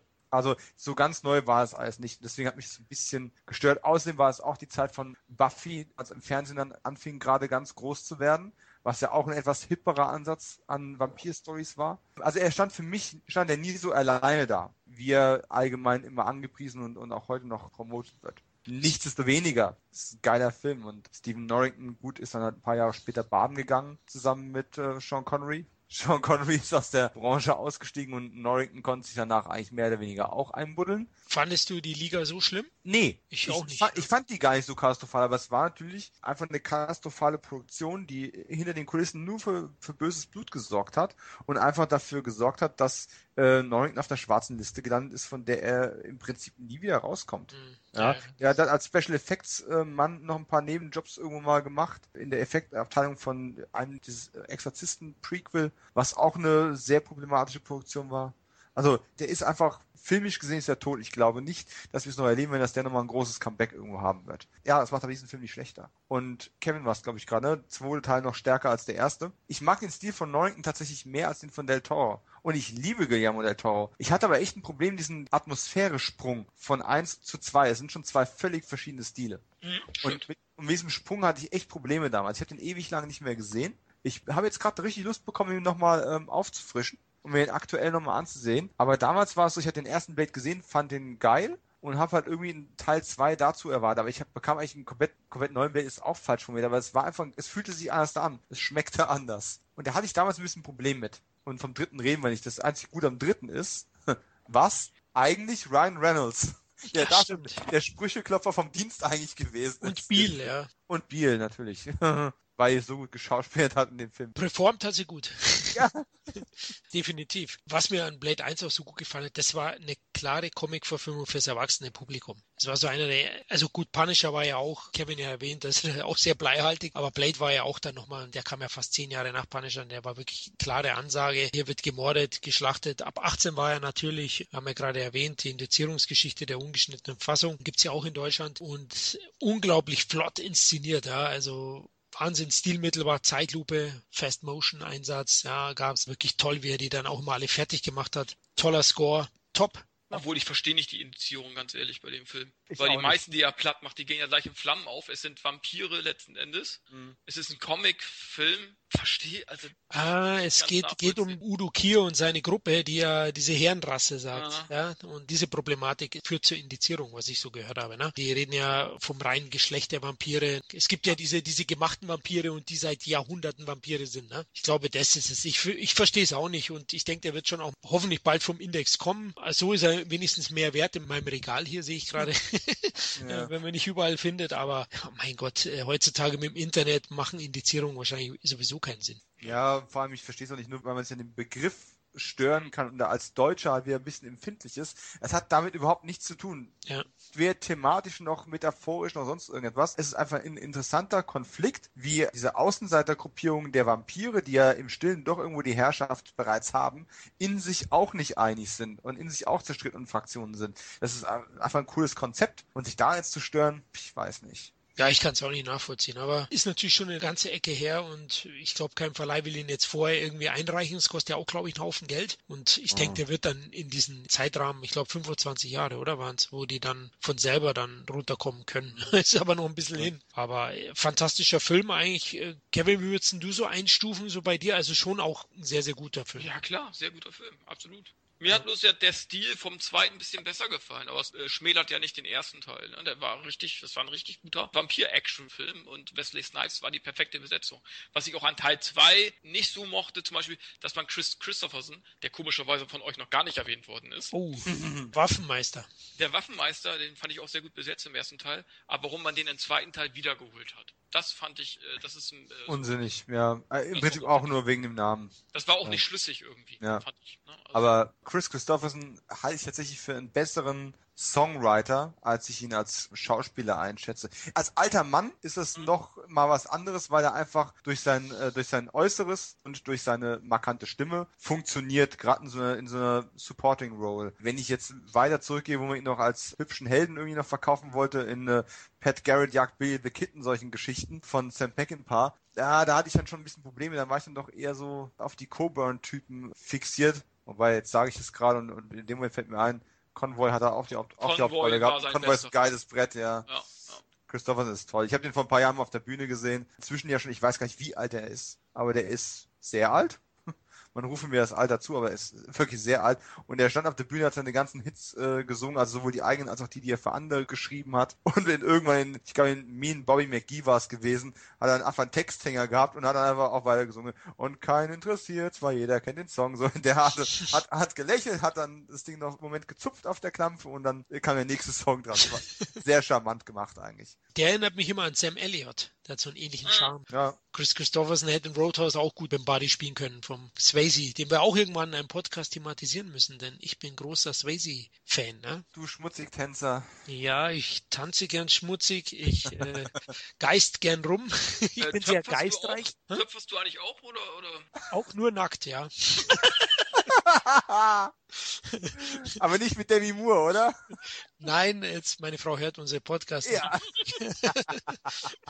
Klar, also Swayze, ich bin jederzeit bereit, mit Ach, euch zu töpfern, ja. Loszutanzen. Genau, also Blade, brauchen wir auch nicht so viel dazu sagen. Toller Film, den kennen die meisten auch, aber er ist nun mal in den 90ern entstanden, also ist auch definitiv einer der besten Comic-Verfilmungen der 80er und 90er Jahre. Kommen wir zu Platz 1. Ja, Platz 1 liegt mir auch besonders am Herzen, habe ich im Sommer 1994 im Kino gesehen, startete in Deutschland am 28. Juli, weiß ich noch ganz genau, und war großer Fan von dem Hauptdarsteller, der leider bei den Dreharbeiten unglücklicherweise verstorben ist, aufgrund einer vermeintlichen Platzpatrone, die dann doch eine echte war und ihn getroffen hat. Die Rede ist von Brandon Lee. Wir haben ja den Brandon Lee Podcast, das war unser allererster, Kevin, des Cine Entertainment Talk, Brandon Lee und da haben wir schon über The Craw, die Krähe, gesprochen, weil das ja eigentlich sein bester Film ist. Und das ist der einzige Film, der bei allen dreien in den Top 3 gelandet ist. Also den fand jeder sehr, sehr stark. Und bei mir ist er auf der 1, ist für mich die beste Comic-Verfilmung. Hier insgesamt auch. Also ich manipuliere nichts, liebe Hörer, aber es hat sich so ergeben mit 30 Punkten. Also Platz 2 war Blade mit 22. Man sieht, da ist schon ein gewisser Abstand. Ist The Craw eben die beste Comic-Verfilmung der 80er und 90er Jahre bei uns. Ist eigentlich auch nur ein Revenge-Movie Movie letztlich, aber im Gothic-Style unglaublich geile Atmosphäre und ein Hammerfilm. Dominik, wie fandst du die Krähe?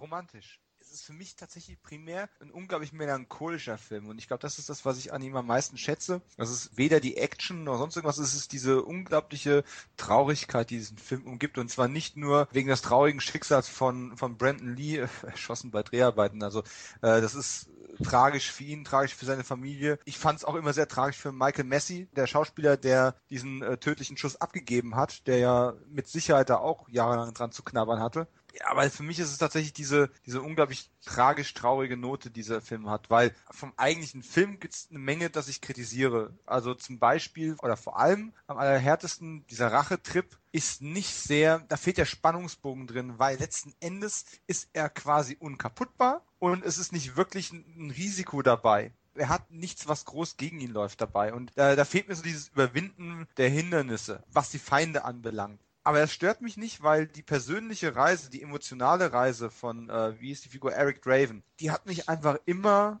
gepackt und mitgeschliffen und das war für mich der Spannungsanker gewesen. Dieses zerstörte Leben, die zerstörte Liebe, die Sehnsucht, die nur noch von, von den Rachegelüsten übertüncht wird und das Ganze in diesem unglaublich düsteren, ja, du hast schon gesagt, Gothic-Style passt ja sehr gut. Und auch so ein Film, der ein bisschen in den Nebenrollen fantastisch besetzt gewesen ist. Ne? Also auch die ganzen, diese ganzen Gangster-Nebendarsteller, Michael Messi habe ich eben schon angesprochen, oder dann ist auch ein Tony Todd mit dabei, auch eine Legende des Horrorfilms im Endeffekt. Und äh, ja, und der unbeachtete Ghostbuster Ernie Hudson hat ja auch eine kleine Rolle da drin gehabt. Wie fandst du den Bösewicht Michael Wincock? Den, den, mag ich eigentlich auch sehr gerne. Ich finde es ein bisschen schade, dass der auch immer so ein bisschen unterm Radar geblieben ist. Ich meine, klar, der hat aber immer einfach Pech gehabt. Stell dir mal vor, der hatte in Robin Hood König der Diebe mit äh, Kevin Costner, hatte der eigentlich auch eine gute Rolle. Aber neben einem Alan Rickman, der so eine der besten Performances seines Lebens runterreißt, kannst du nur untergehen. Ja, stimmt. Ja, denk mal an diese Szene da, wo er dann da steht, so, hä, wieso mit, wieso mit einem Löffel? Warum willst du das Herz einem Löffel raschern? Weil der stumpf ist, das tut mir weh. Ja, er hat einfach dann, er hat dann einfach in dem Moment einfach mit den Stichwortgeber eigentlich machen können. Aber er war toll in, in was ich in Strange Days war er extrem gut, ja. Der hat Menge, Menge, Menge sehr, sehr gute Performances gemacht und ich finde es ein bisschen schade, weil wer kennt ihn schon wirklich mit Namen. Also, also ich, ich denke immer nur an, feuert sie ab, feuert sie ja, Metro, ja, so einer dieser Eddie Murphy-Filme, die auch immer viel zu wenig beachtet werden, war ja auch der Bösewicht gewesen. In, in, in Alien, die Wiedergeburt. Kein besonders guter Film, aber ein geiles Casting, ja. War auch Ron Perlman mit dabei gewesen und ein ganzer Haufen anderer Typen, da war er auch mit dabei. Also der hat schon ein paar richtig schöne Sachen auch gemacht und trotzdem ist er irgendwie unterm, unterm Radar. Der hat schon was auf dem Kasten. Wie fandet ihr den Regisseur? Alex Proyas, der ja mit iRobot oder, oder eben Dark City schon einige tolle Filme in den 90er, Nuller Jahren hatte, jetzt aktuell uh. mit Gods of Egypt wahrscheinlich eher einen Rohrkrepierer abgeliefert hat. Ich habe noch nicht gesehen, aber die Kritikerstimmen ja. sind negativ. Aber fandest du iRobot gut? Oder fandet ihr beide iRobot gut? Ich fand ihn nicht gut. Nee, er war solide, ja. Kein Highlight, keine Frage, also, aber es ist ein sehr bekannter Film. Ja, also, war Big Budget Film mit Will ja, Smith, klar, aber genau. Alex Proyas hat zwei gute Filme gemacht, die vor allem von ihrer übrigens sehr ähnlichen äh, Atmosphäre leben. Das ist ja. Crow und es ist Dark City, der irgendwie vier, fünf Jahre später rauskam. Mit Rufus Sewell und, und, und Kiefer Sutherland und wie sie alle hießen. Die hatten beide diesen Film Noir, äh, Gothic, teilweise futuristisch oder mäßig angehauchten Style gehabt. Beide sehr, sehr gut. Und dann ich meine, er hat halt auch immer lang gebraucht. Es waren immer vier, fünf Jahre dazwischen, bis ein neues Projekt kam. iRobot, nee, bin ich nie warm geworden. Knowing habe ich bis heute nicht gesehen. Und Gods of Egypt, ja, sieht halt wirklich nach einem Rockepierer aus. Also, der hat so vielversprechend angefangen. Und der kam ja auch, wie jetzt der vorhin schon erwähnte Russell Mulcahy aus der Musikvideo-Ecke, hat mit Sting und mit äh, Fleetwood Mac gearbeitet hat berühmte und bekannte Videos gemacht und dieses Visuelle war halt wirklich sein Ding gewesen. Und dann kam halt irgendwie Filme ja, aber mit Grohr hat er erstklassig angefangen. Also, also ja. Brandon Lee ist auch fantastisch in der Hauptrolle. Also wir hatten es ja schon im Brandon Lee Podcast, na Kevin, also der Sohn von Bruce stand vor einer großen Karriere, denke ich, oder? Er hat ja auch davor äh, schon geile Filme gemacht. Rapid Fire oder Showdown in Little Tokyo mit Dolph Lundgren, das waren ja alles unterhaltsame Actioner. Ne? Und wer mhm. weiß, was seine Karriere noch so gebracht hätte. Vielleicht nicht nur als Actionstar, weil er, er sah ja auch noch gut aus, er konnte ja. auch schauspielen. Also ich, ich hätte seine Zukunft jetzt nicht nur als Actionstar gesehen. Ich glaube, er hätte auch andere Sachen machen können. Sehe ich auch so. Vor allem der asiatische Markt, der jetzt auch noch da wäre, ne? hatte ich genau, ja Brandon genau, Lee. Also genau. der Mann ist der Sohn einer Legende und wurde letztlich selber zur Legende. Sicher nicht so mhm.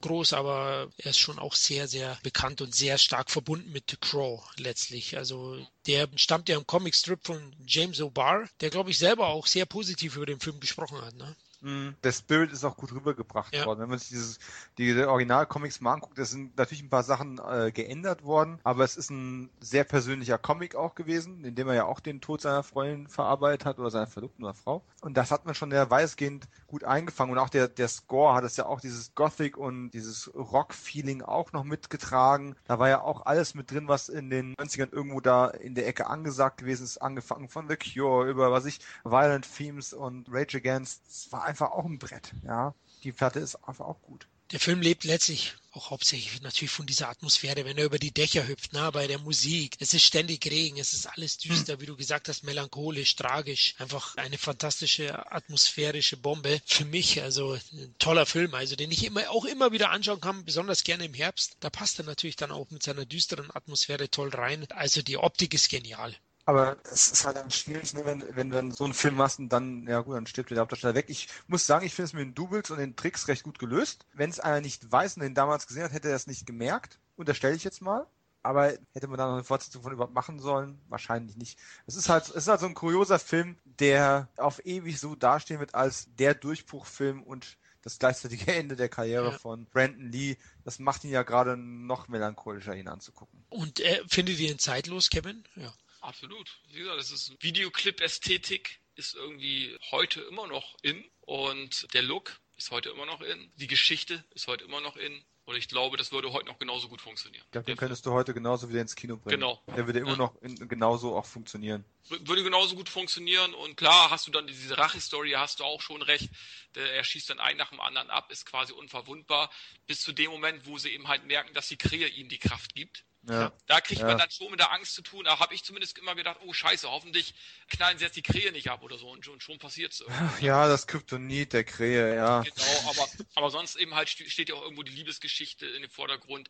Die Beziehung zu Rochelle Davies war die Schauspielerin, diese kleine Sarah, fand ich auch sehr schön mit ihrer äh, verkorksten Mutter, die drogensüchtig ist.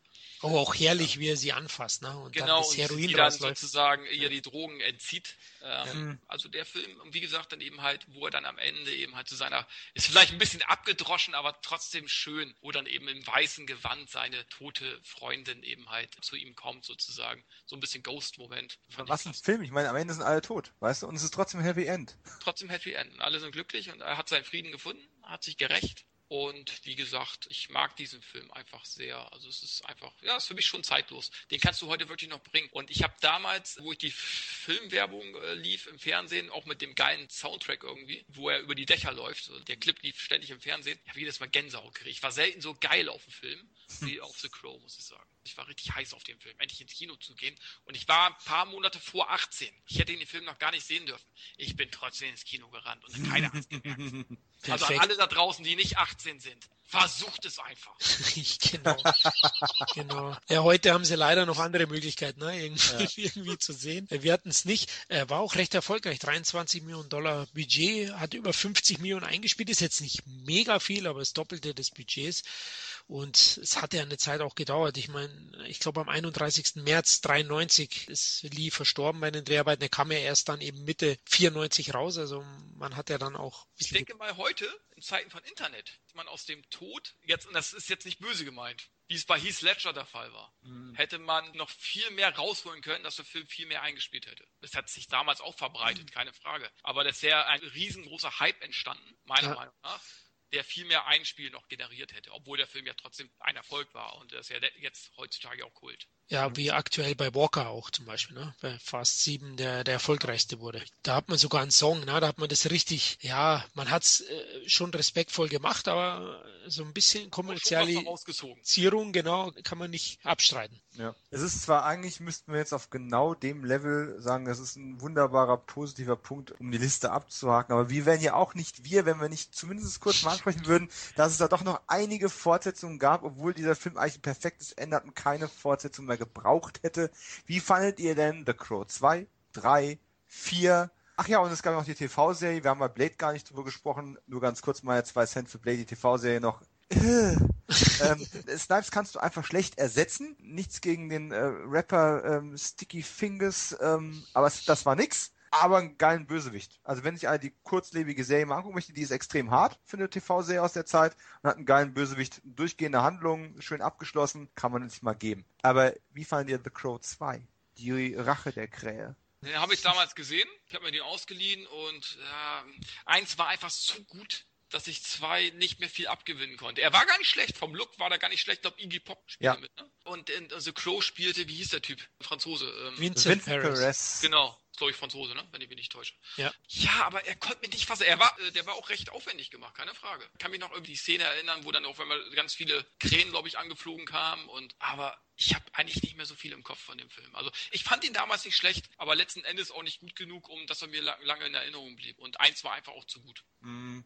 Bei mir ähnlich. Also drei habe ich nicht einmal mehr gesehen. Ich glaube, nee, genau. Und die Fernsehserie, obwohl der Hauptdarsteller Dakatos, äh, Dakaskos? das, das Kaskos, äh, Scheiß drauf, wie heißt der? der Crying Freeman. Crying Freeman. Übrigens auch eine gute Comic-Verfilmung. Ja, warum haben wir die jetzt nicht drin, Kevin? Das sagst du jetzt. ja, weil, weil er letzten Endes auch als Actionfilm durchgeht. Das ist für mich kein echter Comicfilm. Aber ja. zählt, glaube ich, als Comic-Verfilmung. Ja. Manga. Ja, gut. Wir haben jetzt hier mit. Sind keine Comics. wir fehlen die Hälfte der Hörer. ja, wahrscheinlich, ja. Wir haben ihn jetzt gerade erwähnt, in dem Fall. Aber eben The Craw, die Serie, habe ich, hab ich auch nicht wirklich gesehen. Ich habe mal reingesappt, aber The Craw bleibt für mich ikonenhaft durch Brandon Lee und für mich reicht diese eine Verfilmung, die ist für mich wirklich meisterhaft. Und Blade nochmal zu sagen, besseren Blade-Darsteller wird es nie mehr geben als Wesley Snipes. Ne? Auch wenn sie jetzt Marvel nochmal neu auflegt, ich glaube, es wird schwer. Weil Wesley ja, Snipes ja. ist schon top gewesen. Und der Crow ist ähnlich. Also Leute braucht man nicht anschauen. Ich habe auch den mit Vincent Perez noch als solide, als nette Video, lief glaube ich sogar im Kino, aber für mich war es damals Videounterhaltung, mehr nicht ich muss sagen, die Serie war eigentlich ganz gut. Der hat nur das Problem, dass sie halt wirklich so extrem fernsehtauglich sein musste. Aber Mark Dacascos war Spitze in der Rolle und ist auch der Einzige, der eine eigene Daseinsberechtigung für seine Version von Eric Draven nochmal ähm, hinbekommen hat mehr als die paar Folgen, die es gegeben hat, hätte man jetzt für die Serie auch nicht gebraucht, weil so viel gibt es da dann auch nicht mehr zu erzählen. Aber die ist durchaus für Fans von dem Konzept und im Hinblick auf Atmo ähm, und auch auf Performance und Kampfszenen ist die durchaus mal sehenswert. Den zweiten mit Vincent Perez, witzigerweise sind mir da auch nur zwei, drei Sachen in Erinnerung, wie nämlich einmal die eben schon angesprochene Massenszene mit Krähen, mhm. ähm, eine Duschszene von äh, der weiblichen Hauptdarstellerin äh, Mia Kirschner Ach. und äh, dass Iggy Pop eben ein ziemlich durchgeknallter Bösewichter drin gewesen mhm. ist. Also dieser Film hat einfach keine vernünftige Story oder Narrative gehabt. Der hat einfach nur geile Bilder gehabt und die mhm. haben auch recht gut funktioniert. Aber es, man hat halt dann deutlich gemerkt, eigentlich braucht man keine Fortsetzung. Man hat ja auch einfach die Story von Eric Draven nicht mehr aufgegriffen, sondern hat einfach irgendeinen anderen Typen sterben lassen und der kam dann zurück, um sich dafür zu rächen. Man musste sich dann schon fragen, äh, ja, kommen jetzt irgendwie alle zwei Minuten irgendeiner zurück. Das ist ein Zombie-Film, ne? Ja, hat es ja auch einen Moment gedauert und The Crow 3, der war nicht schlecht, der hat was ein bisschen eigenes versucht, aber im Großen und Ganzen hat er halt auch nicht funktioniert, weil auch die Krähe nicht mehr so rüberkam, wie man sich das vorgestellt hat. Es war eine Kirsten Dunst mit dabei, um mal ein bisschen Name-Dropping zu betreiben oder Leute wie wir hätten dann vielleicht eher Spaß noch an Fred Ward, der gute alte Tremors äh, ähm, oder Wharton Goggins, ne? Justified. Oh, okay. Florian. Wen spielt ja. er da, die Krähe, oder? Nee, nee, nee, der hatte eine, auch eine äh, Gangster-Nebenrolle. Ach so, okay. Der ist irgendwie auch kreditiert als Zehnter oder sowas. Okay. Also war auch noch sehr früh in seiner Karriere und ja, was man definitiv einen weiten Bogen machen sollte, wäre The Crow Wicked Prayer, also der vierte Teil. Der ist einfach so unglaublich schlecht. Tara Reid und Edward Furlong in den Hauptrollen. Uh. Was? John Connor? Uh. Ja, ja, ja, ja. Und der sah selten so aufgedunsen und fertig aus äh, wie in dem Ding. Er ist fertig. Ich weiß, aber und dann Tara Reid, also ganz ehrlich, für die äh, geht keiner auf den Rachefeldzug. Sorry. ähm, Noch nicht mal, selbst Haie spucken sie aus.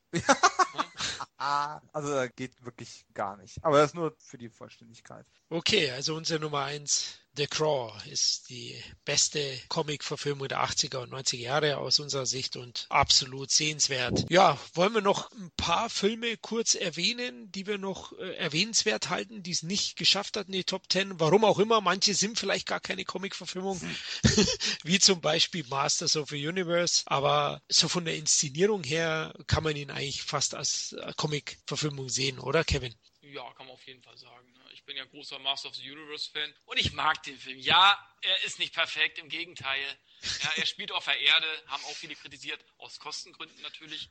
Aber trotzdem ist er recht aufwendig gemacht. Auch wieder ein teurerer Trash-Film. Und für Canon war der eigentlich schon recht teuer. Eigentlich war für Canon eigentlich schon teilweise der Genickbruch. Oder einer der Filme, der ihnen das Genick gebrochen hat, weil er war auch nicht wirklich erfolgreich. Äh, aber trotzdem hat er, macht er Spaß. Allein die Performance von Skeletor alias Frank Langella. Er hat zwar diese Gummimaske auf, aber er spielt einfach so geil. Und ich habe schon mal ein Interview mit ihm gesehen, wo er sagt, es ist einer meiner Lieblingsrollen gewesen. Das glaube ich ihm auch. Lundgren perfekt besetzt eigentlich als He-Man, braucht nicht großartig schauspielen, er muss einfach seinen Körper zeigen. Ja.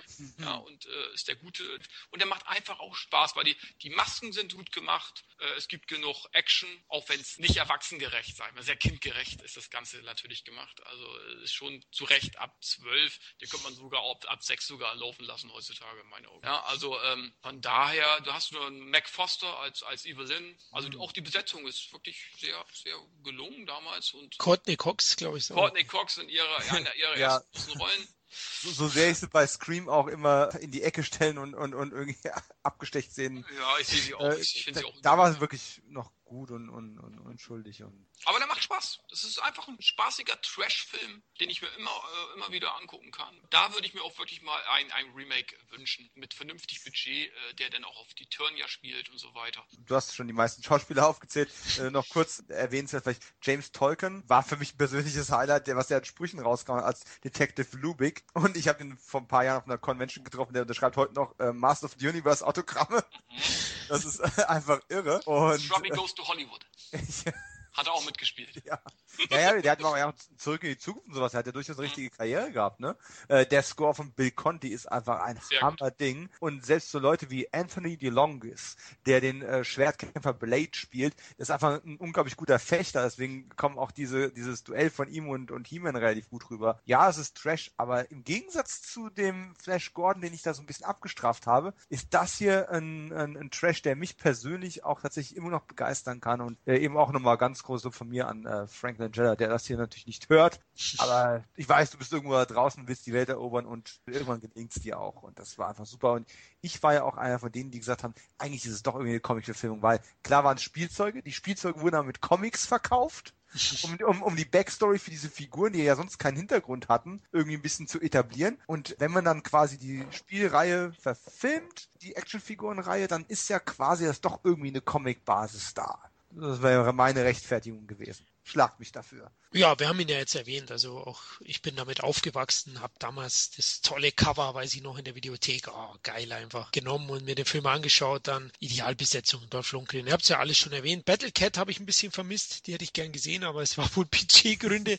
Wer weiß, wie die ausgesehen hätte bei Canon. Ja, war ganz gut, dass es nicht gemacht hat. genau. Und das auf der Erde hat mich ein bisschen genervt. Dann, da gab es ja diesen, diesen kleinen Zwerg da, der Schlüsselmacher da und, und Wildor. Ja, genau. Also gab es schon ein paar cheesy Momente, aber das gehört dazu, ist Trash, wie ihr gesagt habt, und immer noch wirklich sehenswert und wirklich sehr unterhaltsam. Ja, du kannst einen Kurzfilm daraus machen. Weil letzten Endes, am Anfang sind sie im Schloss und kämpfen. Flüchten dann in diese Zeit, dieses Zeitloch da Richtung Erde. Ja. Und am Ende sind sie durch das, gehen sie durch das Zeitloch wieder in den Palast und dann gewinnen sie. Mit derselben Besetzung fast, wenn du so willst. Stimmt, der Thronsaal, ja, der war so beeindruckend. Oder? Ja, normalerweise könntest du eine Fernsehfolge draus machen, genau. Da würde es auch passen, da wäre ich dann auch beeindruckt gewesen. Aber so hat man natürlich ja viele Eingeständnisse gemacht im Budget entsprechend und, und dann eben das Ganze auf die Erde verlagert. Aber ist nicht so schlimm. Der Film macht Spaß. Aus Trash-Sicht ist er wirklich toll. Was wollen wir noch erwähnen? Ich glaube, Dominik, du hast noch einen? Ich hatte die Mystery Man noch auf der Agenda. Die sind gerade noch so eine Grenzerfahrung gewesen, kamen äh, 1999 raus. Äh, in Deutschland ist sowohl das Comic unbekannt als auch der Film. Der kam zwar auf, ich weiß gar nicht, ob der im Kino überhaupt lief bei uns, kam auf DVD damals ziemlich früh raus. Da habe ich mir nämlich auch gekauft und ist eigentlich so mit die erste oder eine der ganz frühen ähm, Parodien auf Superheldenfilme. Also zu einer Zeit, wo Superheldenfilme eigentlich noch gar nicht so en vogue waren, ähm, hat man danach schon mal eine Parodie rausgehauen die war, denke ich, im Großen und Ganzen einfach ein bisschen zu schräg. Ähm, das war weder so in der Gegenwart, Vergangenheit noch Zukunft. Das war irgendwie so eine parallele Welt, würde ich mal sagen. Dieses ganze Setting war sehr seltsam. Es war teilweise wie bei uns und dann doch aber wieder sehr überbordend und sehr seltsame Bauten, Kulissen, Kostüme. Aber hatte einfach einen irrwitzigen Humor. Es war teilweise echt sehr schwarzhumorig, sehr fies. Die hatten einen, einen, einen echten Superhelden, der das Verbrechen bekämpft und ein Kostüm hatte, was mit lauter Sponsorstickern übersät war, weil irgendwie Superhelden ja auch von irgendwas leben müssen.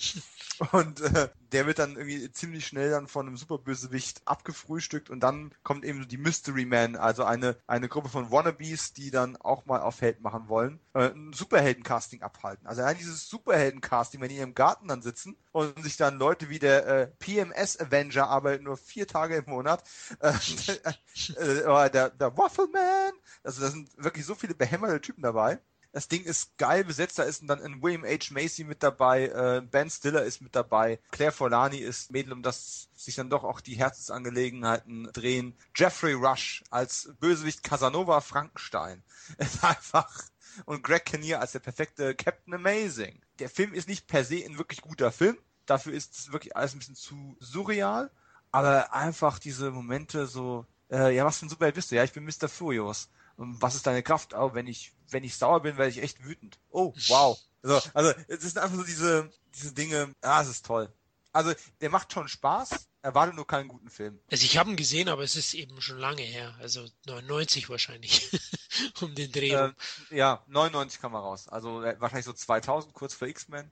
Da hat er natürlich keine Chance gegen, gegen sowas. Der kam, glaube ich, hier sogar direkt auf DVD raus, wenn mich nicht ja. irre, oder? Hatte der ein Kino-Release? Der war ein großer Flop in Amerika. Ich glaube, der ist wirklich nicht im Kino gelaufen, sondern kam direkt raus. Ich bin mir auch nicht ganz sicher. Aber es kam halt wirklich so in der, in der Zeit, wo Batman und Robin quasi das Superhelden-Genre eigentlich begraben haben. Und dann war es nicht nur die Tatsache, dass es eigentlich ein komplett unbekannter äh, Titel ist, die Mystery Men, sondern dass es einfach auch kein Mensch mehr Bedarf hatte, noch sowas wie Batman und Robin jetzt im Kino zu erleben. Und das hat dann wirklich erst diese ernsthaftere und etwas, ähm, ich sag mal, realistischere Ansatz von X-Men wie ein Stück weit das Ruder rumgerissen. Es war einfach mieses Timing. So genau zwischen den beiden Epochen von cheesy Comic-Verfilmungen zu der Comic-Verfilmung, die wir heute kennen. Ja, ist, glaube ich, von Koch Media rausgekommen, glaube ich, auf Blu-ray oder so. Oh, ich hätte jetzt Paramount gesagt, aber ich hatte die alte DVD noch vom, aus dem Jahr 2000, 2001. Mhm. Ja, gibt es eine Blu-ray, ich glaube, ich glaube von Koch Media. Aber oh, die haben ja einige Universal oder Paramount-Titel ja veröffentlicht, glaube ich, Universal. Also sehenswert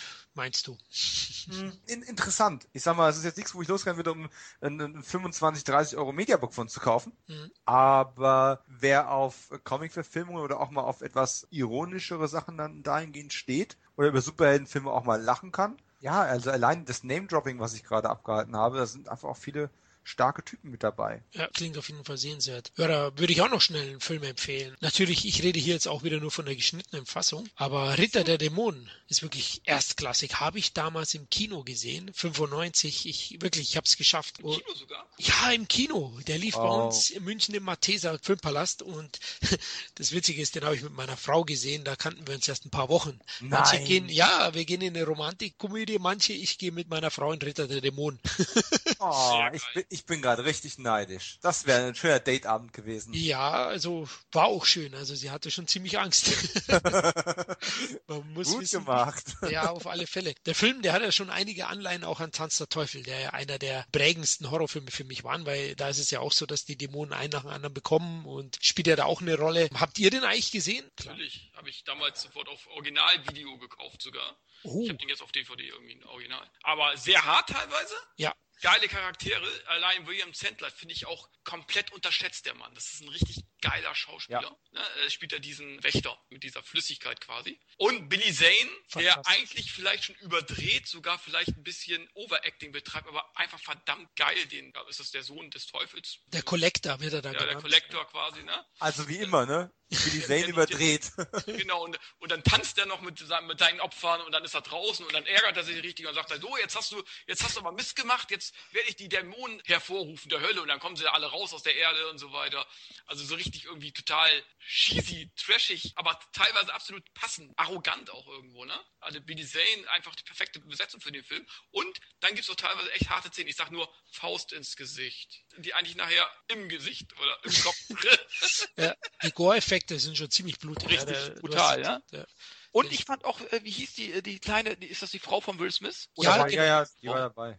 Jada. Ja, genau, die spielt ja dann auch nochmal diese, diese Kämpferin irgendwie, äh, also richtig toller Film, der Spaß macht, der macht richtig Spaß und auch geil inszeniert, irgendwie schön düster und eigentlich gibt es keine großen Kulissen, es spielt ja fast alles, alles eigentlich nur äh, in diesem Hotel, aber es ist einfach verdammt unterhaltsam. Also ich mag den Film, ich würde den locker mit 8,5 von 10 Punkten bewerten ja. und hat noch einen geilen Soundtrack. Stimmt, genau. Also Demon Knight, da passt, passt sehr, sehr viel. Deswegen, ich mag ihn auch total gern. Wir waren uns nur nicht sicher, ob es wirklich eine Comic-Verfilmung ist. Wer hat das den noch gemacht? Roger Donaldson oder wer war das? Ernest Dickerson. Ja, Ernest Dickerson, genau. Der hat Heute bei Walking Dead gut beschäftigt. Ja, ne? genau. Ja. Geile B-Movies. Da waren überhaupt viele Leute mit dabei, die in dem Genre noch ziemlich viel angerissen haben. Äh, die, die Kamera hat damals Rick Bota gemacht. Rick Bota hat äh, später an zwei oder drei von den Hellraiser-Fortsetzungen äh, auch gearbeitet, auch als Regisseur.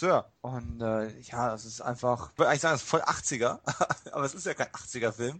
Nee, 95. Ähm, aber er hat, diesen, er, hat diesen, Spaßfaktor, den du irgendwie so von Mitte der 80er bis Mitte der 90er noch in manchen von diesen ähm, härteren Genrefilmen drin hattest und der dann ein bisschen abhanden gegangen ist, der, der Spaß. Also trotz Härte Spaß zu haben. Genau, definitiv. Das ist wirklich abhanden gekommen. Der hat ja 12 Millionen Dollar gekostet, 21 eingespielt, war jetzt nicht ein Mega-Hit. Es gab aber einen weiteren Film von dem Produzententeam, war ja auch sehr namhaft. Ja, Richard mhm. Donner, Robert Zemeckis und, und Gilbert Adler waren ja hier drin. Die haben produziert und haben dann noch einen zweiten Kruftfilm gebracht, Bordello of Blood der nicht mehr so gut war. Der ist auch solide und unterhaltsam mit Goonies-Star Corey Feldman. Die sind da in Bordell gegangen ne? und äh, das sind Vampire gewesen sozusagen. War auch ziemlich, ziemlich hart. Also bei Ritter Dämonen war ich damals schon überrascht im Kino von einem großen Verleih wie Universal so einen fast schon Splatterfilm zu sehen. Ja, hat er doch wirklich, wie Kevin gesagt hat, einige, einiges. Ein paar heftige Dinge. Also wenn's, wenn's knallt, dann richtig. Also. Ja, Make-up wirklich top. Und Billy Zane herrlich. Also. Ja, herrlich. Fies und, und mit echt geilem schwarzen Humor unterlegt. Also, der kommentiert ja auch dann einige Szenen immer wieder. ich fand auch geil, wo er, glaube ich, irgendwie ein Auge verliert oder so und dann hat er die ganze Zeit eine Sonnenbrille auf. Ne? also, total geil. Ja. Es, waren, es waren überhaupt viele, viele talentierte Leute dabei gewesen. Nicht die ganz großen Namen. du hast ja auch eben schon gesagt, William Sadler ist ja jetzt auch nicht so berühmt, trotz Bösewichtrollen in Stirb langsam und weiß der Geil, was der alles gemacht hat. Aber der ist, der ist immer gut. Eine CCH Pounder, eine wunderbare Charakterdarstellerin. Aber wer, wer kennt die wirklich großartig? Weil sie halt Charakterdarstellerin ist und eher so die markanten Nebenrollen irgendwo hat. Aber wenn du dir mal The Shield halt auch wieder mal anschaust, ne, eine Krimiserie, die ich ja immer wieder empfehle, die ist ja für Spitzenklasse. Absolute Spitzenklasse. Und also selbst John Cassier, ähm, das finde ich fast lustig, das ist ja die ähm, Originalstimme von dem Cryptkeeper, ja. der in den Geschichten aus der Gruft da äh, den Gastgeber macht. Und den habe ich auch mal vor, buch, das ist schon 10, 15 Jahre her, habe ich den mal getroffen. Der war ja damals noch mit Julie Benz verheiratet. Eine durchaus sehr attraktive Schauspielerin. John Rambo? Äh, ja, genau die. Und der kann im wirklichen Leben auch nicht anders. Der muss permanent, ja, der macht eine ganze Menge so Cartoon-Synchronisationen und der kann nie anders als irgendwie irgendwelche Glucksgeräusche zu machen und irgendwie völlig überdreht oder betont gruselig durch die Gegend zu reden. Das war sehr amüsant. Ich habe mir überlegt, wie die zwei, wie das bei denen im Schlafzimmer zugehen würde. das, äh, wirklich richtig wirklich creepy herrlich. Ja, also ja, oder also, ey, kennst du den schon? das, ja, ein bisschen seltsam. Ich habe ihm ja angeboten, wenn ihm das jemals langweilig wird, soll er Julie mal eine Nummer geben und dann, äh, ja, kein Problem, wenn er wieder synchronisieren muss oder sowas. Hat er zurückgerufen? Sie hat, nee. Sie hat nicht angerufen. Ich verstehe es auch nicht. Okay. Wir hatten da irgendwie einen Draht und trotzdem. ja, vielleicht teilt er doch nicht so gern. ja, inzwischen sind sie geschieden, also irgendeiner oh, hat geteilt. ja, stimmt, ja. Ja, gut, in Hollywood ist das auch schwierig, glaube ich. Ja. Also Ritter der Dämonen würden wir alle drei sagen. Freut mich. Ähm, absoluter Sehbefehl. Also wenn man den nicht kennt. Natürlich nur die geschnittene Fassung, liebe Leute. Ja, klar. Und das mit der Faust habe ich auch nicht so gemeint. Ich, ich hab, das, das ging, ja, ging ja dann in meiner Fantasie so weiter. Also er, er holt aus und dann war es vorbei. Ich denke, das wird dann so vielleicht so ähnlich passiert sein. Ja, in der deutschen Fassung hat er ihn gestreichelt dann. dann. Ein Kettchen. Da, pa, pa, pa, du kleiner böser Junge, du. Haben sie irgendeine Szene vom anderen Film reingeschnitten. Gut, dann würde ich noch einen Film empfehlen oder einfach nur erwähnen, weil ja, Dominik war der Hauptschuldige, warum ich ihn nicht in meinen Charts haben durfte, nämlich Conan der Barbar. Ja, Conan der Barbar war ja für mich mal wieder als Comic Unwissender anscheinend eine Comic-Verfilmung. Deswegen wäre er bei mir in den Top 10 gelandet und ich glaube, bei Kevin wäre er auch sogar irgendwie in den Top 10 gelandet. Aber so erwähnen wir nochmal, weil ich finde den Schwarzenegger Conan, den ersten wirklich sehr, sehr guten Film. Also 82 schon wieder Dino de Laurentiis. Aber der ist natürlich bei weitem nicht so trashig. Sicherlich ein bisschen angestaubt, aber an sich immer noch die mit Abstand beste Conan-Verfilmung, würde ich sagen, oder? Wie fandet ihr Conan der Barbar damals? Oder heute noch? Ist immer noch gut. Schwarzenegger war ja letzten Endes, war das ja seine Karrierestart eigentlich, wenn du so willst. Ja. Ein richtiger Karrierestart, ne? Und ist der perfekte Conan. Geiler Soundtrack, Hammer, ja. Schönes, ja, man kann schon fast sagen, ein Epos so ein bisschen und äh, gut gemacht, geile Kampfszenen, dann hast du hier, äh, wie war der Bösewicht? Wie heißt der Typ? James Earl Jones. James Earl Jones fand mhm. ich klasse als Bösewicht. Macht Spaß. Als Sektenführer, ja, genau. War echt. Die kannst du immer wieder angucken. Fantastisch. Also ich finde ihn auch immer noch gut. Also auch äh, die Kulissen sind, sind ja. recht gut. Also klar gibt es dann ein paar Fehler dann, wenn es in, ins Künstliche geht oder Effekte, aber man hat ja viel an echten Drehorten gedreht, in Spanien, glaube ich, überwiegend. Mhm. Fantastisch. Allein wenn er an das Rad gespannt ist, ganz am Anfang. Ne? Ja, toll. Also Riesenaufwand. Schöne Härte. Ja, hat er auch. Ja, der war ja auch ab 18 eine Zeit lang oder war so kurz vor der Indizierung. Mittlerweile ist er ab 16. Also das war immer so ein Fragezeichen. Ein Freund von mir hatte von seinem Bruder die VHS-Kassette. Da gab es noch keine Freigaben, wo der rauskam. Mhm. Das gab es tatsächlich mal. Und da war der eine Zeit lang, weil er nicht für FSK freigegeben war, in der 18er Abteilung, weil das irgendwie dann zu teuer war oder ich weiß es nicht. Mhm. Also auf jeden Fall ist der, ist der richtig stark, finde ich auch. Seine Geliebte Sandal mhm. Bergmann, glaube ich, hieß sie, genau. Ja. Also auch toll gespielt. Max von Südow spielt auch hier mit. Also einen tollen Cast. Marco spielt so, sorgt ein bisschen für die humorvollen Einlagen als kleiner Zauberer da, der Conan beiseite steht. Leider verkommt das Ganze ja im Zerstörer dann schon mhm. sehr zur Gaudi, ja. Also ich habe mir mal sagen lassen, dass Conan der Barbar zumindest an den Romanverfilmungen relativ nah ist. Äh, ich muss dazu sagen, ich habe die Vorlage von Robert E. Howard nicht gelesen. Äh, aber ja, sorry, alle Zuhörer, äh, ja, ich habe dann irgendwie darauf bestanden, dass es kein Comic ist, und, sondern einfach ein Roman und damit auch keine Comic-Verfilmung. Liegt aber nicht daran, dass ich keine Barbarenfilme mag. Ich mag keine Barbarenfilme. aber Conan der Barbar ist tatsächlich einfach der ultimative Barbarenfilm. Der einzige, wo ich wirklich sagen will, der geht noch als gut durch, auch wenn es kein persönlicher Favorit von mir ist. Äh, aber der hat einfach dank John Milius, äh, dem, dem Regisseur, und vor allem auch der Musik von äh, Basil Poledouris, das ist einfach sehr kraftvoller, Testosteron strotzender und trotzdem fantasievoller Score, den man nicht mehr vergisst. Und Meisterwerker, finde ich. Ist, ja, das, das haut einfach alles raus und ja, Schwarzenegger ist passend. Die Figur von Conan, naja, ist halt trotzdem ein bisschen ein ziemlich tumber Typ. Und wie ich vorhin bei Flash äh, schon ja, protokolliert habe, ist das so die Art von Held, mit der ich nicht so gut klarkomme. Nichts gegen einen simpel strukturierten Helden, wie jetzt auch ein Forrest Gump ja nicht jetzt nicht gerade einen Professorentitel hatte. Aber den konnte ich menschlich noch greifen. Ein Conan. Aber Dominik, wir reden von der Barbar. Ja, es ist ein Barbar. Ja, aber das ist genau der Grund, warum ich Barbaren filme. Nicht so heißt der nicht Conan the Professor? Ja, ja, ja, äh, oder A Beautiful Mind, Conan. ähm, ist mir klar, ist mir klar. Aber ich will nur mit, damit klar machen, das ist der Grund, warum ich mit Barbarenfilmen grundsätzlich nicht so gut kann. Genauso, warum ich eben mit vielen, äh, habe ich mich ja schon mal um Bild gemacht, mit vielen von diesen äh, Kinderfilmen oder Kinderabenteuerfilmen nicht so gut kann, weil ich diese neunmal klugen, alles überlebenden und jede Gefahr meisternden Kinder einfach vollkommen unglaubwürdig finde. Ist halt jeder seine Schwächen irgendwo, das ist meine. Äh, nichts daran, dass Conan der Barbar der beste Barbarenfilm ist, den es gibt. Definitiv. So. Die Schwertkämpfe sind geil. Also ja, auch, auch die Schwertkämpfe, die er seinem eigenen Schwert ausführt, sind gut gemacht. Tief also. das, äh... Er ist ja auch Deckhengst. Sozusagen, ja, ja, klar. Ich weiß nur mit der, mit also der Zaubererin. Machen können. James Earl Jones als, als Oberhaupt von diesem Schlangenkult, der Dulsa Doom hießen die, glaube ich. Also mm. Super, wie er die Leute hypnotisiert oder als Schlange verwandelt wird, ist sicher heute etwas, etwas mhm. cheesy vielleicht, effekttechnisch, ah. aber die Bauten, die Musik dazu, ah, das elektrisiert mich immer noch. Da hast du recht, da macht die Komposition von, von, von Basil Ja, genau. ja. Unglaublich viel aus, ja. Man sieht, welche Macht Musik hat beim Film, ja. ja. wie stark die Bilder unterstützen kann oder realistischer wird wirken lassen kann. Das ist eh ein irre guter ähm, Komponist, der ja damals noch gar nicht so viel gemacht hat. Wenn ich mich recht erinnere, war es einer seiner allerersten Scores, die er gemacht hat und hat dann später so Sachen wie äh, Robocop eben gemacht. Auch ein ganz ikonischer ähm, ja. Soundtrack, ne? Starship aber hat auch sehr viele Anleihen, finde ich. Die ähneln Vom, sich schon. Du erkennst den Stil, ja. aber äh, nicht in der Form wie bei einem Hans Zimmer, wo nee, doch phasenweise das Zeug, puh, äh, ja, aber sag, sehr ähnlich ist. Sag mal, ist Total Recall das Theme nicht ein bisschen auch kopiert von Conan? Also ähm, du, hast, ja. du, hast, diesen hämmernden Rhythmus ja. hast du drin. Ja, das schon. Aber ansonsten sehe ich da trotzdem eine Menge Eigenständigkeit. Aber okay. es ist schon, ja, es ist schon ähnlich. Aber es ist halt, wer war es? Jerry Goldsmith. Ja. ja. genau. Also Conan der Barbar ist wirklich auch nochmal eine sehr, sehr gute, nicht Comic-Verfilmung, aber sehr gute Roman-Verfilmung aus den 80ern, die wir euch auch noch empfehlen wollen, falls ihr sie noch nicht gesehen habt. Also nur den ersten. Der Zerstörer ist, naja, äh, dann gibt's ja noch ein, ein Spin-off mit Red Sonja. Nee, oh nicht oh, ja. ganz, aber. doch, doch, schon irgendwie. Und ja, der Momboa Conan ist auch nur Rotz, ja, letztlich. Äh, ja. ja, King Conan war ja lange im Gespräch mit Arnie und jetzt ist es leider zu spät aus meiner Sicht. Da wird nichts mehr kommen. Definitiv, glaube ich auch. Gut, dann sind wir am Ende angekommen, würde ich sagen. Ja, mir hat's auf jeden Fall wieder riesen Spaß gemacht, mit euch in meine Jugend zurückzureisen. Danke euch beiden. Gerne. Aber sehr, sehr gerne.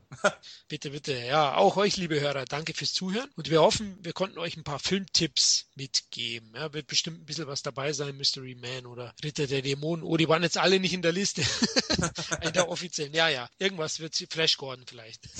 ja, wir würden uns wieder über Feedback, Anregungen oder Berichtigungen freuen per E-Mail, Facebook, Twitter oder iTunes. Meldet euch einfach mal. Dann macht es gut. Bye. Ciao. Ciao, ciao. Sin Entertainment Talk, der Podcast des Entertainment Blogs. Mehr Fan Talk über Filme und Serien.